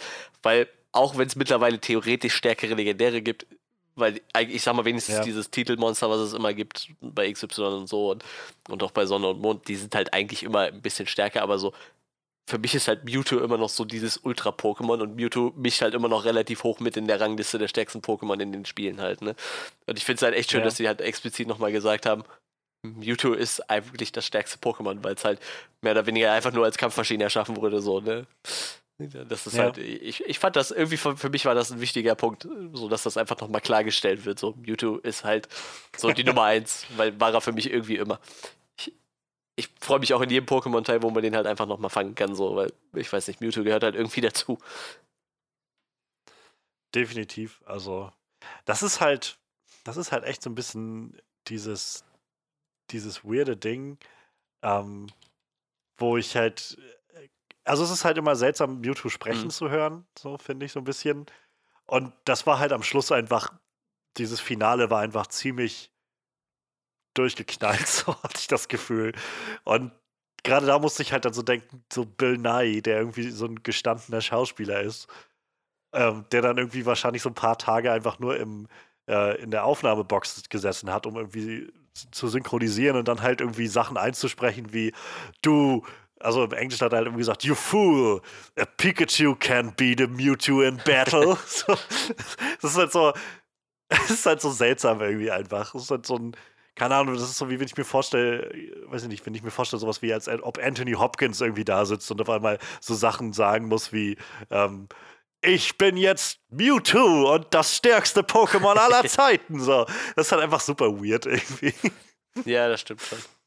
Äh, hattest du eigentlich das Glück, äh, Pokémon-Karten zu bekommen beim Eintritt? Nee, ich ich äh, habe nee, sie tatsächlich hab ich- noch ich bekommen, bekommen. obwohl wir halt. Ich weiß aber auch gar nicht, ob die das bei uns tatsächlich machen hier. Ich, ich glaube. Ja, gut, bei dem kleinen Kino, wo sie in Originalsprache das zeigen, weiß ich es nicht, aber ich sag mal, fast jedes Kino hat halt irgendwie, eigentlich auch nur zum, für den Release, für den ersten Tag Karten bekommen, so, ne? Und wir waren halt, glaube ich, auch echt die letzte Runde, die noch ein paar gekriegt haben, weil die hat halt noch so einen Karton, da waren halt, lass es mal noch 15 Päckchen drin gewesen sein, ne? Und vor uns waren halt so drei Kinder, die haben Ja. halt eins gekriegt und ich, ich habe gesagt, ich hätte auch gerne eins und dann habe ich dann auch eins gekriegt, so. Ich meine, ich habe schon seit äh, 15 Jahren keine Pokémon-Karte mehr in der Hand gehabt, so, aber irgendwie war das cool. Ja. Das ausgepackt und vorne ist halt dieses Pikachu als Meisterdetektiv-Variante drauf und, und dahinter ist halt random ein anderes Pokémon bei mir, was halt so ein Snowball, so ein hässliches irgendwie. Ich, ich fand das cool. Du meinst Ken Watanabe? Ja, ja, genau. Wahrscheinlich das. Ja, gut, das ist ja das einzige Snowball, was eigentlich vorkommt. Ne? Aber ich fand das schon ganz cool. Also, es hätte mich jetzt nicht so gecatcht, dass ich sagen würde, ich würde mir nochmal Pokémon kaufen, aber Ja, ja, na klar. irgendwie so, hat dann auch wieder so ein Nostalgiegefühl noch dabei gehabt. So. Ja, ich habe aber auch nie so das Kartenspiel groß gespielt, muss ich sagen. Deshalb, vielleicht, vielleicht gab es das bei uns auch im hab- und ich habe nicht gefragt oder so, keine Ahnung. Aber sie haben mir auf jeden Fall keins angeboten oder einfach so mitgegeben. Ja, Ja, Ich, ich glaube, wie Ähm. gesagt, eigentlich war es halt für, für den, äh, für die Premiere, für den Premieren- Premierentag gedacht. Ne? ja. Ja. ja. das mag sein, ja. Ähm, ja, äh, ich hatte es jetzt gerade schon mal so ange Ken Watanabe fand ich auch irgendwie ganz, Ja, ganz Fall. witzig, dass der dabei war.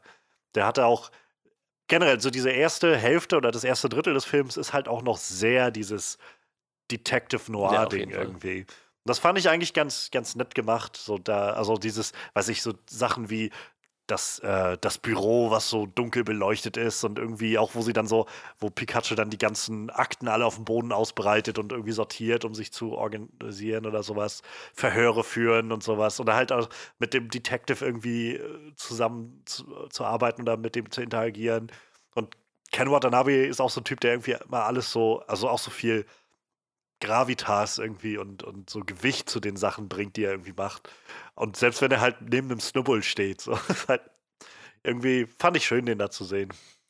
Ja, das auf jeden Fall. Ken Watanabe ist halt, immer wenn du irgendwie einen Japaner brauchst für einen Film, hast du halt Ken Watanabe da rumspringen. Oder äh, Ja. äh, Takeshi Kitano ist halt auch, wenn, wenn er älter sein muss noch, ne, dann hast du halt irgendwie noch Takeshi Kitano, weil das, ich glaube, einfach im Westen die bekanntesten japanischen Schauspieler sind so, ne. Ich glaube, Ken Watanabe verdient wahrscheinlich eh seinen Großteil in, in Amerika und Takeshi Kitano kennt er ja. allein durch Takeshis Castle schon jeder und dann durch die paar anderen großen Filme, die es halt in den Westen geschafft haben. So, das sind halt immer so die, wenn, wenn du halt einen Japaner brauchst, nimmst du halt auf jeden Fall die schon mal rein, weil A sind das verdammt gute Schauspieler und B haben die halt irgendwie schon so einen Namen und ich kenne Watanabe für die super. In jedem Film, wo der eigentlich mitspielt, mag ich den immer sehr gerne, weil wie gesagt, er ist halt echt ein guter Ja. Schauspieler und ich weiß nicht, das ist halt irgendwie so, so dieser vertraute Japaner, den man halt aus dem ganzen Film kennt. Irgendwie. Ja. Und das ist halt aber auch sowas, wo ich so gedacht habe, also und da hat es mich nicht ganz so nicht gestört oder so, aber es ist halt so auch wieder, wo ich so gedacht habe, eigentlich auch krass, dass du so einen, so einen halt, ich sag mal, gestandenen, hochkarätigen Schauspieler da stehen siehst, der halt, naja, eigentlich gegen, neben einem unsichtbaren Snubble steht und davon redet irgendwie, dass so, oh, you have no Pokémon-Partner und sowas irgendwie.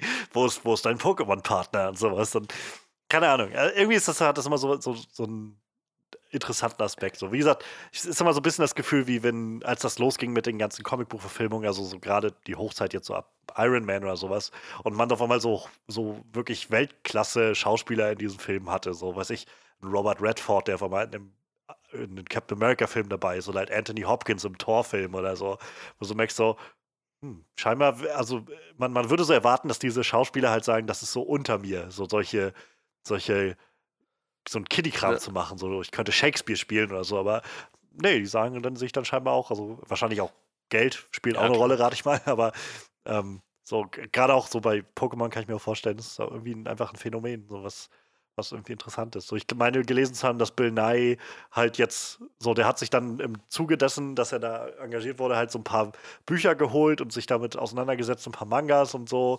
Und äh, hat jetzt wohl auch angefangen, Pokémon Go zu spielen, weil er das irgendwie sehr interessant fand. Ich würde halt echt so ähm, interessieren, so in Japan ist das ja noch ein Tick krasser wie sonst wo auf der Welt. Und mich würde halt interessieren, wie äh, Ken Watanabe so allgemein irgendwie zu Pokémon steht, als so ein Riesenphänomen, was halt aus Japan kommt. Ja, Ich hoffe, der taucht Ja. halt irgendwann mal in einem Podcast oder so auf als Gast. Dass, dass ihn halt jemand da ein bisschen zu interviewt. naja. Ich meine, er ist jetzt diesen Monat, oder ja doch, diesen Monat dann auch wieder schon im Ja, nächsten genau, ja. japanisch angehauchten Film, Ja. dann Godzilla 2 dabei. Also. Ich, ich glaube, das hat halt irgendwie für die immer noch einen ziemlich so, so irgendwie noch vielleicht sogar noch einen Mehrwert irgendwie, ne? Weil es wirklich ja, eins dieser. Franchises ist, die äh, von Japan wirklich die ganze Welt erobert haben eigentlich.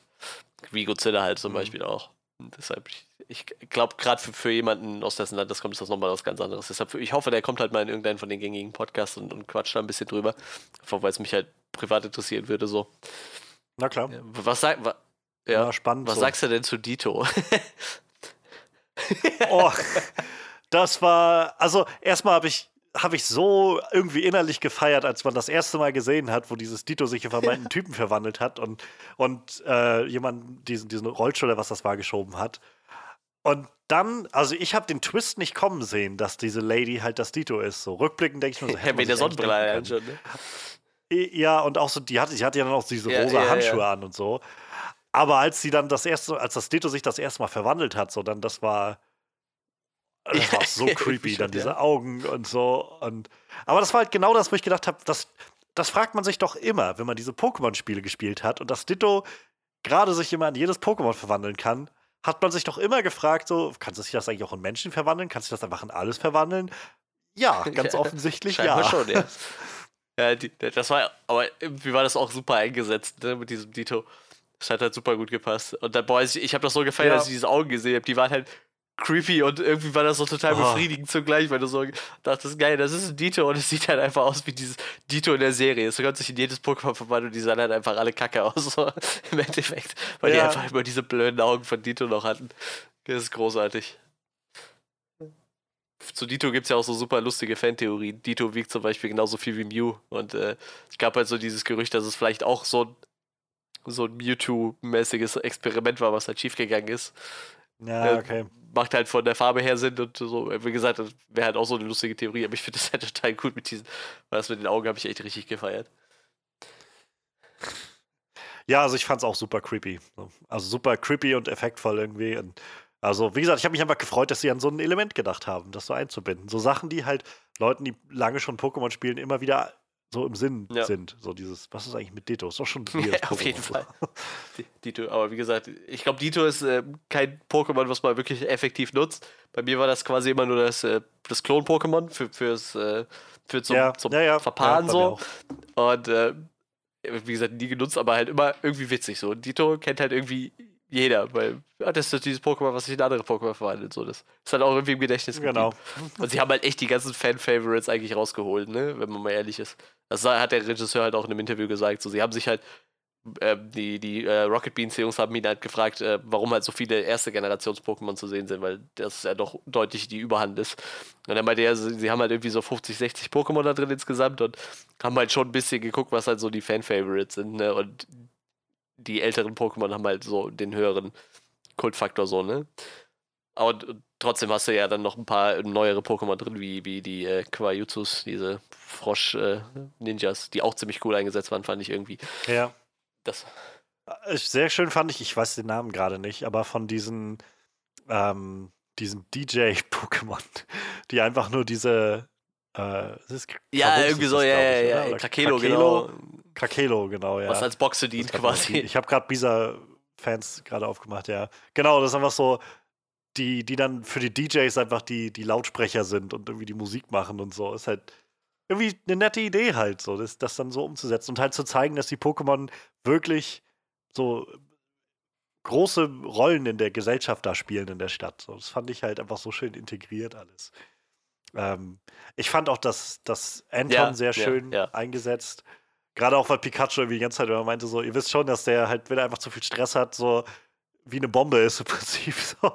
Und äh, ich, ich, ich glaube, da hat diesen Moment, wo er, glaube ich, das umarmt hat und meinte so, ja, okay, okay, ich will dich nie wieder umarmen oder so. Ja, da, da, das war so, da dachte ich auch so, das wird jetzt eine Szene, die halt zu abgefahren ist, diese, die so wirkt, anfängt wie Inception quasi. Also wo auf einmal die Wände hochkommen, ich dachte, Ja. so, ich meine, Anton ist Ja. zwar schon echt ein mieser Psioniker so, aber nicht so krass so. Gut, es wurde dann, Ohne Witz, mir als, als das aufgelöst wurde, ist mir echt so die Kinnlade Ja. runtergefallen. Ich fand das sah ja, so krass aus. riesen, Also, weiß nicht und ich habe auch überhaupt nicht damit gerechnet. Äh, Shell Terra, Ja, ich habe okay. gerade mal die, oder Shell Terra wahrscheinlich, ähm, gerade mal rausgesucht extra nochmal. Ähm, weil ich halt echt, wie gesagt, ich habe damit nicht gerechnet. So, es gab halt diesen Moment vorher, wo sie noch Ja. gesagt haben, irgendwie Größenexperiment und so. Und, ach, naja, und da dachte ich auch so, naja, wahrscheinlich wird es dann nicht, noch nicht sein. So, Ja, man sieht genau. ja jetzt nichts. Und dann ging das halt los mit diesem, die, die, die Erde fällt in sich zusammen und so und Berge werden auf einmal fallen vom Himmel und sowas. Ich so, ja, was ist denn jetzt hier los? So, aber mein Gedanke war halt auch, irgendwie muss jetzt mit dem Anton wohl irgendwie ja. zusammenhängen oder sowas, dass das halt irgendwie, keine Ahnung, in irgendeiner Art und Weise jetzt soweit sogar hier die Real- Realität beeinflusst oder so. Und dann aber zu sehen, wie einfach auf dieser gesamten Landfläche sich diese, keine Ahnung, weiß ich nicht, 500, 600 Ja, Meter irgendwie so. Viecher irgendwie so langsam erheben, so kurz schütteln irgendwie. Oder, also, wie gesagt, mir ist die Kinnlade runtergefallen. Das sah Ja, so krass Fall. aus. Und ich frage mich, was ist mit denen passiert? So, oder was, was machen die überhaupt? Li- Liegen die jetzt wirklich da einfach so jahrelang rum und, und weil das Scheint so. sah jetzt nicht so aus, als würden die sich jeden Tag bewegen, weil irgendwie war ja alles zugewachsen quasi um die rum, ne? Naja, weil, genau. äh, ja. ich weiß, Mewtwo hat ja einiges rückgängig gemacht, aber eher so dieses Body-Change-Ding, ne? Ich weiß halt nicht, kann man die da einfach so liegen lassen? Weil wenn die mal in der Stadt rumlaufen, die machen ja auch alles platt theoretisch, auch wenn die wahrscheinlich eher friedlich sind, aber das ist halt schon, also die sollte man schon irgendwie ernst nehmen, wenn die so riesig sind, habe ich so das Gefühl. Ja, das war, Ja. das war richtig krass. Stimmt. Coole Szene und Ja, also, ich habe keine Ahnung. Also, was. Das sind halt so die Sachen, wo ich denke, man soll das vielleicht nicht Ja, hinterfragen. auf jeden Fall nicht. Wie gesagt, äh, ich glaube, bei Pokémon hat man auch so einiges nicht hinterfragt, was da so storytechnisch passiert ist, obwohl die auch nie die stärksten Ja. so Sachen waren. Aber mir ging das halt irgendwie dann durch den Kopf, was macht man damit mit, mit diesen. Ja, ja. Aber es zeigt halt auch irgendwie, hat es noch ein bisschen hervorgehoben, wie, wie crazy diese Organisation da ist irgendwie, ne? Was sie da für einen kranken Kram eigentlich machen. Also das war. Ja, aber das hat mich echt beruhigt, so dass es nicht das Anton war. So. Ich dachte, okay, wie gesagt, Ant- Anton kann halt, schon- ist halt eigentlich äh, sehr mächtiger Psioniker, aber so krass dann doch nicht irgendwie. Ne? Ja. Ja, definitiv. Ähm, äh, an die Szene angeschlossen, so, man kann es wahrscheinlich noch vieles aufziehen, was niedlich war, aber auch die Bisasams, stimmt. irgendwie diese Und Bisasam diese kleinen zu sehen, war sehr schön. oder die aussehen wie so fliegende Pollen. Ja, ja. Pilze irgendwie. ich so weiß auch nicht mehr, wie die heißen, keine. Ahnung. Ja, genau. Ich glaube, nach den ersten 250 bin ich Das- raus. Ja, ähnlich geht mir das auch. Ähm, aber genau, das fand ich nochmal sehr schön, die zu sehen. So, das, also das war irgendwie eine echt Ja. schöne Szene so. Ähm, und auch das Pokémon Battle war irgendwie ziemlich krass, so mit dem, Glurak, ja. mit dem Glurak, was dann irgendwie durchgedreht ist und, ähm, und dann dem Kabador, was dann zum, zum Garados wurde. So das ach, herrlicher Ich fand Moment, halt auch- ich. Wo er auch noch so meinte, irgendwie, so, okay, äh, wenn sich das Kabador hier entwickelt, so dann geht hier aber die Post ab, so, dann tritt das irgendwie einmal und dann so, hm, irgendwie habe ich mir das anders vorgestellt. Ja, da, da war auch wieder Ja, dieses Größenverhältnis-Ding dann wieder ziemlich krass, ne? Also es sich dann doch entwickelt hat, wie groß so ein Ja. Gyarados eigentlich ist. Gesagt, Ja. ich glaube sogar, selbst in, in, der, äh, in dem Anime ist es halt nicht immer rübergekommen, wie, wie groß die Pokémon eigentlich sind. Ne? Also, so, ich glaube echt, die haben sich so den Pokédex als Vorbild genommen. Ne? Der wird ja auch e eff effektiv Ich mal denke auch, erwähnt, ja. so, weil das ist halt irgendwie so, da stehen halt diese Werte auch so drin. Ne? Also das ist halt wirklich so, Tragossus winzig klein und, und so ein Gyarados ist halt verdammt riesig irgendwie. Das, ich meine, auf den Gameboys konntest du das ja eh nicht darstellen, aber äh, sie haben es ja auch dann bei den anderen Teilen irgendwie sein gelassen, die wirklich dann so anzupassen, wie sie eigentlich sein müssten. Ich meine, das macht ja auch für die Story keinen Sinn, Ja. aber in so einem Film ist es halt schon, kannst du es halt visuell schon ganz gut darstellen irgendwie, ne? Wie riesig so ein noch ist. Ich hätte schon gerne irgendwie mal noch so ein Onyx gesehen. Ja, das wäre auch nochmal. Sie hat ja sogar so eine- Definitiv. Also Professor Eich wurde zwar nicht erwähnt, aber es gab ja dieses, dieses Haus, wo die Detektei drin ist, das hieß ja Oak. Oak ist ja quasi der englische Name von Professor Eich. Hm. Das fand ich noch ganz nett so als, als Anspielung. Ich hätte es halt witzig gefunden, wenn halt irgendwie Professor Eich noch erwähnt worden wäre oder so. Also die haben echt noch Potenzial für, für mehr Filme. also man kann auch noch tausend Sachen erwähnen, glaube ich, die irgendwie cool waren. Das sowieso, ja. Das, das ist halt das Cool. Ich freue mich da echt drauf. Und als ich zum Beispiel diesen Kampf von Glurak gegen die Gengars gesehen habe, so am Anfang dachte ich so, boah, da könntest du halt auch Boah. irgend so ein Horror-Ding noch draus zi- zimmern. Und das Ja. kannst du ja alles in einen coolen Detektivfall einbinden oder so, ne? Also du könntest ja jetzt im Endeffekt ein paar Filme lang irgendwie irgendwelche coolen Fälle abarbeiten oder so, ne? Und die können ja theoretisch Mhm. alle in irgendeine andere Richtung gehen. Und vielleicht irgendwann zieht sie ja dann nochmal nach Kanto oder so. Oder in eine andere Ecke, Yoto Mhm. vielleicht. Das wäre schon echt nett. Ich hoffe ja, also da, wie das wahrscheinlich immer so ist, also gerade bei solchen Sachen, man, man hofft ja dann so sein, seine Lieblings-Pokémon auch irgendwo auf der Ja, großen klar. Leinwand dann zu sehen. So, ich bin im Großen und Ganzen recht zufrieden, einfach mit den Pokémon, die ich sehen konnte und kennen, also auch so in Live-Action kennenlernen durfte. So, wenn es halt noch Fortsetzungen gibt, also ich weiß mal, für gewöhnlich soll man sich ja nicht so, so Legendary-Pokémon aussuchen, aber ich kann, kann mir einfach nicht helfen. So, Ho-Oh ist einfach Ja, so das ein stimmt. faszinierendes Pokémon für mich. Ich, und ich finde das so, ich finde das viel cooler als Lugia, auch wenn es nicht so stark ist irgendwie. Aber ich weiß, ich finde das einfach so, so ästhetisch irgendwie in diesem Regenbogen Das war das erste und, Pokémon, was man ähm, gesehen hat im Anime, ne? Obwohl es das quasi da noch Ja. gar nicht gab, so. Also, gut, vielleicht hatten die schon Ideen dafür, aber prinzipiell im Spiel war es ja damals noch nicht drin, aber das ist ja das erste Pokémon, was Ash sieht, als er quasi zur Tür rausgeht, ist ja dieses Ho-Oh, was über den Himmel fliegt und diesen goldenen Ja. Schein hinterlässt. Und das ist halt sowas, da, da das könnte, also wäre ich super glücklich, wenn man das nochmal irgendwann sehen könnte. Und so ein schönes Nachtara oder Psyana oder so. Das fände ich auch nochmal ganz cool. Ja, ich meine, Evoli ist ja allgemein ziemlich cool. Ich meine, wir hatten es ja in einer Variante als Flamara, glaube ich, dann, ne? Ähm, äh, Mhm. mein, mein Favorite ist aktuell halt Lucario so, ne? Und Lucario hätte ich halt echt gerne irgendwie noch da reingebaut. Lucario ist halt auch, also die Story von Lucario ist Ja. halt relativ traurig in diesem Anime, so irgendwie ist ja auch so ein Pokémon, was halt ständig gefoltert und gedrillt wurde, deshalb ist es halt auch so stark. Und also wie gesagt, ich mag das total gerne und es ist halt auch in den Spielen so eins meiner besten Pokémon, die ich eigentlich so einsetze, glaube ich. Ja, das ist halt schon ziemlich übel. Da habe ich mich so die letzten Generationen immer dran hochgezogen an Lucario. So. Das ist immer mein, mein Pokémon, mit dem, ich, mit dem ich gegen die Top 4 antrete. So. Weil meistens brauchst du ja im Endeffekt eh nur noch eins. Bis dahin hast du halt meistens eins so hochgelevelt, dass es reicht. Die Spiele werden auch meiner Meinung Ja. nach immer leichter, aber das ist halt egal irgendwie. Der Nostalgiefaktor macht es halt immer gut. Sind ja, halt eigentlich schon. Spiele Und äh, wie ja. gesagt, halt der, dieses Lucario begleitet mich halt jetzt schon ein paar Generationen. Seit man die halt mitziehen kann über die Generation, nehme ich das halt mit. Und deshalb Lucario wäre schon ganz cool noch irgendwie. Wenn es das gäbe. Ja. Ah, es gibt halt so viele coole Pokémon. Und dann auch so ein paar blöde, irgendwie so ein Unra-Tytox oder so in der Ecke in der Sei- Seitenkasse irgendwie so eine Mülltüte liegen und das ist dann ein Pokémon eigentlich. Ich mag Ja, Kanimani das stimmt, auch ja, tatsächlich recht gerne. So, da gab es halt eins zu sehen. Ähm, ich mag auch Feurigel und halt Ja, ja, die Starter aus der Generation waren eh ziemlich irgendwie cool. sehr gerne so. Ähm, ja, Obwohl halt auch sehr Turtok bei mir einen relativ ähm, großen Stellenwert hat, weil es mein erster Starter Ja, war. ja. Irgendwie Shiggy. Die waren ja auch noch nicht so krass zu sehen. Doch, warte mal, Shigis hat man in der Löschszene gesehen, oder? Wie sie der Feuerwehr helfen, ne? Ja, das war auch super schön, das in dem Clip zu sehen, wie die Feuerwehr neben den Chigis stand und einfach alle äh, Aquaknarren Vielleicht kriegen wir irgendwann die haben. zu sehen. Kannst du dich an die noch erinnern? Diese ganzen Shiggis mit den Sonnenbrillen? Ja, Das wäre halt auch irgendwie noch cool. das So als kleine weird. Verbrecherbande. Ich habe nicht viel von dem Anime gesehen, aber das kenne ich noch. Ja, das wäre vielleicht irgendwie noch, das wäre halt auch irgendwie witzig. Wenn du irgendwo so ein Shiggy stehen siehst, dann hat sie diese eckige Sonnenbrille auf. Das wäre halt auch ziemlich witzig.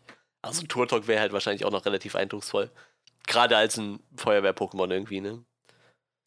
Aber ich habe so Ja. ein bisschen das Gefühl, sie haben halt auch viel Wert auf die ersten, äh, auf die ersten Entwicklungsphasen gelegt, weil ich glaube, wenn du Pokémon halt nicht zwingst zu kämpfen, entwickeln die sich halt auch nicht unbedingt, ne? Könnte ich mir so vorstellen. Das ist ja eher so ein, Stimmt, ja. so, so ein Trainingseffekt dann, dass sie größer werden. Ja. Und ich glaube, das war halt mit so einem Grund, warum wir halt viele, viele erste Generations-Pokémon da gesehen haben. Äh, erste, erste Entwicklungsstufe Pokémons. Ja, ich würde noch kurz einwerfen, so als eine der, der letzten Sachen, glaube ich, ähm, so, ich, ich, ich mochte so jedenfalls von den Performances die beiden Hauptdarsteller eigentlich ganz gerne. Also Tim, also Justice Smith als Tim Goodman und halt die Catherine Newton als die Lucy ähm, Stevens. So, wie sie die manchmal angewendet haben, da kommen wir gleich, Mhm. glaube ich, nochmal drauf. So, aber als Schauspieler fand ich die halt gut eingesetzt. Also ich, ich gerade die Catherine Newton, die hatte ich vor, die kenne ich noch aus Supernatural, wo sie ähm, eine Zeit lang die Tochter von, äh, von dem Mann gespielt hat, der halt später zu Claire Castiel wurde, also der Castiel in sich auf in sich aufgenommen hat Claire sozusagen. Das sagt mir gerade gar nichts. Genau, Claire. Und die taucht halt später immer noch mal ab und an auf und hat dann so bei ähm, mit der mit der äh, Sheriff Lady, da ist Ach, sie dann bei der die ist das. und Ja, so. verrückt. Jetzt weiß ich, wer das ist. Und also die finde ich halt sehr gut. Ich hatte die vor kurzem auch in ähm, Blockers gesehen in dem Film. Da spielt sie die eine der Hauptrollen. Sehr, sehr witzig da drin und sehr, sehr gut. Ähm, und ja, also insofern fand ich das ganz schön, dass die da jetzt so runtergekommen ist. Und ich glaube, man, also das waren so auch die Leute, sie und auch der, der Justice Smith, denen du so anmerkst, dass sie halt auch mit Pokémon Ja, aufgewachsen sind und da auch irgendwie für brennen. So. Ähm, Das ist ja. das ist schön. Und halt schöner, schöner Soundtrack, so insgesamt. Irgendwie schön, diese ganzen Themen mal, mal ab und an mal so zu finden, so dieses Pokémon-Thema oder halt so diese typische Kampfmusik oder sowas. Das war alles so leicht immer im Hintergrund mit drinne. Und man merkt halt, dass die Leute, die den Film gemacht haben, schon, schon auch irgendwo an Pokémon hängen, so ein bisschen. Ja, auf jeden Fall. Hm, Wie gesagt, ich meine, der Regisseur ist halt eigentlich, eigentlich sage ich mal, für das Franchise zu alt, aber dadurch, dass er selber Kinder hat, halt irgendwie wieder drinne und hat halt auch echt einen guten Job gemacht. Ich weiß gar nicht, was hat der Kerl denn vorher so gemacht, dieser Rob Letterman? Ja, ich hab's auch gerade offen. nach. Goosebumps, ja, okay, der war okay. Gulliver's äh, Reisen, mit, auch mit Jack Black. Monsters vs. Aliens, den fand ich ganz witzig. Okay, den habe ich, glaube ich, nicht gesehen. Der ist ja ein Groß- Animationsfilm wahrscheinlich nicht. Ist halt Ja. so ein, so ein Dreamworks-Film, Oder glaube ich. vorher dann noch. Der ist, glaube ich, also ist ja nicht so mega gut angekommen. Ich fand ihn aber. Ah, ja, tatsächlich, seine ersten drei Projekte waren alles äh, Animationsgeschichten. Shark Tale, Lost Kringles war wohl ein animierter Kurzfilm und Monsters vs. Große Haie, kleine Fische. Ah, das ist der, ja, okay, ich okay. gut. Den habe ich, glaube ich, nie gesehen, aber an den kann ich mich noch erinnern. Ja, danach hat er dann zwei Rodeos mit Jack Black gehabt, scheinbar. Dieser Gänsehaut-Verfilmung. Ge genau, ich glaube, also Gullivers Reisen war, glaube ich, kam, glaube ich, nicht so gut an, meine ich. Aber, Gulliv äh, aber, aber Gänsehaut kam, glaube ich, ganz Ja, gut ich, an. ich damals, äh, habe den auch gesehen. Tatsächlich ist halt natürlich ein Kinderfilm, aber ich fand den auch relativ lustig so. Ich meine, Jack Black macht halt auch nicht nur gute Filme, aber ich fand, aber der war dann tatsächlich wieder einer von den besseren so. Ich Ja. fand den ganz gut. Hat ja auch eine Ja, ja. Fortsetzung gekriegt. Ich glaube, die war aber nicht so gut, habe ich gehört. Ich glaube, die ist jetzt auch vor kurzem erst im Kino gelaufen, ne? Ja, ich glaube, Ja. letztes Jahr oder so, oder vorletztes. Muss man vielleicht nochmal erforschen demnächst. ja, wollen wir dann nochmal ein bisschen drauf eingehen, was vielleicht nicht so funktioniert hat oder hätte besser Ja. laufen können? Ich glaube, ganz offensichtlich können wir dann schon mal die Story halt nehmen, so, ne? Die halt trotz des ganzen Nostalgiefaktors. Ja, es ist halt eine. Kinderstory, ne? So, das ist halt. äh, Ich glaube, das ist halt so im Kern so, es ist halt, wenn du kein Kind bist, ist es halt alles Ja, super es halt. vorhersehbar. Und ich glaube, das hätte gar nicht so krass kindgerecht sein müssen. Klar, wir hatten auch Kinder im Kino so, aber ich glaube, der Großteil war schon, ich sag mal, wesentlich ein bisschen älter, ne? So, weiß ich nicht, 12 plus vielleicht Ja. irgendwie. Ich glaube, so als Sechsjähriger hätte ich mit Pokémon noch nicht so viel Spaß gehabt. Ich glaube, ich war so 10 oder 11, wie das rauskam. Ah, Ich, selbst das, glaube ich, weiß ich gar nicht mal so, ob man das. Also ich musste dann so denken, keine Ahnung, so die Pixar-Filme oder so, schaffen Ja, das das halt auch immer sehr gut, so sowohl eine Ja. kindliche Geschichte zu erzählen, als das auch im, im halt erwachsenen. Kontext gut zu haben. So.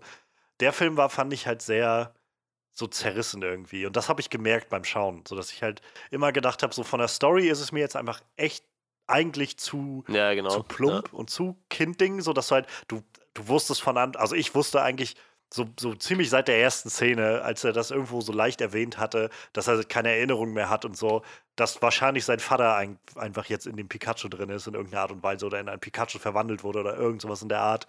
Und äh, halt, dass Bill Nye der Böse ist, war dann irgendwie auch ab der ersten Szene klar und so weiter. Also ich fand das halt doch sehr vorhersehbar alles. Ähm, und dafür war dann einfach auch diese Detective Story nicht, nicht an Nee, sich nicht stimmt. spannend genug, sag ich mal. So, und auch manchmal, also gerade der Schluss macht auch irgendwie gar nicht so viel Sinn, habe ich das Gefühl gehabt. Ähm, und auf der anderen Seite war aber der Humor an vielen Stellen so, dass ich das Gefühl habe, damit kann doch Ja, kein Kind ja, das ist es halt, ne? So, also, und halt nicht nur so ein, zwei Mal, sondern ich hatte das Ge- Gefühl, so wenigstens die Hälfte der Sprüche, die Ryan Reynolds Pikachu da macht, sind halt irgendwie, naja, da kann ein Kind, glaube ich, nicht viel mit anfangen. So, ist halt so ein, es gab doch diesen Moment, wo, wo sie ähm, bei der, in dem Haus von, von Harry halt waren und das Pikachu sich dann den, äh, das Kinderzimmer in Anführungszeichen angeguckt hat und meinte dann, ja, du hattest ein Pikachu-Bett oder so. Und also im Englischen sagt er halt sowas wie, in der Art wie, ähm, ich hoffe, du machst keinen Lampenschirm aus Ja, mir ja, oder ja. sowas in der Art. So, und das war, wo ich gedacht habe, das ist super weird. Also ich meine, so, das, das spielt halt darauf an, als ob er irgendwie so ein Psychokiller wäre, der irgendwie seine Opfer häutet oder sowas. Und keine Ahnung, das versteht doch kein Kind. So, das ist. Und da gab es einige Sprüche in der Art oder so, oder, oder der Humor, der manchmal so aufgebaut war, wo ich gedacht habe, für wen ist dieser Film jetzt eigentlich? So für, für Kinder ist, ist die Story vielleicht, aber irgendwie die, der Humor rundherum nicht so wirklich. Und für Erwachsene ist die Story halt irgendwie. Ja, ich, ich glaube, das. Problem war, die wollten halt wirklich so viele Leute wie möglich abholen, ne? Und da Ja. ist halt genau diese Spanne von kleinem Kind bis junge Erwachsene halt, ne? Ja, ja. Irgendwie so alles, was halt in den letzten 20 Jahren damit aufgewachsen ist. Ich glaube, das ist halt auch echt ein Problem so, ne? Ich finde aber auch, dass es halt echt an vielen Stellen nicht gelöst wird. Und ich glaube, so ein bisschen weniger Vorhersehbarkeit in dem Film hätte es halt einem Kind auch noch zumuten können, so, ne? Also ich fand es halt doch Ja, deutlich definitiv. zu kindgerechter, ne? Also ich, wie gesagt, bei uns waren die Jüngsten im Kino vielleicht natürlich irgendwie 7, 8 oder so, aber ich sag mal, so 12, 13 plus war halt der Großteil, ne? Und lustigerweise saß da sogar ein, ein älteres Ehepaar, die waren halt so En- Ende 50, würde ich jetzt tippen, so. Und selbst die haben da einfach gesessen, ohne Enkelkinder oder, oder ohne Kinder und haben sich das angeguckt irgendwie, ne? Und hatten scheinbar auch irgendwie Spaß, weil die sahen auf jeden Fall relativ zufrieden aus, als der Film rum war. Also ich meine, so, äh, wie gesagt, es funktioniert halt irgendwie, aber ich glaube, man könnte die Story halt du durchaus etwas Ja, anspruchsvoller machen. Und könnte sie halt trotzdem immer noch für Kinder dabei haben. So. Jetzt war das halt, glaub, wie gesagt, es fühlte sich halt so ein bisschen an, wie als ob du so eine Folge von Pokémon halt guckst. Was vielleicht eine gute Grundlage war, aber äh, darüber hinaus halt, wenn du das dann auf eineinhalb, zwei Stunden oder so streckst, dann wird es halt nachher irgendwann sehr, naja, so was, es ist mir irgendwie klar. ja, das Ding ist halt auch, man denkt halt immer so, für Kinder muss das halt möglichst eine einfache Story sein, was ja eigentlich totaler Quatsch ist. Klar, die muss halt nicht super Ja. komplex sein, aber Ja, ja. die muss halt auch nicht vorhersehbar sein. So. Klar, ein Kind denkt sich dann so, boah, was und das passiert und Ja, es ist Aber- eben, genau, so ein Kind denkt halt vielleicht noch nicht so die zwei ja, aber drei das ist Schritte halt auch total egal. So, So, aber ne? Wenn der ein bisschen komplexer wäre, wäre das eben. halt für das Kind einfach dasselbe so. Es wird wahrscheinlich trotzdem, wow, Genau so, und, genau, und, aber als Erwachsener denkst du dann auch so, boah, krass, das habe ich jetzt nicht kommen sehen.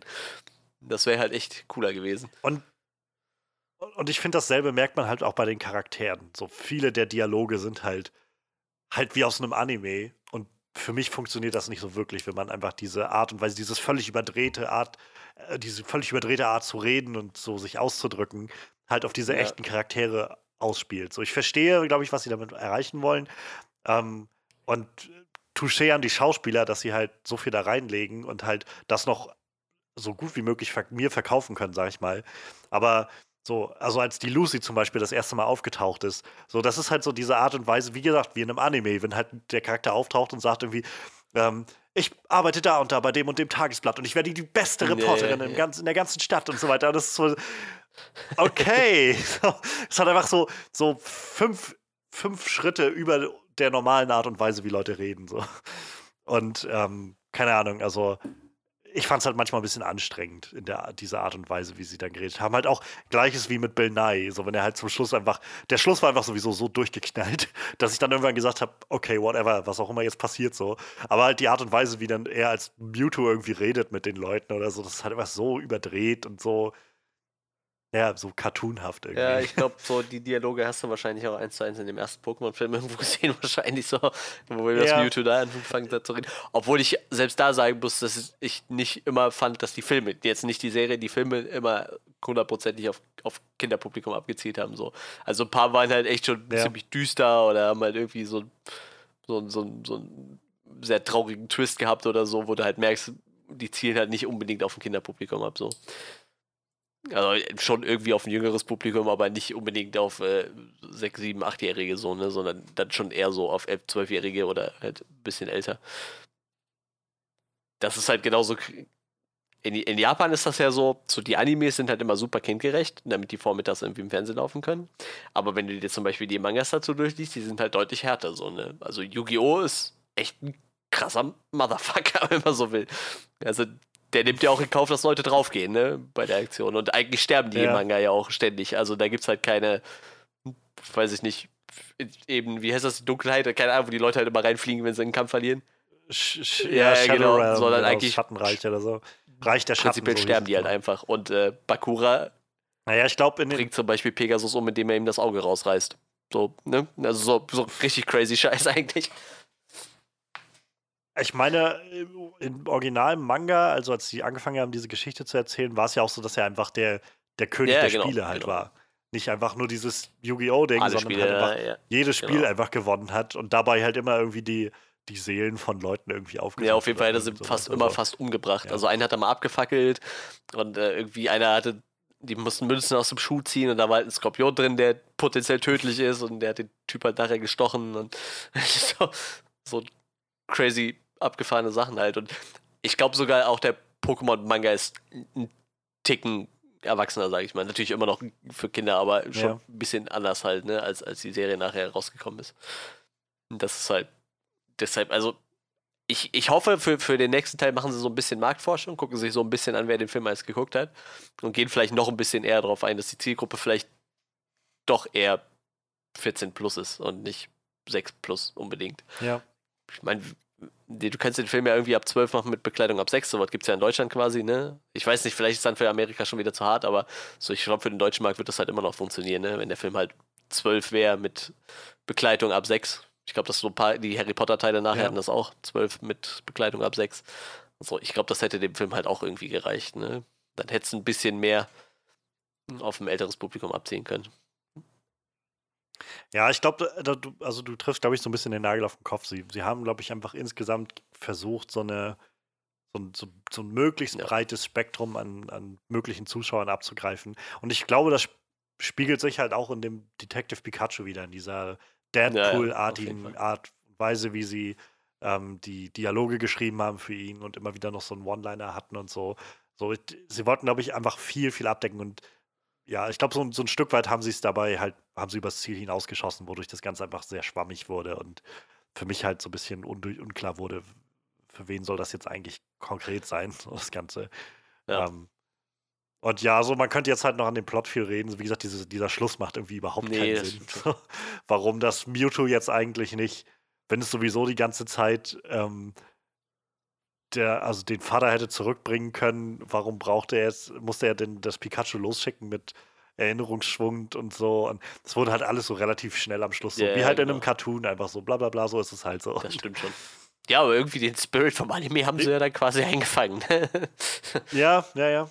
Und wie gesagt, das ist halt so dieses, wo ich das Gefühl habe, ja, wenn diese Welt rundherum halt nicht so liebenswert und cool und wirklich auch, auch voller ähm, so Hingabe dargestellt worden wäre, dann hätte ich wahrscheinlich noch deutlich mehr Probleme. das mit ist es halt. Ich glaube, das spiegelt so. sich auch ein bisschen zum Beispiel bei Rotten Tomatoes wieder so, ne, wo die Kritiker halt so bei 67% landen, was immer noch die beste Videospielverfilmung ist, habe ich eben gelesen, von der Bewertung her. Ja. Aber ich meine, wahrscheinlich hast du halt auch viele Kritiker in dem Alter, die das noch kennen oder Kinder haben, die das kennen, die auch irgendwie mit dem Franchise ein bisschen was anfangen können. Aber halt, wenn du das wirklich objektiv betrachtest, so als, als einfach als irgendein Film so, wo du halt nicht was viel mit anfangen kannst, gibt der halt nicht viel her. Klar, als Kinderfilm funktioniert er dann irgendwie besser so. Der Audience Score ist aber nochmal 20% höher bei 85, weil das ist halt wie bei uns so irgendwie, ne? Also du hast halt dieses ganze Nostalgie-Feeling und da geht halt das Objektive dann vielleicht ein bisschen verloren, weil du halt so selber halt so, so drin bist irgendwie halt, ne? Und dich einfach nur freust Mhm. über den Film und das überwiegt bei mir halt auch so. Und ich habe halt auch direkt, als ich aus dem Kino gekommen bin, so gedacht, wenn es kein Pokémon-Film wäre, wäre der halt echt ziemlich vorhersehbar und langweilig, glaube ich. Also nicht langweilig, aber halt auch kein spannender Film irgendwie, der mich dann richtig gefesselt hätte. So. Ich habe mich halt immer nur an irgendwas erfreut, wie so einfach wenn Mewtwo auftaucht und so. Und das hat halt alles direkt so, so Feelings erweckt, so von früher. Das war halt echt total krass. Tja. Dann würde ich sagen, lass uns doch mal zum Ja, Resümee kommen. ja, stimmt. Da, da steht ja auch noch ein Film an. Ne? Ich meine, ist ja nicht so, als wäre als wär, als wär der Podcast zu Ende, wenn wir jetzt hier durch sind. Ja, Ja, willst ja, du, dann, willst dann fange ich an. Ähm, ja, also, wie gesagt, ich, ich war ja im Vorfeld schon relativ ge gehypt. So, erst war ich ganz kurz ein bisschen skeptisch mit dem sprechenden Pikachu und so ab dem zweiten Trailer oder so war ich dann doch schon eher gehypt, als man dann auch schon mal ein bisschen mehr drumherum gesehen hat. So, und dann hast du das ein bisschen gedämpft, wenn du gesagt hast, so, ja, die können doch jetzt keine Pokémon-Kämpfer da reinbringen. Und ich dachte, boah, das, das wird halt auch irgendwie dann was von dem Franchise mir wieder kaputt machen, so, weil irgendwie gehört es halt dazu. Und jetzt haben sie halt im Endeffekt so, so eine Mischung geschaffen aus, klar, eig- eigentlich kannst du so Pokémon-Kämpfe nicht zeigen, obwohl es in dem Fall ja auch eher so wie ein sportlicher Wettkampf und nicht wie ein, äh, ja, irgendwann bleibt halt ein Pokémon einfach tot liegen, so. Ist halt vielleicht eher wie ein Boxkampf unter Menschen, so, ne? Also, wo jetzt nicht so schwere Schäden davon getragen werden. Also, so kam es für mich in dem Film rüber. Und äh, also diese Mischung aus, das gibt es zwar, aber da, wo wir uns gerade befinden, ist das halt nicht gang und gäbe. Und trotzdem hatten wir irgendwie unsere Pokémon-Kämpfe gesehen. Zwar in einem bisschen düsteren, dreckigeren Umfeld, aber im Endeffekt, es gab sie halt. Und äh, ja, wie gesagt, es wird auf, auf, alle Aspekte eingegangen, die du halt aus den Spielen geliebt hast.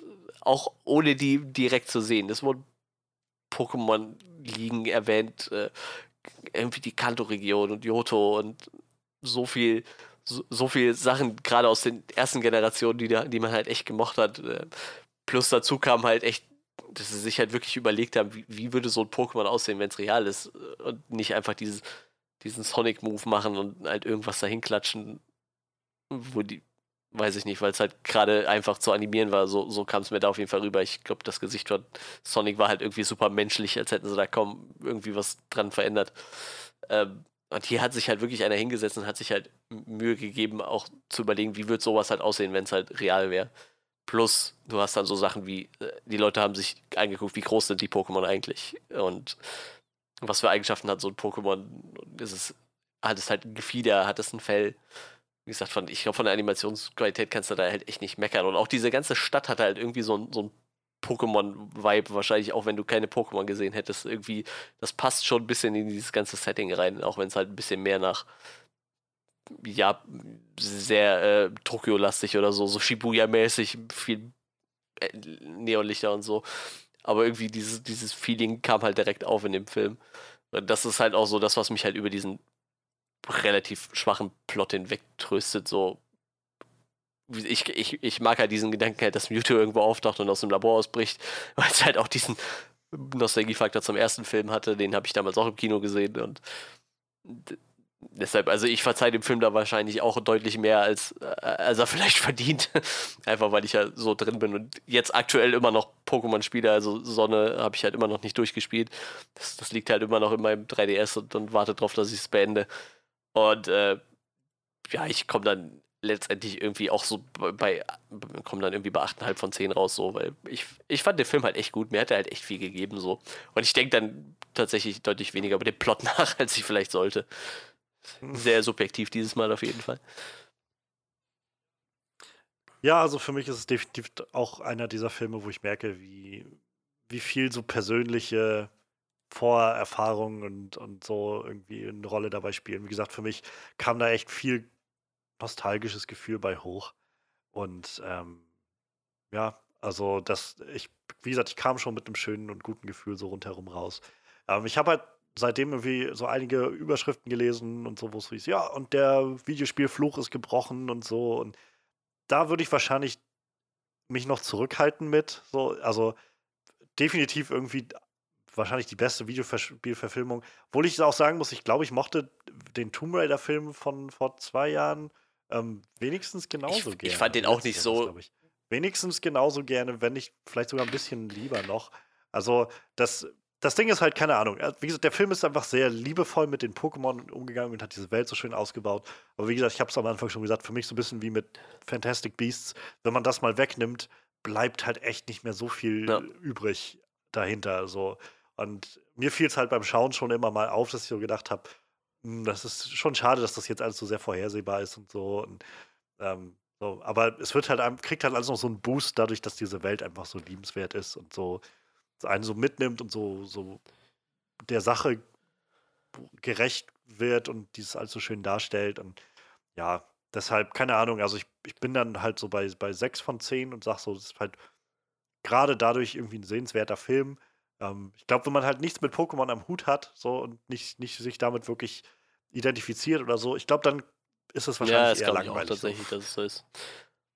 Und ähm, also äh, Top Raider hatte dann mit, äh, ich glaube, 52% bei Rotten Tomatoes, ja, dann auch ist ja schon fast eher einer von den besseren Comic-Verfilmungen, äh, von den äh, Videospielverfilmungen.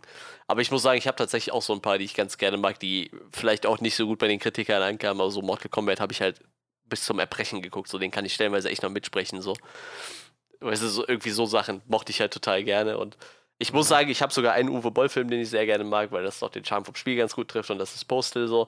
Ja, Postal als Spiel halt schon total weird war und das passt halt irgendwie zu Uwe Bolls Stil so total durchgeknallt. Da konnte er sich halt echt austoben.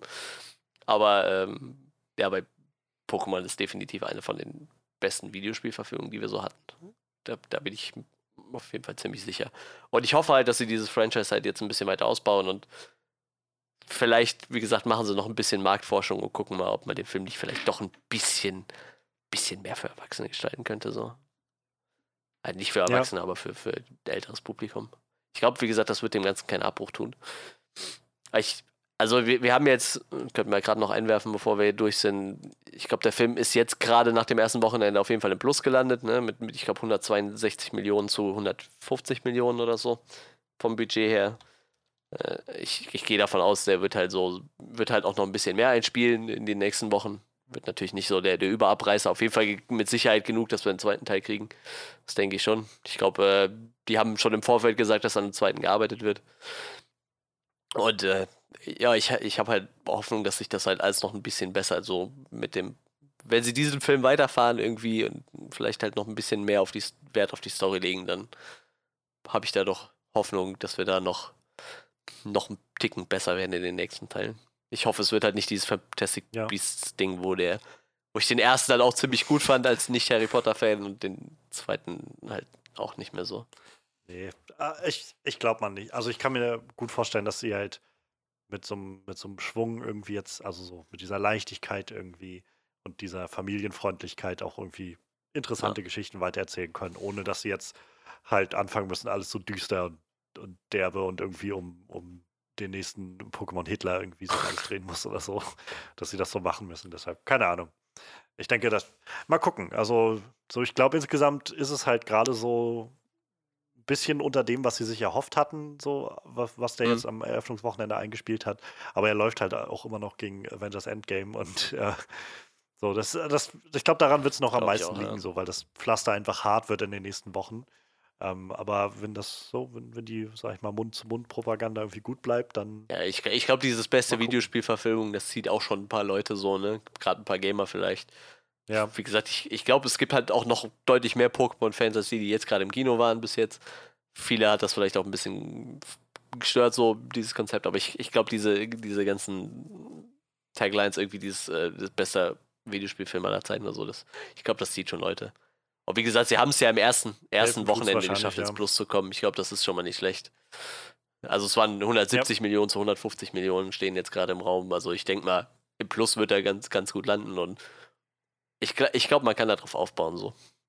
Vielleicht kriegst du den sogar äh, im nächsten Teil was günstiger produzierst, wenn du die Story ein bisschen auslagerst aus der Stadt, wenn du irgendwie eine Geschichte ein bisschen weiter weg erzählst. Ich glaube, dann könntest du vielleicht auch das Budget noch ein bisschen runterdrücken, ohne dem Film irgendwie schwer was zu nehmen. Könnte ich mir ja. vorstellen. Mal schauen, wo es genau. hingeht als nächstes. Wie gesagt, ich setze auf Ho. das möchte ich doch gerne sehen. Ja, alles klar, dann oder ein Rayquaza, das wäre auch verdammt fett. Weiß ähm, ich gar nicht, was das ist. ja, das dieses ähm, aus der dritten Generation, aus der Smaragd. Das, ah, ja, ähm, okay. Das, das, ja. Was da drauf ist, dieses riesige, äh, schlangenähnliche. Ja, okay. Ja, doch, dann weiß ich, welches das ist. Ähm, Gott-Pokémon, genau. Ja, dann sind wir jetzt soweit, glaube ich, erstmal durch mit Detective Pikachu. Ähm, lasst uns auf jeden Fall gerne wissen, wenn ihr den Film gesehen habt, was ihr von dem haltet. Ähm, Manuel wird sich dann jetzt in den, in den Abend genau. verabschieden. Aber wir sind noch nicht fertig, denn jetzt gibt es Tag-Team-Wechsel und ähm, wir schalten ein, wir, wir schalten um in den ernsten Modus und wollen gleich über der Fall Colini reden. Sehr ernst, ja. Da ist was dran. Gut, dann äh, verabschiede ich mich für heute und äh, ja, wünsche dann allen Zuhörern noch viel Spaß mit äh, der Falcolini. Ich habe ihn leider nicht gesehen, sonst würde ich jetzt einfach mitreden. Aber äh, ich glaube, Frederik war da sehr begeistert von, schon im Vorfeld, weil er das Buch gelesen hatte, glaube ich. Aber das werdet ihr jetzt alles hören. Ganz genau. Werde ich auch nochmal gleich drauf zu sprechen kommen. Ja, das heißt, ähm, wir wünschen Manuel noch einen schönen Abend und äh, ihr hört Manuel dann auch wieder an unserer nächsten genau, Game genau. of Thrones Recap. Ich denke, wir oh werden oh, ja. eine Menge zu bereden haben. Ich bin gespannt, ob bis dahin überhaupt noch was steht vom Game of Thrones Fandom. Also, es ist halt echt der Wahnsinn, wie sich das gerade alles schon Ja, das ist, sobald es zum Ende geht, ne? Du kannst es halt nie allen recht machen, so, aber das ist halt, wenn du dir am Anfang keine Gedanken drüber machst, wie es enden kann, weil es halt einfach so weird ist, dann wirst du meiner Meinung nach auch nicht so enttäuscht, glaube ich. Also, ich glaube, ent wirklich enttäuschen könnten sie mich nicht. naja, da reden wir dann äh, in zwei Tagen drüber. Wie gesagt, ihr werdet es dann hier äh, zu hören bekommen, wenn es soweit ist. Gut. Ja, und wir kommen dann jetzt zu der Fall Collini. Ja, ich, ich glaube, ich, ich würde einfach gleich mal an dich abgeben. Ähm, ähm, ich habe halt der Fall Collini davor noch bis auf einen Trailer eigentlich nichts davon gewusst oder gesehen und ich glaube, du warst schon vorher ein bisschen, äh, bisschen versierter in, in der äh, Richtung.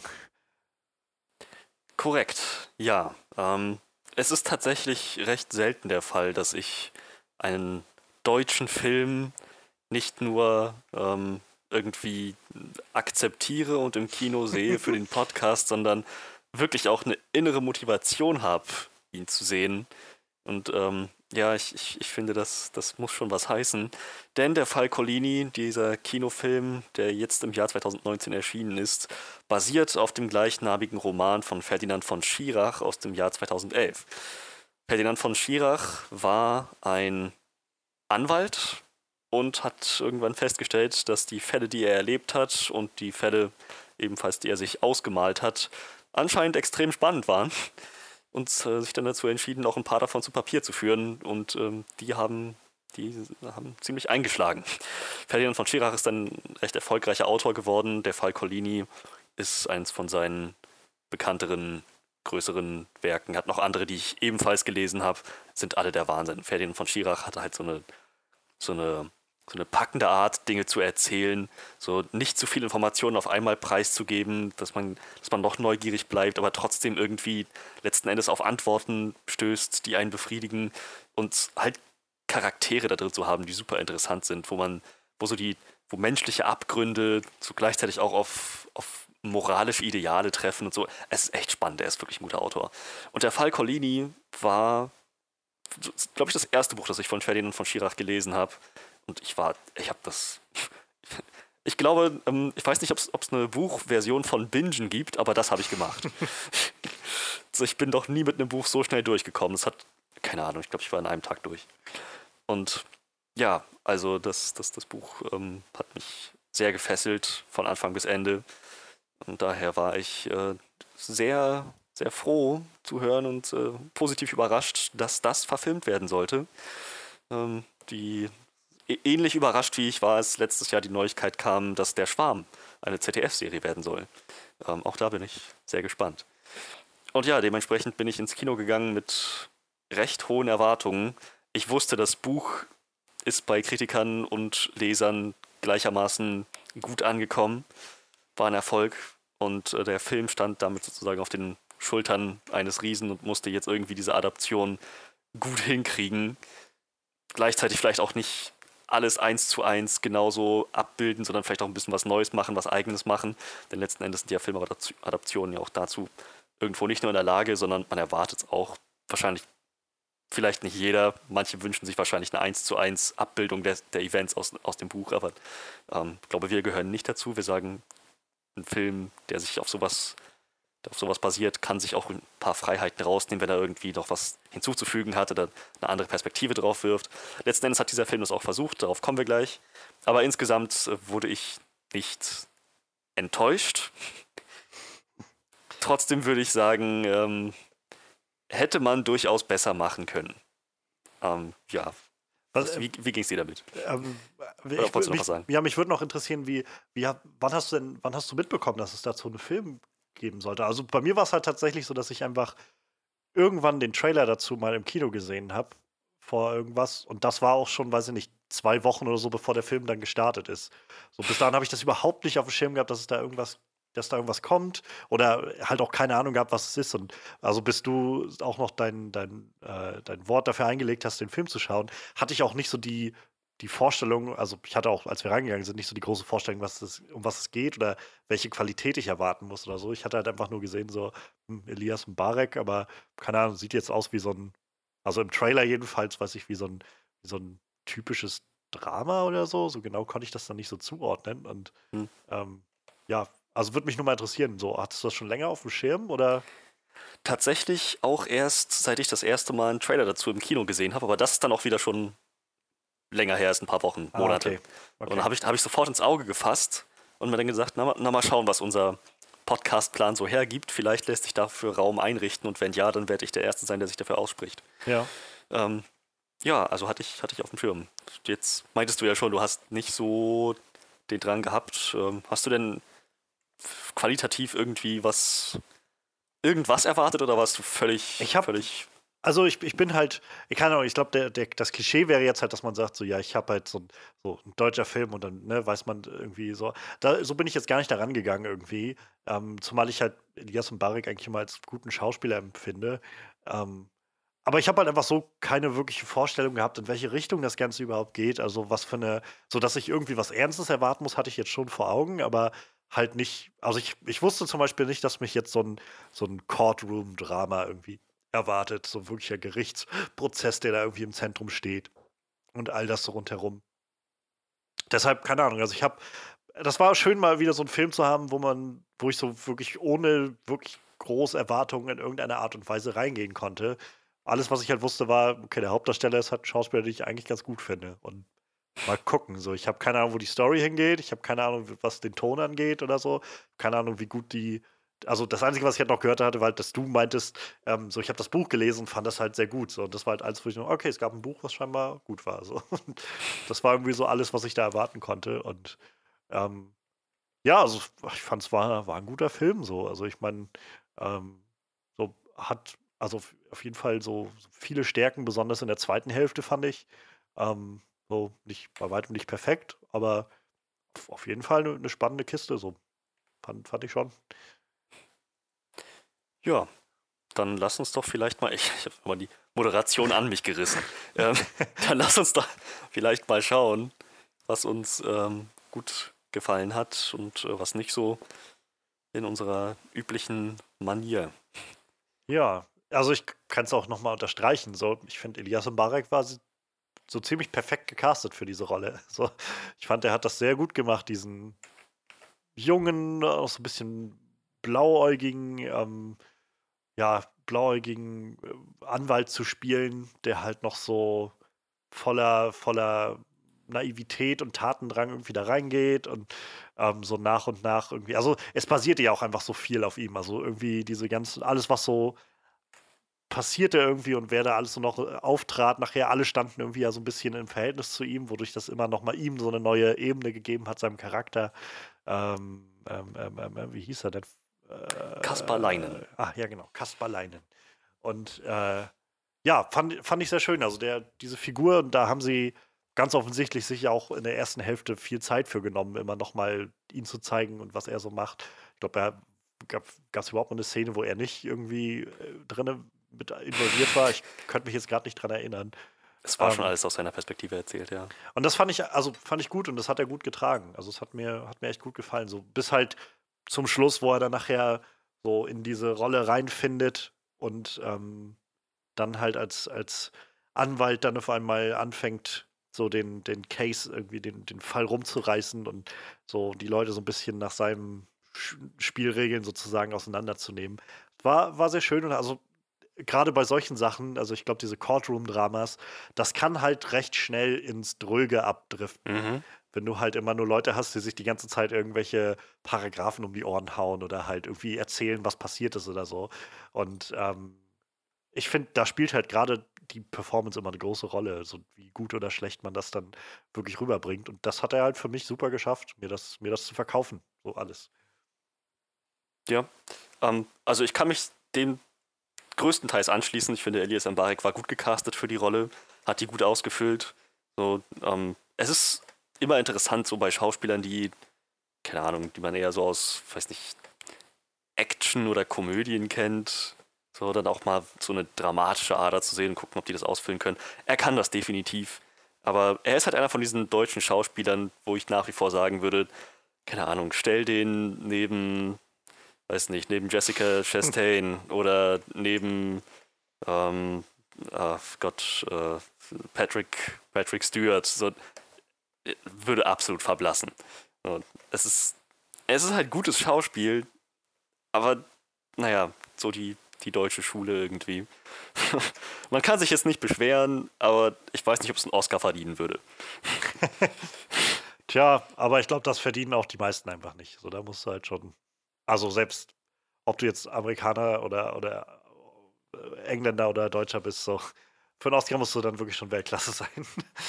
Naja, aber das, das meine ich halt. Die meisten Weltklasse-Schauspieler sind jetzt nicht unbedingt Deutsche. Hm. ähm, aber ich wollen wir nicht nochmal tief in dieses Thema abtauchen. Ich finde, DSM Barek war gut gecastet für die Rolle und er hat die, die auf jeden Fall gut ausgefüllt. So. Ich weiß gar nicht, wie sehr er tatsächlich irgendwie involviert war so in dieses Material, ob er, sich, ob er den Roman kannte oder ob er den dann im Rahmen der Drehs kennengelernt hat, aber er schien sich schon Mühe gegeben zu haben mit diesem Charakter Kasperlein. Halt angefangen damit, dass er in den Gerichtssaal tritt beim, beim ersten Mal, wo der Fall überhaupt übergeben wird, ja. gleich in der Robe, obwohl es keine Anhörung ist.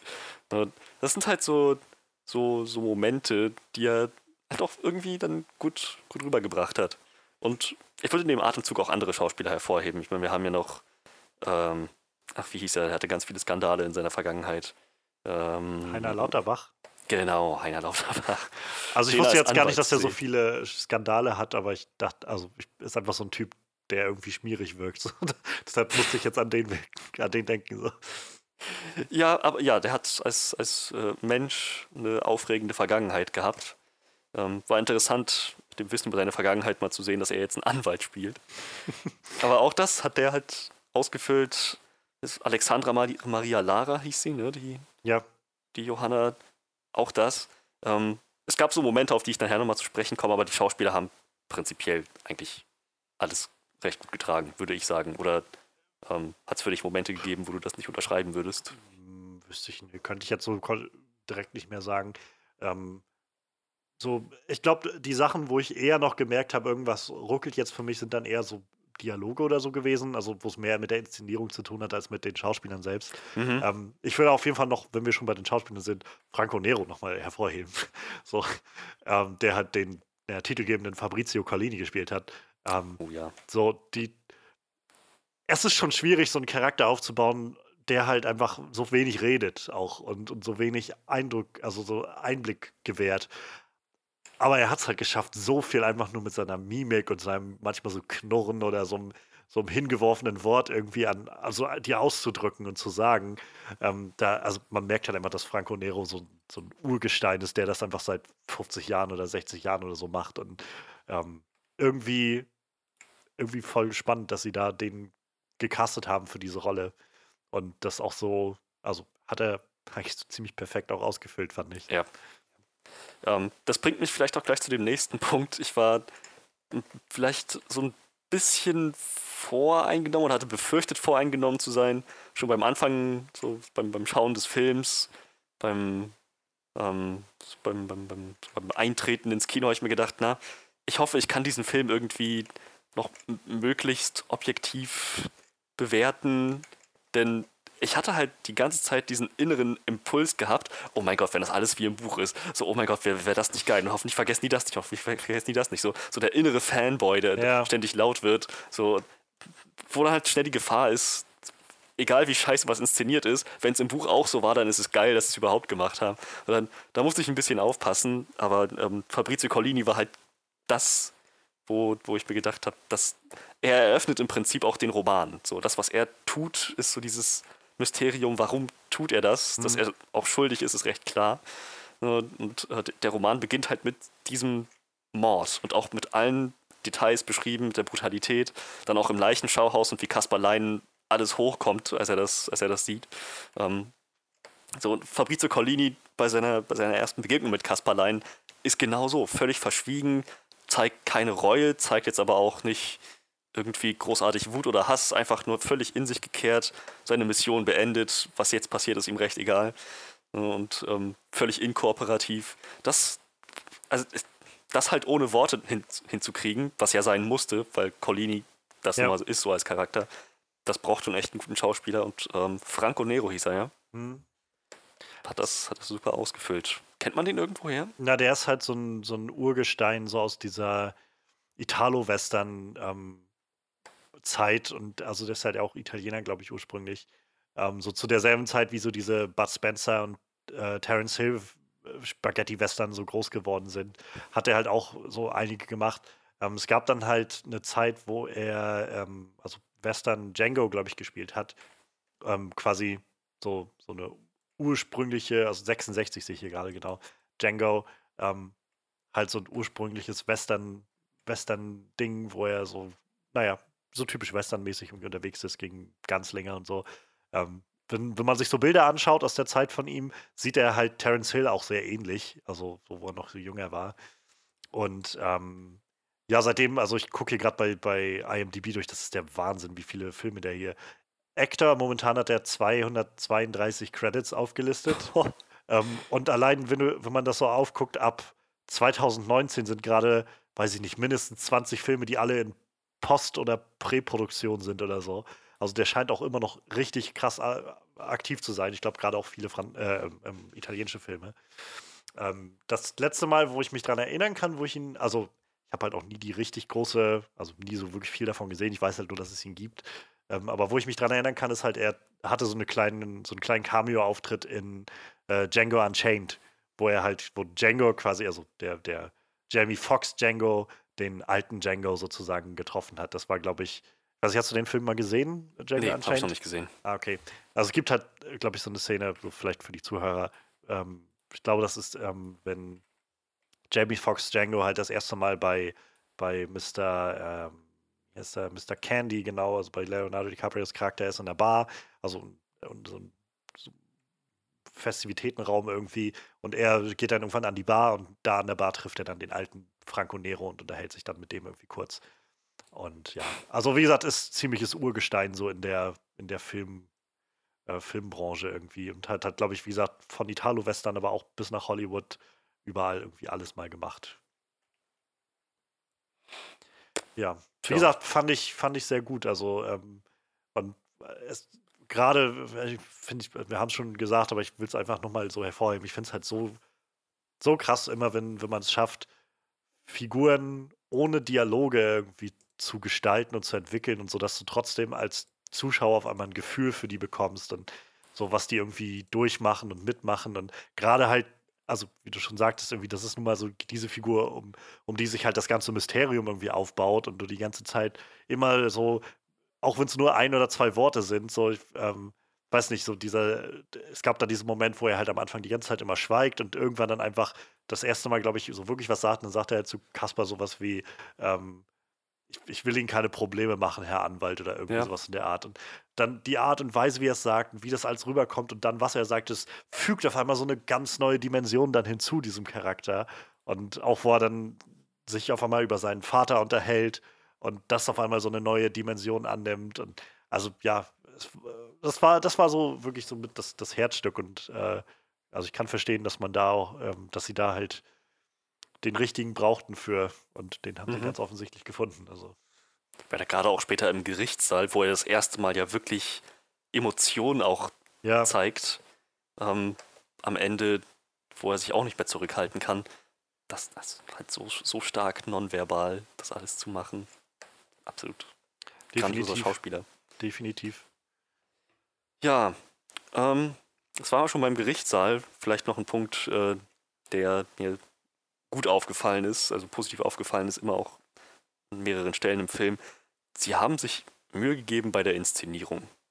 So, also vielleicht nicht unbedingt in absolut jeder Szene, ne? da kommen wir wahrscheinlich auch drauf, noch drauf zu sprechen, aber sie haben sich Mühe gegeben. So die, halt angefangen von den, von, von Colinis Flashbacks zu seiner Vergangenheit, die halt echt schwer mit anzusehen waren.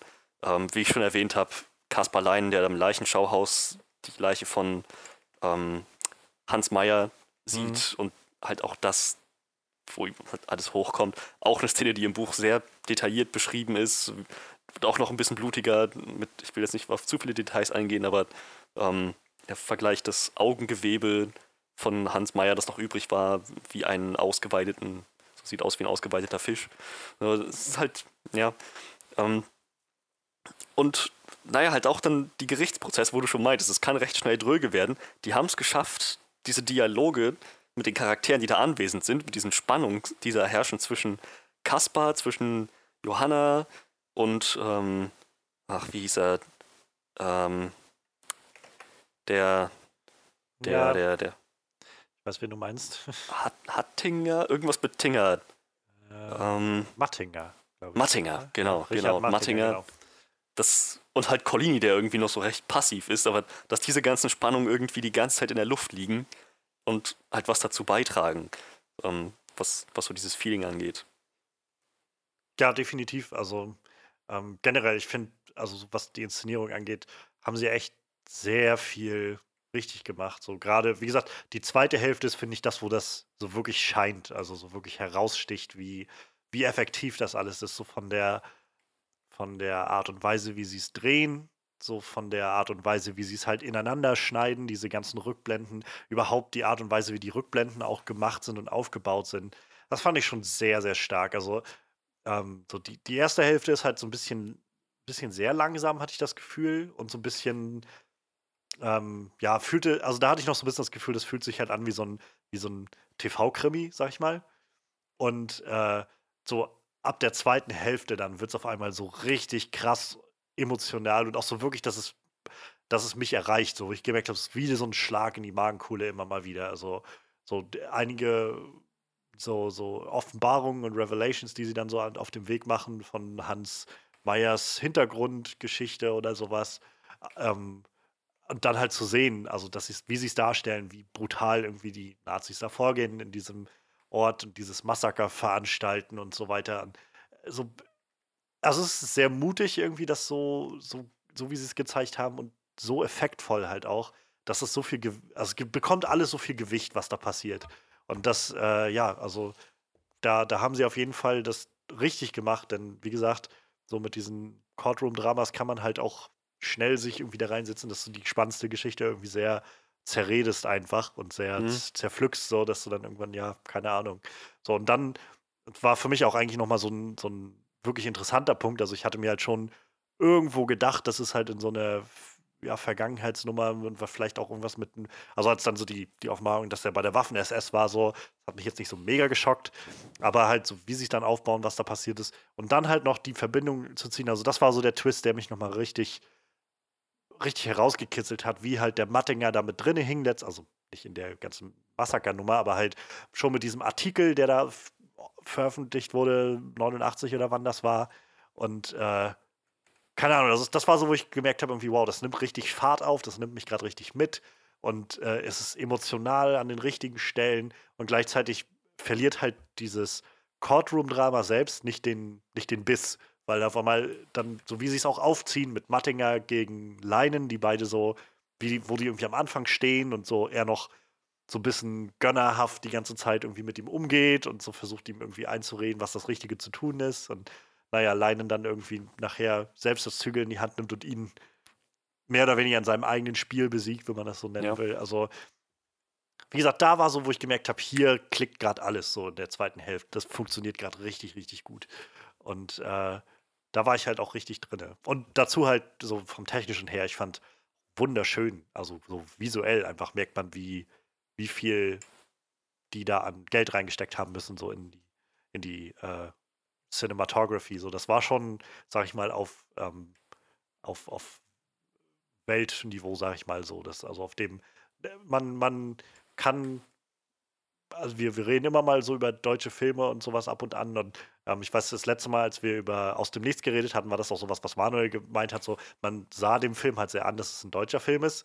So, ich persönlich finde halt, man ist jetzt fraglich, ob man das als Kritikpunkt nennen will oder ob es einfach so eine, eine Tatsache ist, so, dass es einfach einen eigenen Look dafür gibt. Aber das war halt so ein Film, wo ich das Gefühl hatte, der könnte vom Look her halt genauso hochwertig aus Amerika kommen oder halt aus England oder so.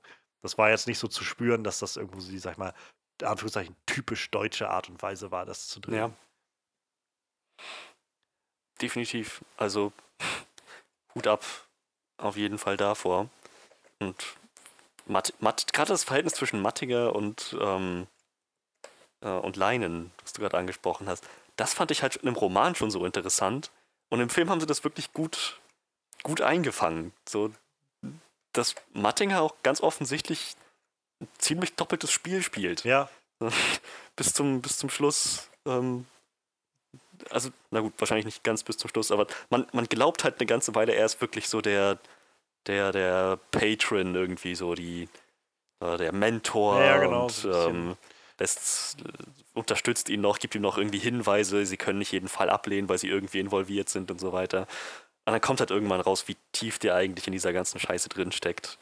Ähm, bis hin zu dem Punkt, dass, naja, was halt auch wieder so ein, so ein, was super inszeniert war, äh, dieses, dieses quasi dann ihr, ihr letztes großes Duell im Prinzip im Gerichtssaal, wo Kaspar Leinen dann Mattinger befragt. Hm. So als, nicht als Zeugen, aber als Sachkundigen, glaube ich, war das. Ne? Ja, ja, genau. Ähm, und da Mattinger noch ganz selbstverherrlichend so, ja, oh, ich, ich nehme auch gerne im Zeugenstuhl Platz, natürlich, Perspektive ändern. Und, und die Leute lachen über so eine kleinen Scherze und er haut noch zwei, drei von denen raus, die Leute lachen immer noch. Also je mehr Kaspar Lein mit den Details rausrückt, äh, umso brenzliger wird's für Mattinger. Und irgendwann, das, das fand ich so ein herrlicher Moment, ich habe diesen Moment so gefeiert. Irgendwann versucht Mattinger nochmal so einen Witz zu reißen und es ist einfach völlige Stille. Ähm, f- nachdem, schon, nachdem Leinen schon so sehr viel angedeutet hat, fragt er ihn dann, und bereuen Sie an diesen Besprechungen teilgenommen zu haben? Dann meinte er so, ja, sie waren recht lang. So, in der Hoffnung, irgendwie nochmal Ja, ja. die Situation aufzulockern. Völlige Stille. Er guckt sich noch ein bisschen um, so, nein, keiner lacht. Das fand ich absolut herrlich. So, die, auf diese Idee zu kommen, ist, ist grandios. Ich weiß nicht mehr, ob es im Buch genauso beschrieben war. Ich, selbst, wenn, selbst wenn nicht oder selbst wenn doch, sie haben es einfach super umgesetzt. Definitiv, also gerade diese, überhaupt, also du meinst schon, die, dieses Verhältnis zwischen den beiden. So, ich war halt, glaube ich, von Anfang an noch, noch skeptisch, so wo das hingeht. Also ob er ihm jetzt, ob er ihm jetzt wirklich so als Mentoren gegenübersteht oder nicht. Und ich muss sagen, bis zum Schluss finde ich, ist der Charakter einfach so, mh, so undurchsichtig auch, dass ich mir nicht tatsächlich nicht ganz sicher bin. So, also ich habe so, glaube ich, im Kern, glaube ich, ist das, was ich mit rausnehme, dass der eher so ein Opportunist ist, der halt so die Chance ergreift, so wenn er die halt erkennt. Und ich frage mich dann halt, ob, wenn er ihm am Anfang zum Beispiel ähm, dazu rät, den Fall zu nehmen, so, weil ne, sie können sich das nicht aussuchen, so ungefähr später dann und so weiter, ob er das halt schon aus einem Wissen macht von, dann habe ich einen leichten Gegner, wenn ich ihn jetzt auswähle, Mhm. oder ob er es halt wirklich ernst meint. So, dann gab es halt auch diesen Moment, wo sie auf dem, auf dem Sch- Schiff fahren, auf diesem, diese Bootsfahrt da machen, Segelbootfahrt und er ihm dann auch irgendwie sagt, so, naja, das und das wäre der Deal und so weiter. Sie müssen ihn halt bloß überreden und so. Ähm, ob er da halt auch einfach so seine Position gegenüber ähm, Leinen ausnutzen will oder ob er ihm schon versucht, ein bisschen ähm, ehrlichen, ehrlich was irgendwie an, an, an Rat zu geben oder irgendwie was beizubringen oder so. Das also bleibt für mich so ein bisschen unbeantwortet. Also man kann, glaube ich, beides sehen irgendwo. Aber so oder so kommt es halt darauf hinaus, wenn es halt ernst auf ernst kommt, dann, dann ist er halt jemand, der so nicht zurückscheut, halt an den, an den Stellen das und das auszureizen und das und das auszukotzen, was er irgendwie an Ja. Chancen da hat. Und halt, naja, dann genau das zu sehen. Ich meine, das ist eigentlich so ein, so ein uraltes, äh, weiß ich nicht, uraltes Motiv so in Stories. Und trotzdem ist es immer so, so befriedigend und zu, also gerade bei solchen arroganten Leuten so zu sehen, wie diese, diese Hybris, diese Übermütigkeit so zum, naja, zum Verderben dieser Charaktere, sag ich mal, führt. So dieses, so aus der Arroganz heraus, so ich, mich, mir kann sowieso niemand was und so weiter, daraus Mhm. dann die Fehler zu machen und dass das halt dann die, das endgültige Ende einläutet. So, das, das ist immer eine, kann schon eine echt zufriedenstellende Sache sein. So. Werden Ja. wir wahrscheinlich am, äh, demnächst auch in unserer Game of Thrones Recap nochmal drüber reden. da gab es auch so einige Momente Oh in ja. letzter Zeit. Er hat halt Kaspar Lein völlig unterschätzt. So, von, von Anfang an. So. Er hatte sicherlich einiges an Vertrauen in ihn, aber dieser Fall hat er sich sicherlich gedacht, ist einfach zu groß für ihn. Ja, So, und naja, Kaspar Lein hat dann halt auch, wie man ebenfalls, wie ebenfalls gut dargestellt wurde, jede Menge Arbeit da reingesteckt. Er hat Collini nicht irgendwie verdammt, trotz seiner Befangenheit, eigentlich seiner persönlichen Befangenheit, hat recherchiert, es ist wirklich noch so diese extra Mile gegangen, noch mit dem ganzen ähm, Italien-Subplot, ähm, über den wir Mhm. wahrscheinlich auch noch mal, ja, noch mal reden, aber er hat sich eben wirklich da reingekniet, um die Wahrheit rauszufinden, und zwar bis ins letzte Detail. So, und das, also wirklich packende Geschichte. Also Hut ab an Ferdinand von Schirach und äh, Hut ab an die Macher des Films. Wer war noch mal Regisseur? Ähm, Äh, Marco Kreuz, Pi- Painter, Painter. Ja, genau. Hut ab an denen und das ganze Team dahinter. Das kam, das kam rüber. Ich habe es tatsächlich auch so verstanden, dass, ich meine, sie hatten ja, Kaspar Leinen und ähm, Mattinger hatten ja ihr Gespräch auf dem, auf dem Boot, wo, wo er meinte, wo, sie, ihn noch gefragt hatte, so, waren, waren sie ein, sind Ja. sie ein, war, aus, wa- waren sie von Anfang an ein guter Anwalt oder so, Ja, hat er ja, ihn gefragt. Und er dann meint, naja, am Anfang ja, Ideale, das Rechts, das Gute, irgendwann läuft alles nur noch auf Deals hinaus. So, und wenn man dann mal das ins, in Relation setzt zu dem Ende, dann habe ich das tatsächlich so verstanden, dass, dass er schon das ernst meinte, als er gesagt hat, früher habe ich an das Gute geglaubt, an diese Ideale, deswegen, nur deswegen ist er Anwalt geworden. Ich habe ihm das abgekauft, denn das würde in dem Fall für mich Sinn ergeben, dass er dann auf die Frage von Kaspar Lein, ähm, war es rechtens, dass dieses Gesetz erlassen wurde, äh, dieses Verjährungs, äh, Verjährungsordnung oder so, Erlass über die Verjährung von was weiß ich, Mhm. war es recht, dass er dann sagt, auch ganz ehrlich, nein. Ja, klar kann man sagen, gut, er musste jetzt irgendwie seinen Ruf retten, aber ich, ich glaube tatsächlich, dieses Nein könnte durchaus ernst gemeint sein. Aber gut möglich, dass Mattinger auch von Anfang an einfach nur so ein abgekartetes Spiel gespielt hat. Der Punkt ist, ich finde es überhaupt interessant, dass man über so einen Charakter so, so diskutieren kann. Das hat Ja. man, ich habe das Gefühl, das hat man nicht oft in deutschen Filmen. Ja, also ich, ich rate mal, es gibt bestimmt genug Filme, die auch in die Sparte fallen, aber die einfach nicht, nicht groß genug sind, damit die bei irgendwo ankommen bei irgendwem. So bei den, das meiste, was wir halt irgendwie kriegen, sind halt nur mal die Til Schweigers und Matthias Schweighöfer. Eben deshalb. ähm, aber ja, ich, wie gesagt, ich bin so ein bisschen zwiegespalten, einfach noch was, den, was so die, die Intention des Charakters angeht. So, ich hatte halt auch das Gefühl am Schluss halt, dass ähm, Leinen halt recht gut ihn in diese Ecke, in diese Ecke platziert hat, um aufzudröseln. So, dieses Gesetz ist halt von Altnazis gemacht worden äh, für halt Straferlass für, naja, Nazis aus der Zeit und ähm, so ein bisschen schon klar wurde, glaube ich, für alle im Raum, so wenn entweder du sagst halt, das ist scheiße, oder dir ist, oder du sprichst dich gerade für ein Nazi-Gesetz aus. So. Ja. Und äh, also ich, ich, wie gesagt, ich finde diese, was sie vorher von, was man vorher von ihm sieht, könnte auf jeden Fall so ein, so ein sehr, ähm, so, so ein auch sehr vielschichtiges Bild von ihm zeichnen. Aber dann hat er halt auch so diesen Moment, wo er bei Leinen irgendwie aufgekreuzt ist und sich dann da an seinen Schreibtisch gesetzt hat und ihn halt so Ja. eingeschüchtert hat und noch vom Teufel geredet hat, so diesen Witz gemacht hat mit dem, ähm, mit dem Anwalt und dem Teufel und er meinte irgendwie so, ähm, so irgendwie, ja, habe ich, habe ich, ich weiß, ich weiß nicht mehr, wie genau das war, wo ist der Haken oder irgendwie sowas in dem Dreh. So, wo irgendwie so ganz, also wo er so ganz klar irgendwie oder irgendwie sehr deutlich nochmal gemacht hat, so, ähm, so mit mir ist hier nicht zu Spaß und so.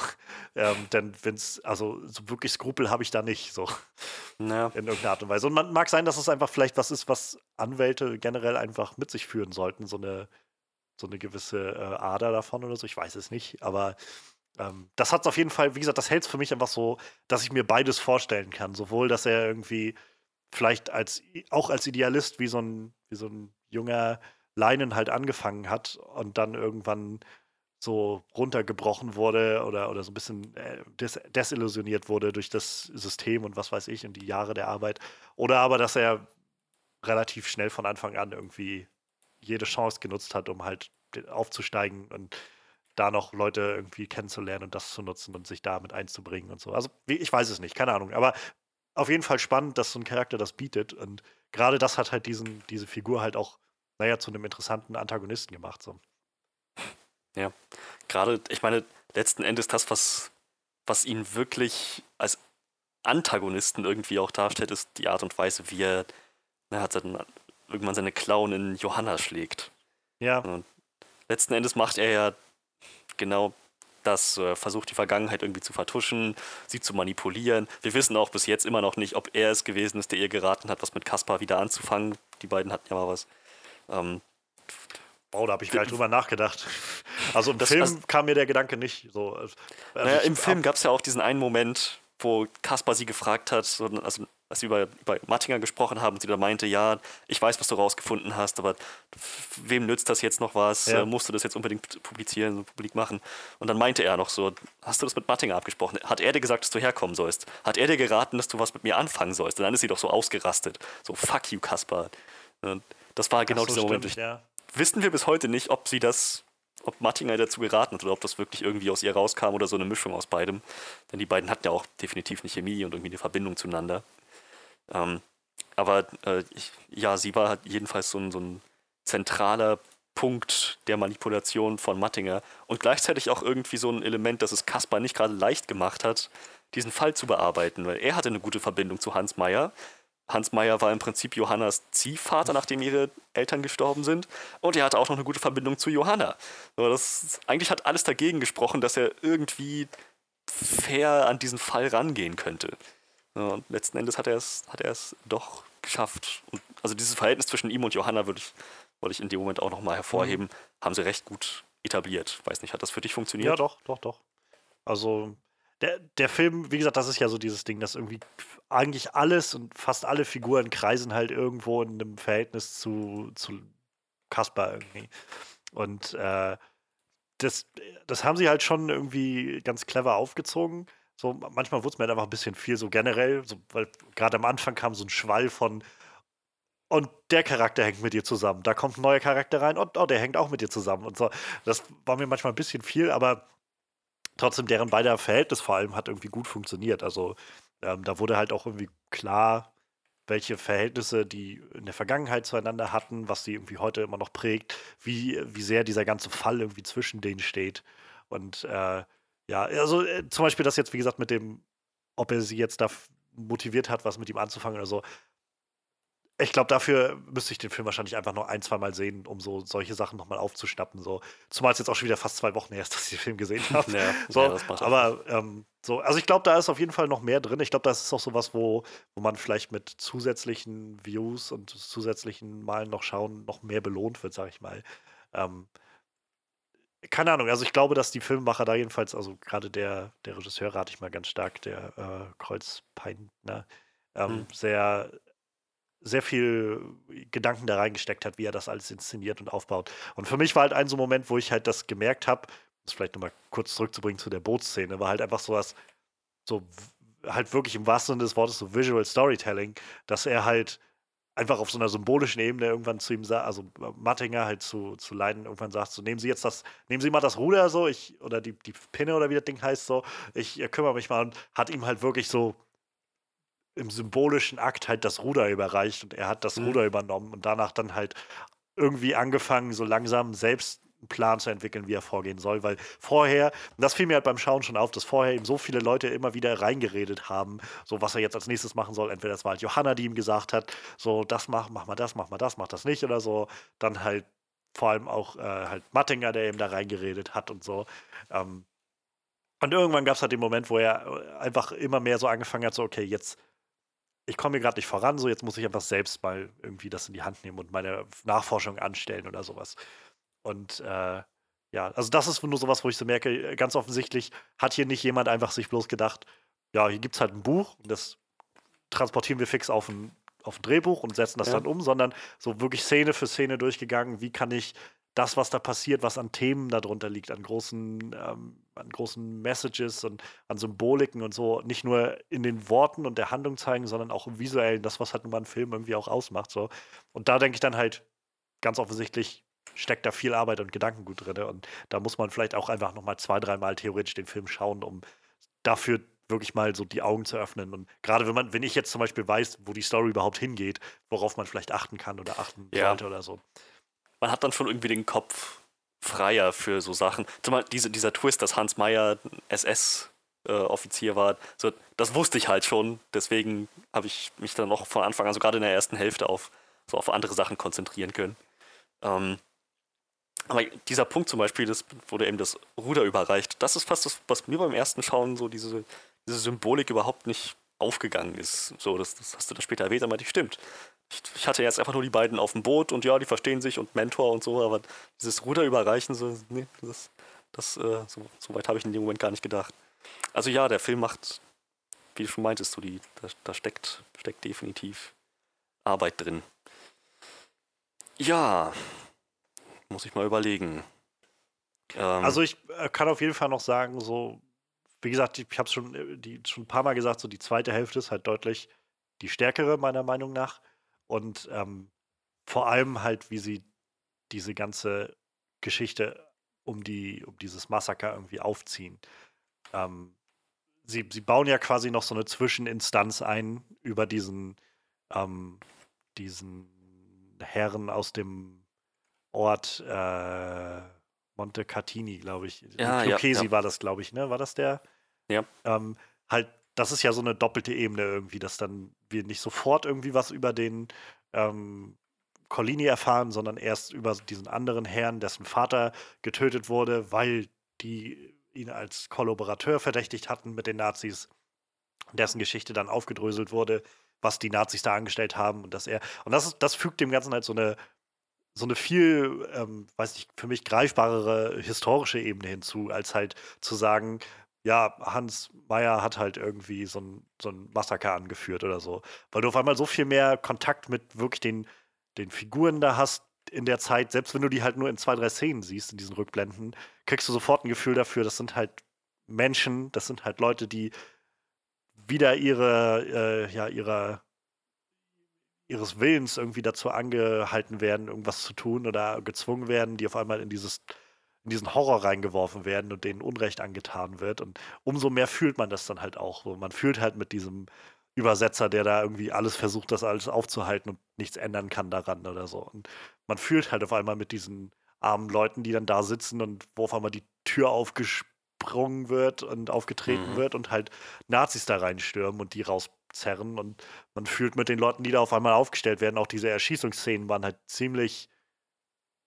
Hm, also ich will jetzt nicht sagen, halt grafisch in dem Sinne, dass irgendwie so unglaublich viel Blut oder so zu sehen war. Es war in dem Sinne sehr grafisch, dass man es, man hat schon gesehen, wie die Leute halt einfach über den Haufen geschossen wurden. So. Und ja. das halt, auch das hat einen Effekt, so wie es als dargestellt wurde. Also ja, ich, äh, ich fand gerade, wie gesagt, diese Rückblendungsszenen haben halt, waren gut eingebettet in dieses Drama rundherum und dann halt auch so effektvoll inszeniert, dass es wirklich so einen richtigen Punch hatte jedes Mal, wenn man davon was gesehen hat. Und umso mehr, also es hatte so ein bisschen so eine so eine leichte belehrende Note, sag ich mal, mit diesem so, ja, wir wissen halt, wie schlimm das alles war, so ungefähr, ähm, wo, wo, man relativ schnell immer so ein bisschen sich drauf einschießt, gerade als Deutscher, wir haben das irgendwie im Geschichtsunterricht immer wieder, was so die Nazi-Verbrechen waren, aber trotzdem ging es halt also, wo es halt in den in Geschichtsunterricht halt in den meisten Fällen halt immer um diese, diese großen Zusammenhänge gegen so die, weiß ich nicht, die sechs Millionen ermordete Juden oder sowas und so, ist das halt einfach so eine unglaublich nahe Geschichte auf einmal, das zu sehen mit, mit sag ich mal, echten Opfern in Anführungszeichen und echten leidenden Figuren darunter, wie das halt im, im Einzelfall, im detaillierten Einzelfall ausgesehen haben kann. Ähm, mhm. Das halt, das geht halt dann auf einmal viel tiefer und hat dann noch über diese, sag ich mal, belehrende Ebene, die so ein bisschen drin ist und manchmal so ein bisschen durchschimmerte, fand ich, hat es dann aber auch, auch wirklich nochmal dieses, ähm, ja, wir wissen alle, dass das schlimm ist, aber wir machen uns eigentlich keine Vorstellung davon, wie schlimm das eigentlich war und wie, ja, wie, wie froh wir sein können, dass es eigentlich nicht mehr sowas gibt und wie wichtig ist es, das anzusprechen und halt nicht zu vergessen. Ne? Ja, also die, die Rückblenden halt auch alles gleichermaßen intensiv. So, der Film nimmt echt kein Blatt vor den Mund. So, ja. Ich hatte manchmal den Eindruck, jetzt schneiden sie doch wieder in den Gerichtssaal, okay, reicht. Nein, sie zeigen es dann auch wirklich und das, das ergibt dann auch irgendwo so dieses, diese Empathie für Colini, die, naja, weil ja. am, an, am Anfang ist es recht, ist man noch recht reserviert ihm gegenüber, wenn man bedenkt, dass, was, mit was von der Brutalität er Hans Meyer getötet hat. Und, und ähm, der ja offensichtlich, so wie es dargestellt wird, ein guter Mann war, naja, ähm, auch, auch da wieder der Punkt, die, die Erschießung von Hans Meyer letzten Endes, die, der Mord, wird ja auch nochmal gezeigt. Und Hans Meyer selber hockte da, es hat realisiert, wer das jetzt gerade ist, der vor ihm steht und sich dann auch irgendwie so dem, dem Tod hingegeben. So, ich weiß nicht, mhm. wie du das ausgelegt hast, aber für mich sah das schon aus wie ja. so, ja, verdammt, ich habe hab Fehler gemacht. Es holt mich ein. So, ja. mein, meine Taten holen mich ein. Definitiv. Also, ähm, ja, äh, gerade wie gesagt, dieser, das geht, es geht ja auch in dem Film mit dem Mord direkt los, den sie ja nicht ganz so explizit zeigen, aber dann nachher schon recht explizit dann aufdröseln, also im Gerichts, in der Gerichtsmedizin und so weiter. Und man, ja, wie gesagt, also da kriegt man schon das Gefühl so von, naja, das war jetzt nicht einfach nur, nur versehentlich oder, oder halt so, so ein, so ein Affektmord oder sowas. Das war halt scheinbar schon einfach wirklich aus richtig einem, tiefen Punkt der Verabscheuung, so, wo das herkam. Und naja, das halt so aufzudröseln und halt da dann schon auch die, die, die Empathie aufzubauen. So, das, so, ich meine, die Frage kann man halt immer noch stellen und ich glaube, der Film selbst will das, glaube ich, auch anregen, so ein bisschen diese Diskussion darum, wie gerechtfertigt oder nicht gerechtfertigt das ist. Ich glaube halt auch gerade, Colini hat sich da jetzt ja auch nicht nichts vorgemacht, so dass das halt schon das, also nicht jetzt unbedingt das Beste war, jemanden umzubringen. Andererseits mhm. waren ihm halt die Hände gebunden, so Gefühl. Also er hat ja nie dafür plädiert, so dass er das, dass, dass das nur jetzt, das fand ich eigentlich ganz gut. Also gerade bei solchen Selbstjustiz-Sachen ähm, könnte man halt, glaube ich, schnell darauf hinauslaufen, dass man halt irgendwann so dieses, ähm, aber ähm, so, dass er sagt irgendwie, aber es war mein Recht, das zu tun oder sowas so.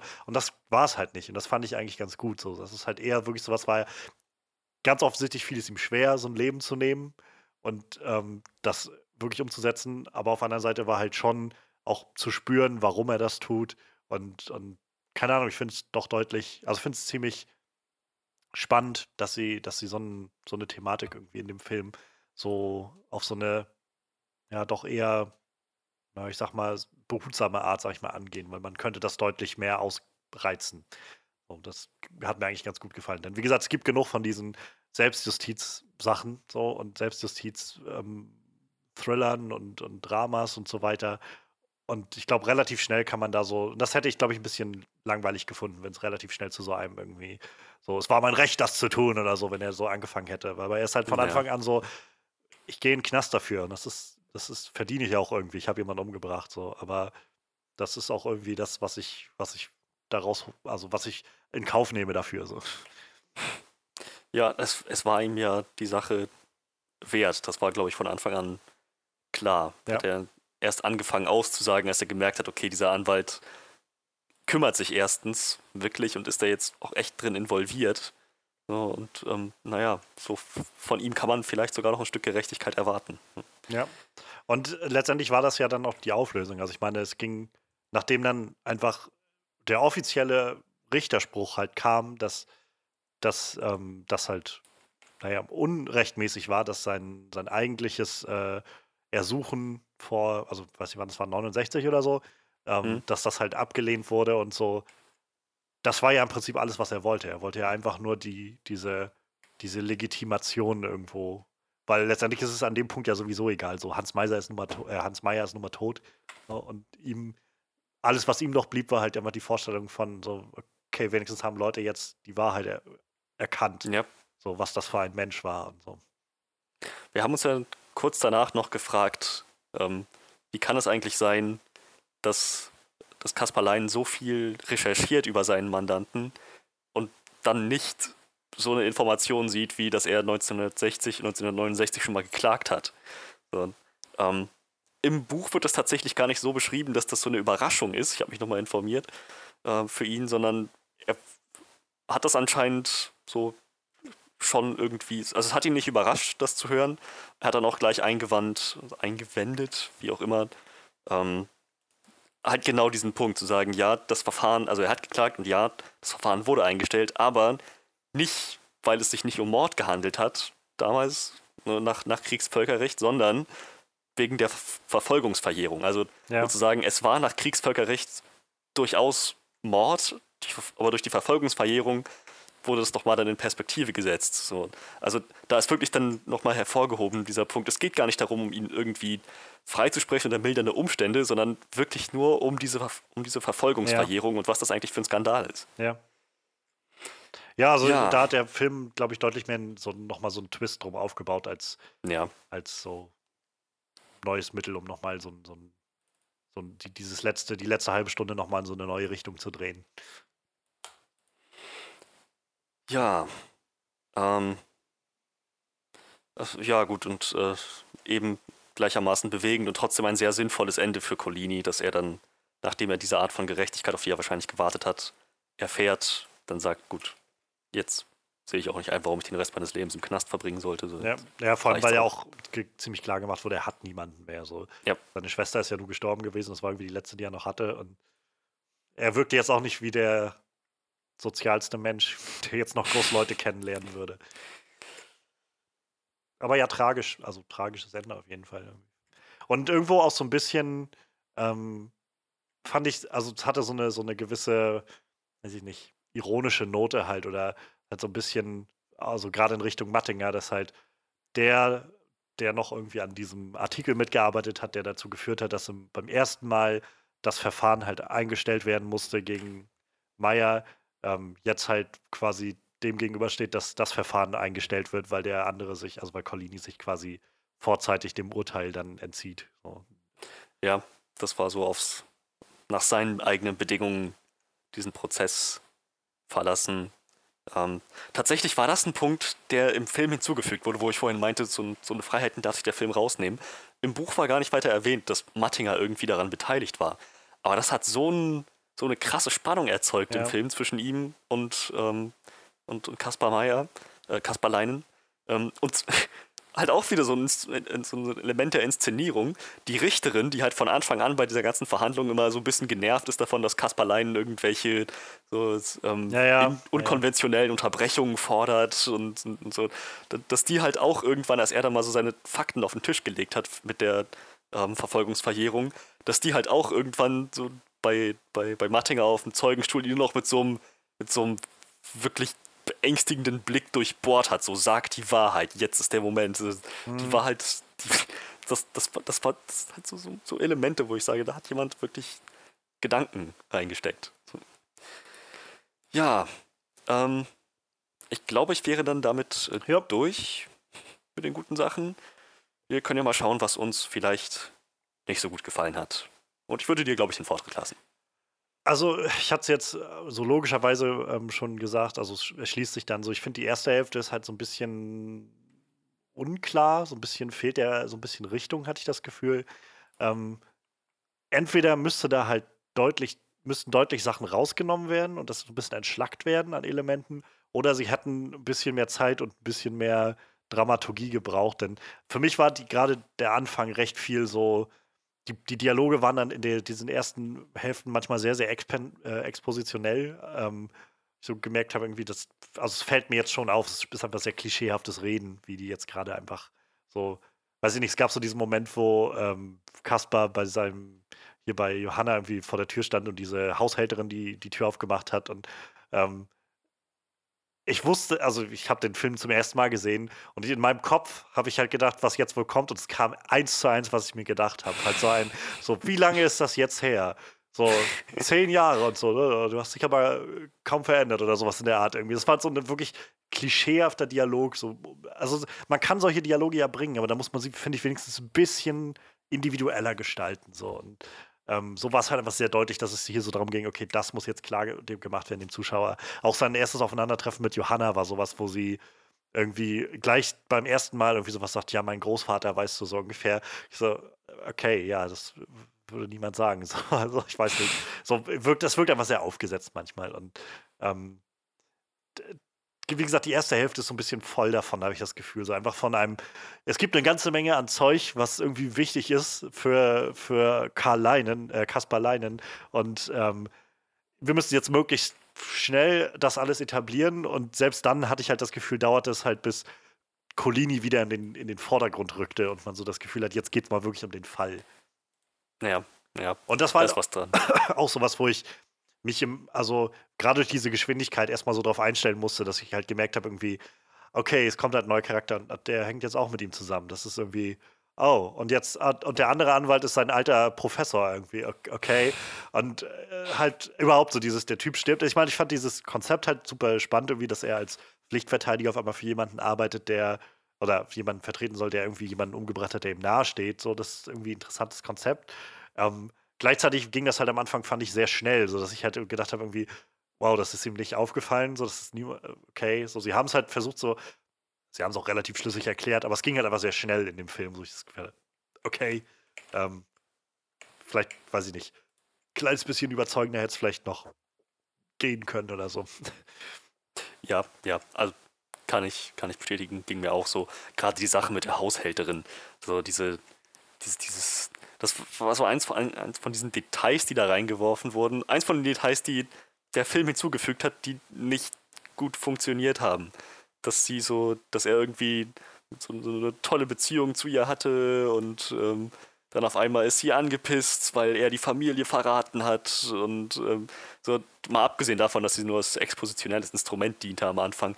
Das, das war halt so ein bisschen, das so ein bisschen plump gehandhabt, mhm. dieses Element der Haushälterin zum Beispiel.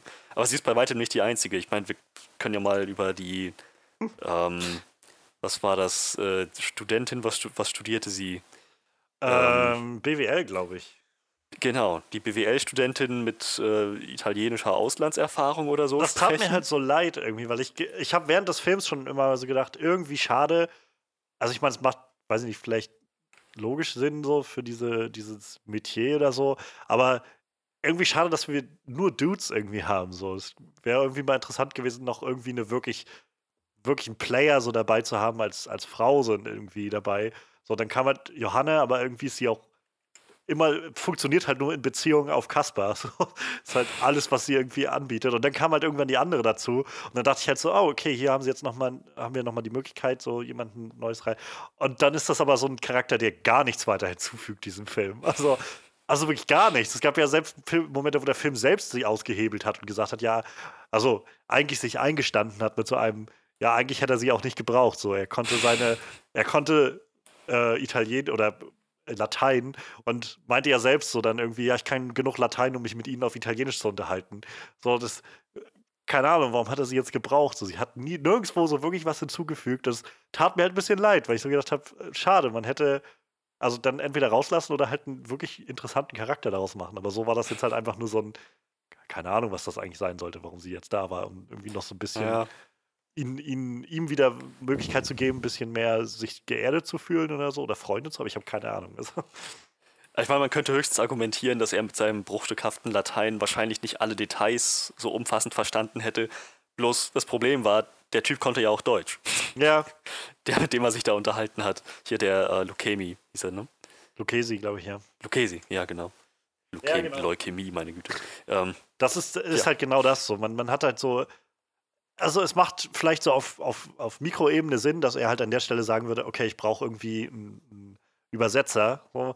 Aber auf der Makroebene des Films kriegt man halt echt das Gefühl, dieser Charakter hat einfach nichts zu tun. So, der ist halt einfach da und rennt halt ab und an noch ein bisschen mit rum.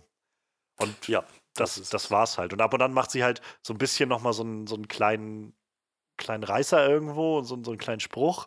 Aber so wirklich Sinn, also war es nie so, dass ich das Gefühl hatte von, ja, das muss jetzt hier mit rein oder tut jetzt dem Ganzen so. Vielleicht war das tatsächlich auch einfach so ein, ähm, weiß ich nicht, so ein, so, ein, so ein Ding, was das Studio nochmal angesetzt hat oder so. Und gesagt hat, ja, wir brauchen hier noch so einen, so einen Charakter, der so ein bisschen Lockerung mal irgendwo mit reinbringt oder sowas. Ich meine, ich weiß es nicht, wie, wie so das abläuft oder wie jetzt das bei dem Film ablief. Ich meine, bloß mal gelesen zu haben, dass gerade bei so diesen deutschen Produktionen, und das war bei dem Film, glaube ich, auch der Fall, dass recht viele Produktionsebenen mit drin hingen und viele davon waren halt so bayerischer Rundfunk und sowas irgendwie.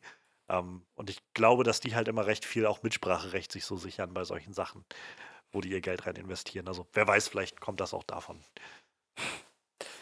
Ja, also wieder eins von diesen Punkten, wo man sagen könnte, hat dir das jetzt Not getan, die überhaupt dazu zu schreiben? Und zweitens, wenn, dann äh, doch bitte nicht so. Ja. Aber noch witziger fand ich eigentlich seine beiden Dudes, seine Kumpels. so, die haben sie glücklicherweise sehr schnell rausgelassen dann. Also das Weirde war halt, also sie haben die in der ersten Szene gehabt und die waren so schlecht. So, mhm. Das war halt so aufgesetztes Schauspiel. Und dann waren die halt nicht mehr zu sehen, den ganzen Film über. Und dann plötzlich waren sie so in den letzten Drittel auf einmal wieder an seiner Seite und haben so in seinem Büro mitgesessen und recherchiert und so weiter und waren dann irgendwie bei den Anhörungen dabei. Und so, wo kommen die jetzt auf einmal her? Und sie haben nicht mehr ein, ein Wort geredet dann so. Sie waren einfach immer nur da. ja, die. Weiß, ich weiß nicht warum. Ich meine, die waren am Anfang und dann am Ende nochmal da. Ja. Und du hast es, glaube ich, irgendwie ganz gut beschrieben nach dem Film. So, vielleicht haben die einfach am Set gemerkt, wow, diese Typen können echt nicht schauspielern und fügen auch dem Plot jetzt nichts weiter hinzu.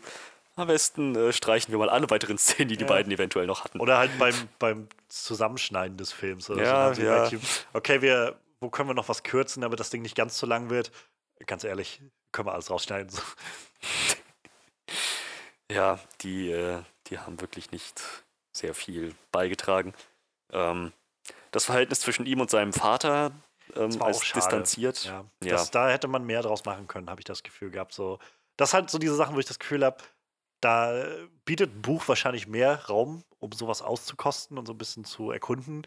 Hier war es jetzt halt so ein, den gibt's halt den Vater und irgendwie ist der Gedanke ganz nett, dass er halt diese Vaterfigur nicht hatte mit ihm und jetzt halt dann den, den Meier hatte, aber darüber hinaus entwickelt sich ja da nicht wirklich was so. Die sind halt, haben irgendwie zwei, drei Szenen zusammen und er liest halt immer ein bisschen was mit. So. Und ab und an geben sie ihm den Moment, wo er dann sagen kann, oh, guck mal, hier steht was so. Aber selbst das ist so, weiß ich nicht. Also das, das Verhältnis der beiden war dann nicht reichhaltig genug, dass ich das Gefühl hatte, das hätte das jetzt legitimiert, so da noch Szenenzeit reinzustecken, weil weder für den Plot war er jetzt so wichtig, noch hat deren Verhältnis irgendwie groß was rumgerissen oder so.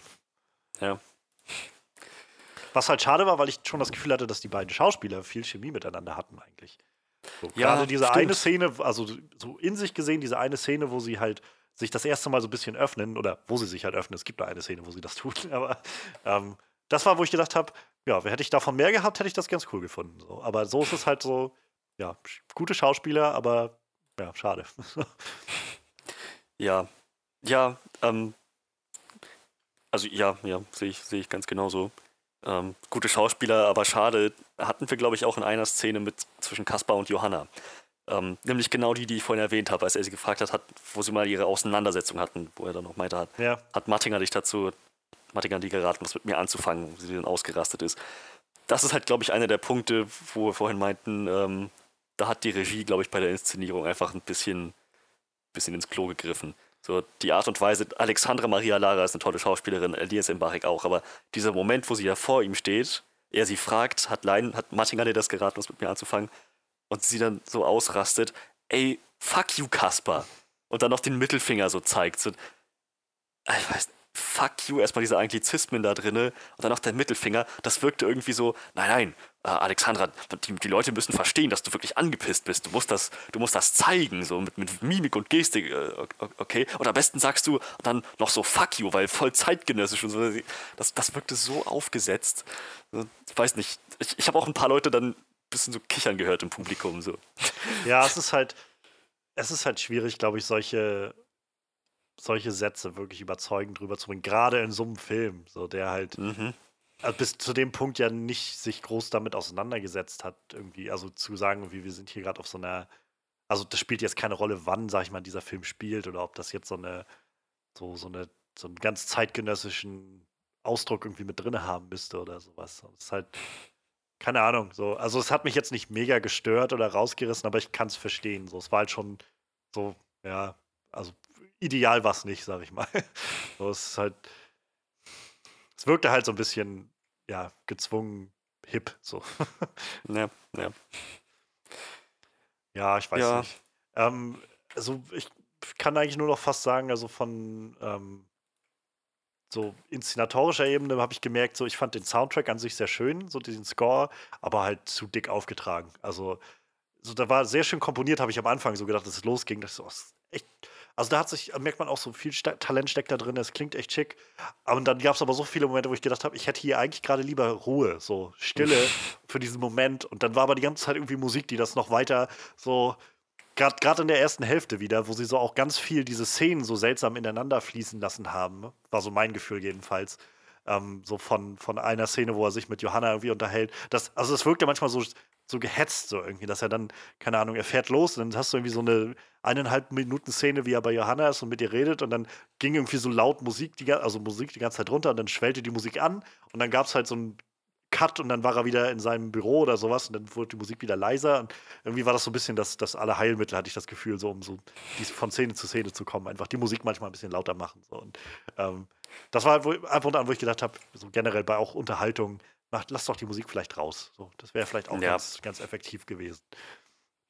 Ab und an. Ähm, ja, ansonsten ich fand das Ende einfach zu dick aufgetragen, also wirklich den letzten Shot viel zu Ah, dick ja. aufgetragen, so dass er halt dann da in, in äh, Monte Catini sitzt. So, das fand ich noch ganz schön, aber dass er dann den Ball wirft und dann sieht er halt den Jungen und den Vater, also den jungen äh, Fabrizio Collini mit seinem Vater noch ähm, aufmarschieren oder auf, rum, rumlaufen und spielen und so.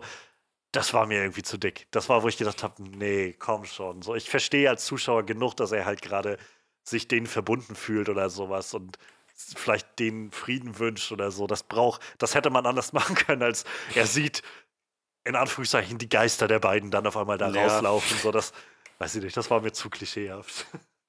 Ja, das war so ein Punkt, wo ich dachte, okay, ja, der Film hätte. Also an dem Punkt hat mich das gar nicht mehr so sehr gestört. Ja, sicher, sicherlich fand ich es so ein bisschen weird. Was mich wirklich gestört hatte, war, dass sie einfach so eine Epilog-Szene nach der anderen hatten. Ja, das stimmt, ja. So, und äh, ich, das ist jetzt, das ist so die, Ja.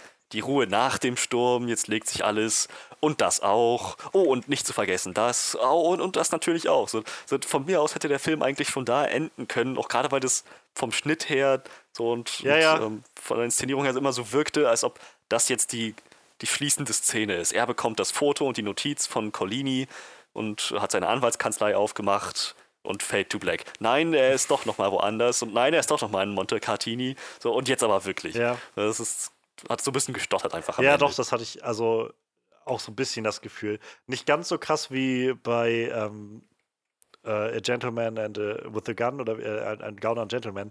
So, da Mhm. hatte ich auch so ähnlich das Gefühl. Aber ja, ich habe immer so gedacht, wann, wann ist der Film jetzt zu Ende?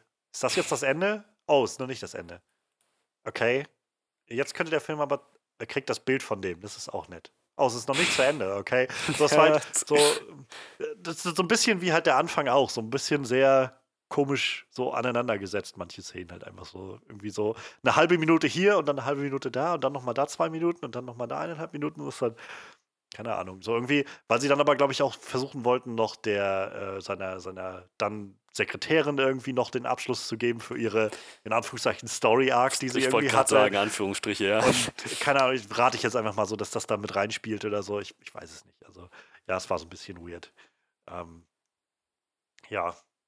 Ich weiß nicht, ansonsten, also ich habe nicht mehr so viel, was ich so gedacht habe, gar nicht so als Kritikpunkt so wirklich, aber was ich vielleicht, also was vielleicht auch spannend gewesen wäre, da sie ja halt gerade das mit Hans Meyer so schon irgendwie auch tangieren, so dieses, so, am Anfang wird halt viel darüber geredet, was für ein, also was für ein guter, ja, für eine gute Vaterfigur er scheinbar war oder so.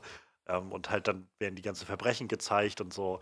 Ähm, ich hätte es fast noch interessant gefunden, wenn sie sich noch ein bisschen mehr in diese Richtung gelehnt hätten, so ein bisschen zu hinterfragen, ähm, weiß ich nicht, was, was macht solche Men macht so einen Menschen aus? So, also es gab halt diesen Moment am Schluss, wo Johanna irgendwie zu ähm, Kaspar irgendwie sowas sagt, wie so, bin auch ich das irgendwie Ja, und so. Und Auch so ein bisschen, super inszeniert. so ein bisschen die Frage im Raum steht, halt, was ist das Vermächtnis von diesen Leuten und was macht die jetzt wirklich aus? Halt, kann man das eine gegen das andere aufwiegen oder so? So, das waren so einfach Fragen, die ich mir so gestellt habe, wo ich gedacht habe, wäre vielleicht interessant gewesen, wenn der Film sich noch ein Stück da reingelehnt hätte in diese Richtung, das so ein bisschen zu ergründen. Der hatte jetzt auch so schon genug und es ist auch kein Kritikpunkt, dass er es nicht hatte. Ich dachte halt, es wäre vielleicht auch interessant gewesen, da mal so ein bisschen zu hinterfragen, wenn man so, so eine Figur hat, die so unglaublich konträre Sachen gemacht hat und vielleicht auch irgendwo, weiß ich nicht, ob er selbst und darunter immer gelitten hat oder so unter diesen Sachen oder solche. Also keine Ahnung. Waren so Fragen, wo ich gedacht habe, wäre vielleicht spannend gewesen, da mal die Richtung zu Ja. fragen.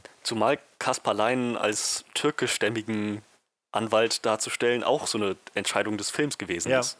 So, nicht, nicht des Buches.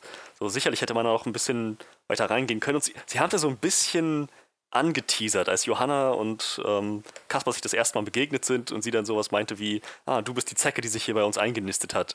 So, klar war das wahrscheinlich so, so ein jugendlicher Scherz, aber man, man kann das durchaus Ja, ja, so ein so bisschen ja. diskriminierend, rassistisch interpretieren. Und dementsprechend dann auch am Ende diese, diese Szene, wo sie meinte, bin ich das alles auch? Ich meine, wenn man, man so von so einem Großvater großgezogen wird, dann färbt da sicherlich auch einiges von ab. Deswegen auch wieder so ein schöner Moment, wo, wo, wo, wo, wo, wo glaube ich, seine Hand auf, auf ihrem Knie lag so und sie doch mal irgendwie so den, diesen kurzen Kontakt hatten. Und er dann seine Hand weggezogen hat, mit seiner, nach seiner Aktentasche gegriffen hat, mit derselben Hand und dann gegangen ist. Und da dachte ich so, ja, das ist ziemlich like a boss. So, ja, wir, wir hatten schöne Zeiten, aber ähm, du hast Probleme. ja, ja. Ähm, ja, aber ich glaube, ich wäre dann auch äh, insgesamt mit allem soweit durch. Tja, dann lass uns doch mal Resümee ziehen. Ja, ich, ich würde, glaube ich, ganz gerne anfangen. klar. Der Fall Collini war ein Film, den ich in dem Moment, wo ich den Trailer das erste Mal gesehen habe, ähm, sehr, sehr brennend erwartet habe. Großer Neugier erwartet habe, um zu sehen, ob dieser großartige Roman, Kriminalroman, dann auch im Film diese Großartigkeit wiedergespiegelt bekommt, ob das dem gerecht wird und was der Film vielleicht auch anders macht, was der Film vielleicht hinzufügt. Und letzten Endes hat der Film eben diese Spannung, diese Komplexität aus dem Roman sehr gut eingefangen, ohne dieses, ohne dieses Risiko zu laufen, was ein Film mehr hat als ein Buch, glaube ich, bei so einem Krimi einfach dröge zu werden, wie du schon gesagt hast. Die Charaktere waren interessant dargestellt, die Konflikte zwischen den Charakteren haben sich dann auch entsprechend in den Gerichtsverhandlungen wirklich wiedergespiegelt. Es, es, es lag immer irgendwie Spannung in der Luft, es war immer Atmosphäre da. Ähm, der Film hat sich die Freiheit genommen, ein paar Details hinzuzufügen. Einige von denen haben super funktioniert. So, ähm, wenn man, wenn man an die, so an das, äh, die Einbindung von Mattinger, von Mattinger in die, in die ganzen Geschehnisse von der Verfolgungsverjährung denkt, ähm, dass er da eine Hand auch drin hatte. Das, ist, das war eine Freiheit, die sich der Film genommen hat. Hat klasse funktioniert. Und andererseits gab es dann auch wieder so Momente wie die BWL-Studentin, die letzten Endes keine große Rolle zu spielen hatte, oder seine Kumpel, die am Anfang mal kurz da waren, die Geschichte mit seinem Vater, die noch ein bisschen mehr Zeit hätte verdienen können. So, also ja, mal, mal so, mal so, würde ich sagen, bei den Details, die der Film hinzugefügt hat. Aber insgesamt war der Film stark und spannend und interessant und halt wirklich ein, ein, ein packender Krimi mit guten Schauspielern, teilweise grandiosen Schauspielern, wenn man an, ach Gott, wie hieß er? Marco Nero. Franco Nero. Wie? Franco. Franco Nero. Franco Nero, ja, ja. An, an Franco Nero denkt, grandiose Wahl als, als Collini. Da macht der Film nichts falsch. Ich würde sagen, ich bin als äh, Buchleser und eventuell mit so einem kleinen Fanboy in mir bei weitem nicht enttäuscht gewesen. Ähm, aber ja, so, so, ein paar Sachen, äh, die wir jetzt angesprochen haben, hätte der Film vielleicht besser machen können, die auch wahrscheinlich in einem Buch entweder nicht angeschnitten werden oder nicht so sehr auffallen wie in einem Film, weil ein Buch halt so ein anderes Pacing hat. Ja, aber letzten Endes ähm, bin ich bei weitem nicht enttäuscht. Ich kam sehr zufrieden aus dem Kino raus. Bei weitem kein perfekter Film, aber definitiv sein Geld wert. Ich denke, ich bin bei 7,5 von 10. Ja, ähm, ich glaube, ich halte mich kurz. Ähm, ich hatte, wie gesagt, nicht die, also einfach keine großen oder keine konkreten Erwartungen an den Film. Ich habe mich einfach so ein bisschen überraschen lassen und habe insgesamt einen guten Film bekommen, einen sehr spannenden Film bekommen, der vor allem halt ähm, von, von seiner harten und, und sehr effektvollen zweiten Hälfte lebt. Und dafür nimmt man dann auch die, die erste bisschen holprige ähm, Stunde so ein bisschen hin. Ähm, das ein oder andere, vielleicht auch etwas überdrehte Schauspiel oder so, wird dann auch irgendwie relativ gut überspiel, überspielt und überschattet von den wirklich guten Schauspielern in den Hauptrollen.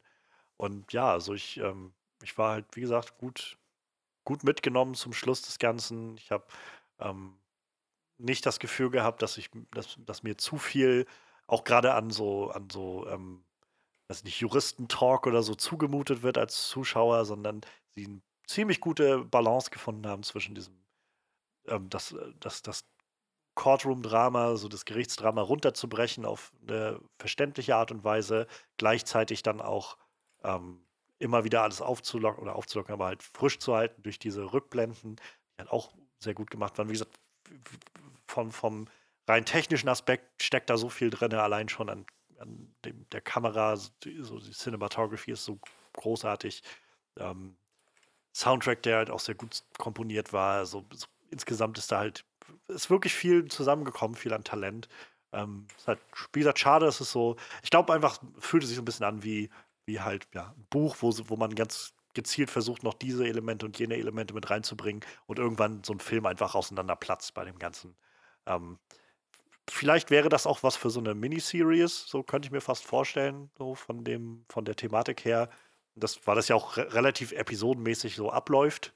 Fast schon, also so mit diesem Mal, also dann geht es ein Stück dahin und dann wieder was von, von äh, Kaspar und dann kommt wieder ein Stück äh, Recherche und so. Also könnte ich mir fast vorstellen, dass man da vielleicht als Miniseries auch was Cooles draus machen könnte. Aber so gab es halt definitiv einen sehenswerten Film, der sehr viel ähm, ja, Spannung, Drama und, und Emotionen mit sich gebracht hat und einem auch nochmal so ein bisschen halt vor Augen hält, wie, wie unschön unsere Vergangenheit manchmal auch ausgesehen hat und wie, naja, das vielleicht das Problem, also dass wir unser, unsere Verantwortung vielleicht nicht so sehr darin liegt, uns dafür, ähm, weiß ich nicht, zu schämen oder so, sondern vielmehr das irgendwie ernst zu nehmen, so wie halt die Justiz das scheinbar 68 alles nicht so ganz ernst genommen hat und jetzt mhm. vielleicht der Weg ist oder der, der Weg sein sollte, die Augen offen zu halten, um das Ganze ähm, ja, anzugehen, wie sich das gehört. Ja, ich bin letztendlich auch bei siebeneinhalb von zehn. Ähm, ja, mal, mal schauen. Also ich werde mal so ein bisschen, glaube ich, jetzt mal die Augen offen halten, was vielleicht ähm, gerade von dem Marco Kreuzpeintner noch so kommt. Ähm, ob der vielleicht demnächst noch mal ein paar coole Sachen irgendwie rausbringt. Also, wie ich so bei IMDb dessen Seite sehe, 77 geboren. Der sieht total jung aus. Der könnte auch einfach mein Alter sein. Ich so sehe. Vielleicht ist das Bild auch einfach schon ein bisschen älter, ich weiß es nicht, aber so der sieht, der sieht nicht aus, als wäre der halt so, naja, das ist jetzt schon 40 so. Halt, hm. Ja, dann ähm, denke ich, sind wir soweit erstmal durch. Ähm, ja, schöne, schöne, reichhaltige Folge, würde ich sagen. Ähm, lasst oh uns oh ja. gerne, gerne wissen, was ihr zu all den Sachen äh, denkt, von all den Sachen haltet, von den ganzen Trailern, äh, die wir heute besprochen haben. Habt ihr Bock auf Horror im September oder auf Spider-Man im Juli? Was sagt ihr zu Detective Pikachu? Und ja, was habt ihr der Fall Colini gesehen? Habt ihr Bock auf mehr solcher Filme? Ich glaube halt, wenn wir vielleicht gerade solche Filme ein bisschen mehr sag mal, pushen und ein bisschen mehr ähm, so den Fokus darauf legen, gibt vielleicht eine gute Chance, dass vielleicht die, die Schweigers und Schweighöfers Deutschlands vielleicht nicht mehr so das Aushängeschild werden, sondern man ein bisschen mehr das Gefühl kriegt von, oder für, es gibt definitiv auch gut gemachte deutsche Filme ähm, und das, das, Problem ist halt meistens nur, dass man einfach keine Bühne für die hat. Ja, dann lasst uns das gerne wissen. Ihr könnt uns erreichen unter und, oder bei unserer Website onscreenreview.de, aber vor allem auch auf Soundcloud. Da findet ihr den Onscreen Podcast, den ihr hier gerade hört, mit allen möglichen Weiterverlinkungen, die da auch sind. Das heißt, geht auch gerne mal bei iTunes vorbei, wo ihr uns vielleicht auch gerne, wenn ihr wollt, eine Bewertung da lassen könnt. Ähm, wir sind auch bei äh, Facebook zu finden, Onscreen Review. Und ähm, ja, ansonsten den RSS-Feed findet ihr auch auf unserer Soundcloud-Seite, auch in der Beschreibung zu dem Track hier, genauso wie Verlinkung zu Twitter, da bin ich, zu Instagram, da ist Manuel und ja, allem anderen eigentlich auch. Also insofern könnt ihr uns da immer gut erreichen und uns gerne auch äh, schreiben und, und mit uns in Kontakt treten, wenn ihr das wollt. Ähm, ja, ich freue mich schon sehr auf unsere Game of Thrones Folge nächsten Donnerstag, also in ein paar Tagen. Mhm. Ähm, das wird, glaube ich, eine sehr spannende Kiste bei allem, was gerade so passiert mit Game of Thrones. Ähm, ja, das heißt, wir sind bald wieder für euch da. Ähm, Im Moment sogar etwas mehr als sonst, da Game of Thrones eben läuft.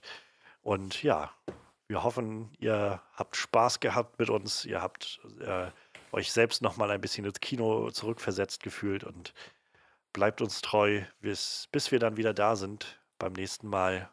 Macht's gut und bis dann.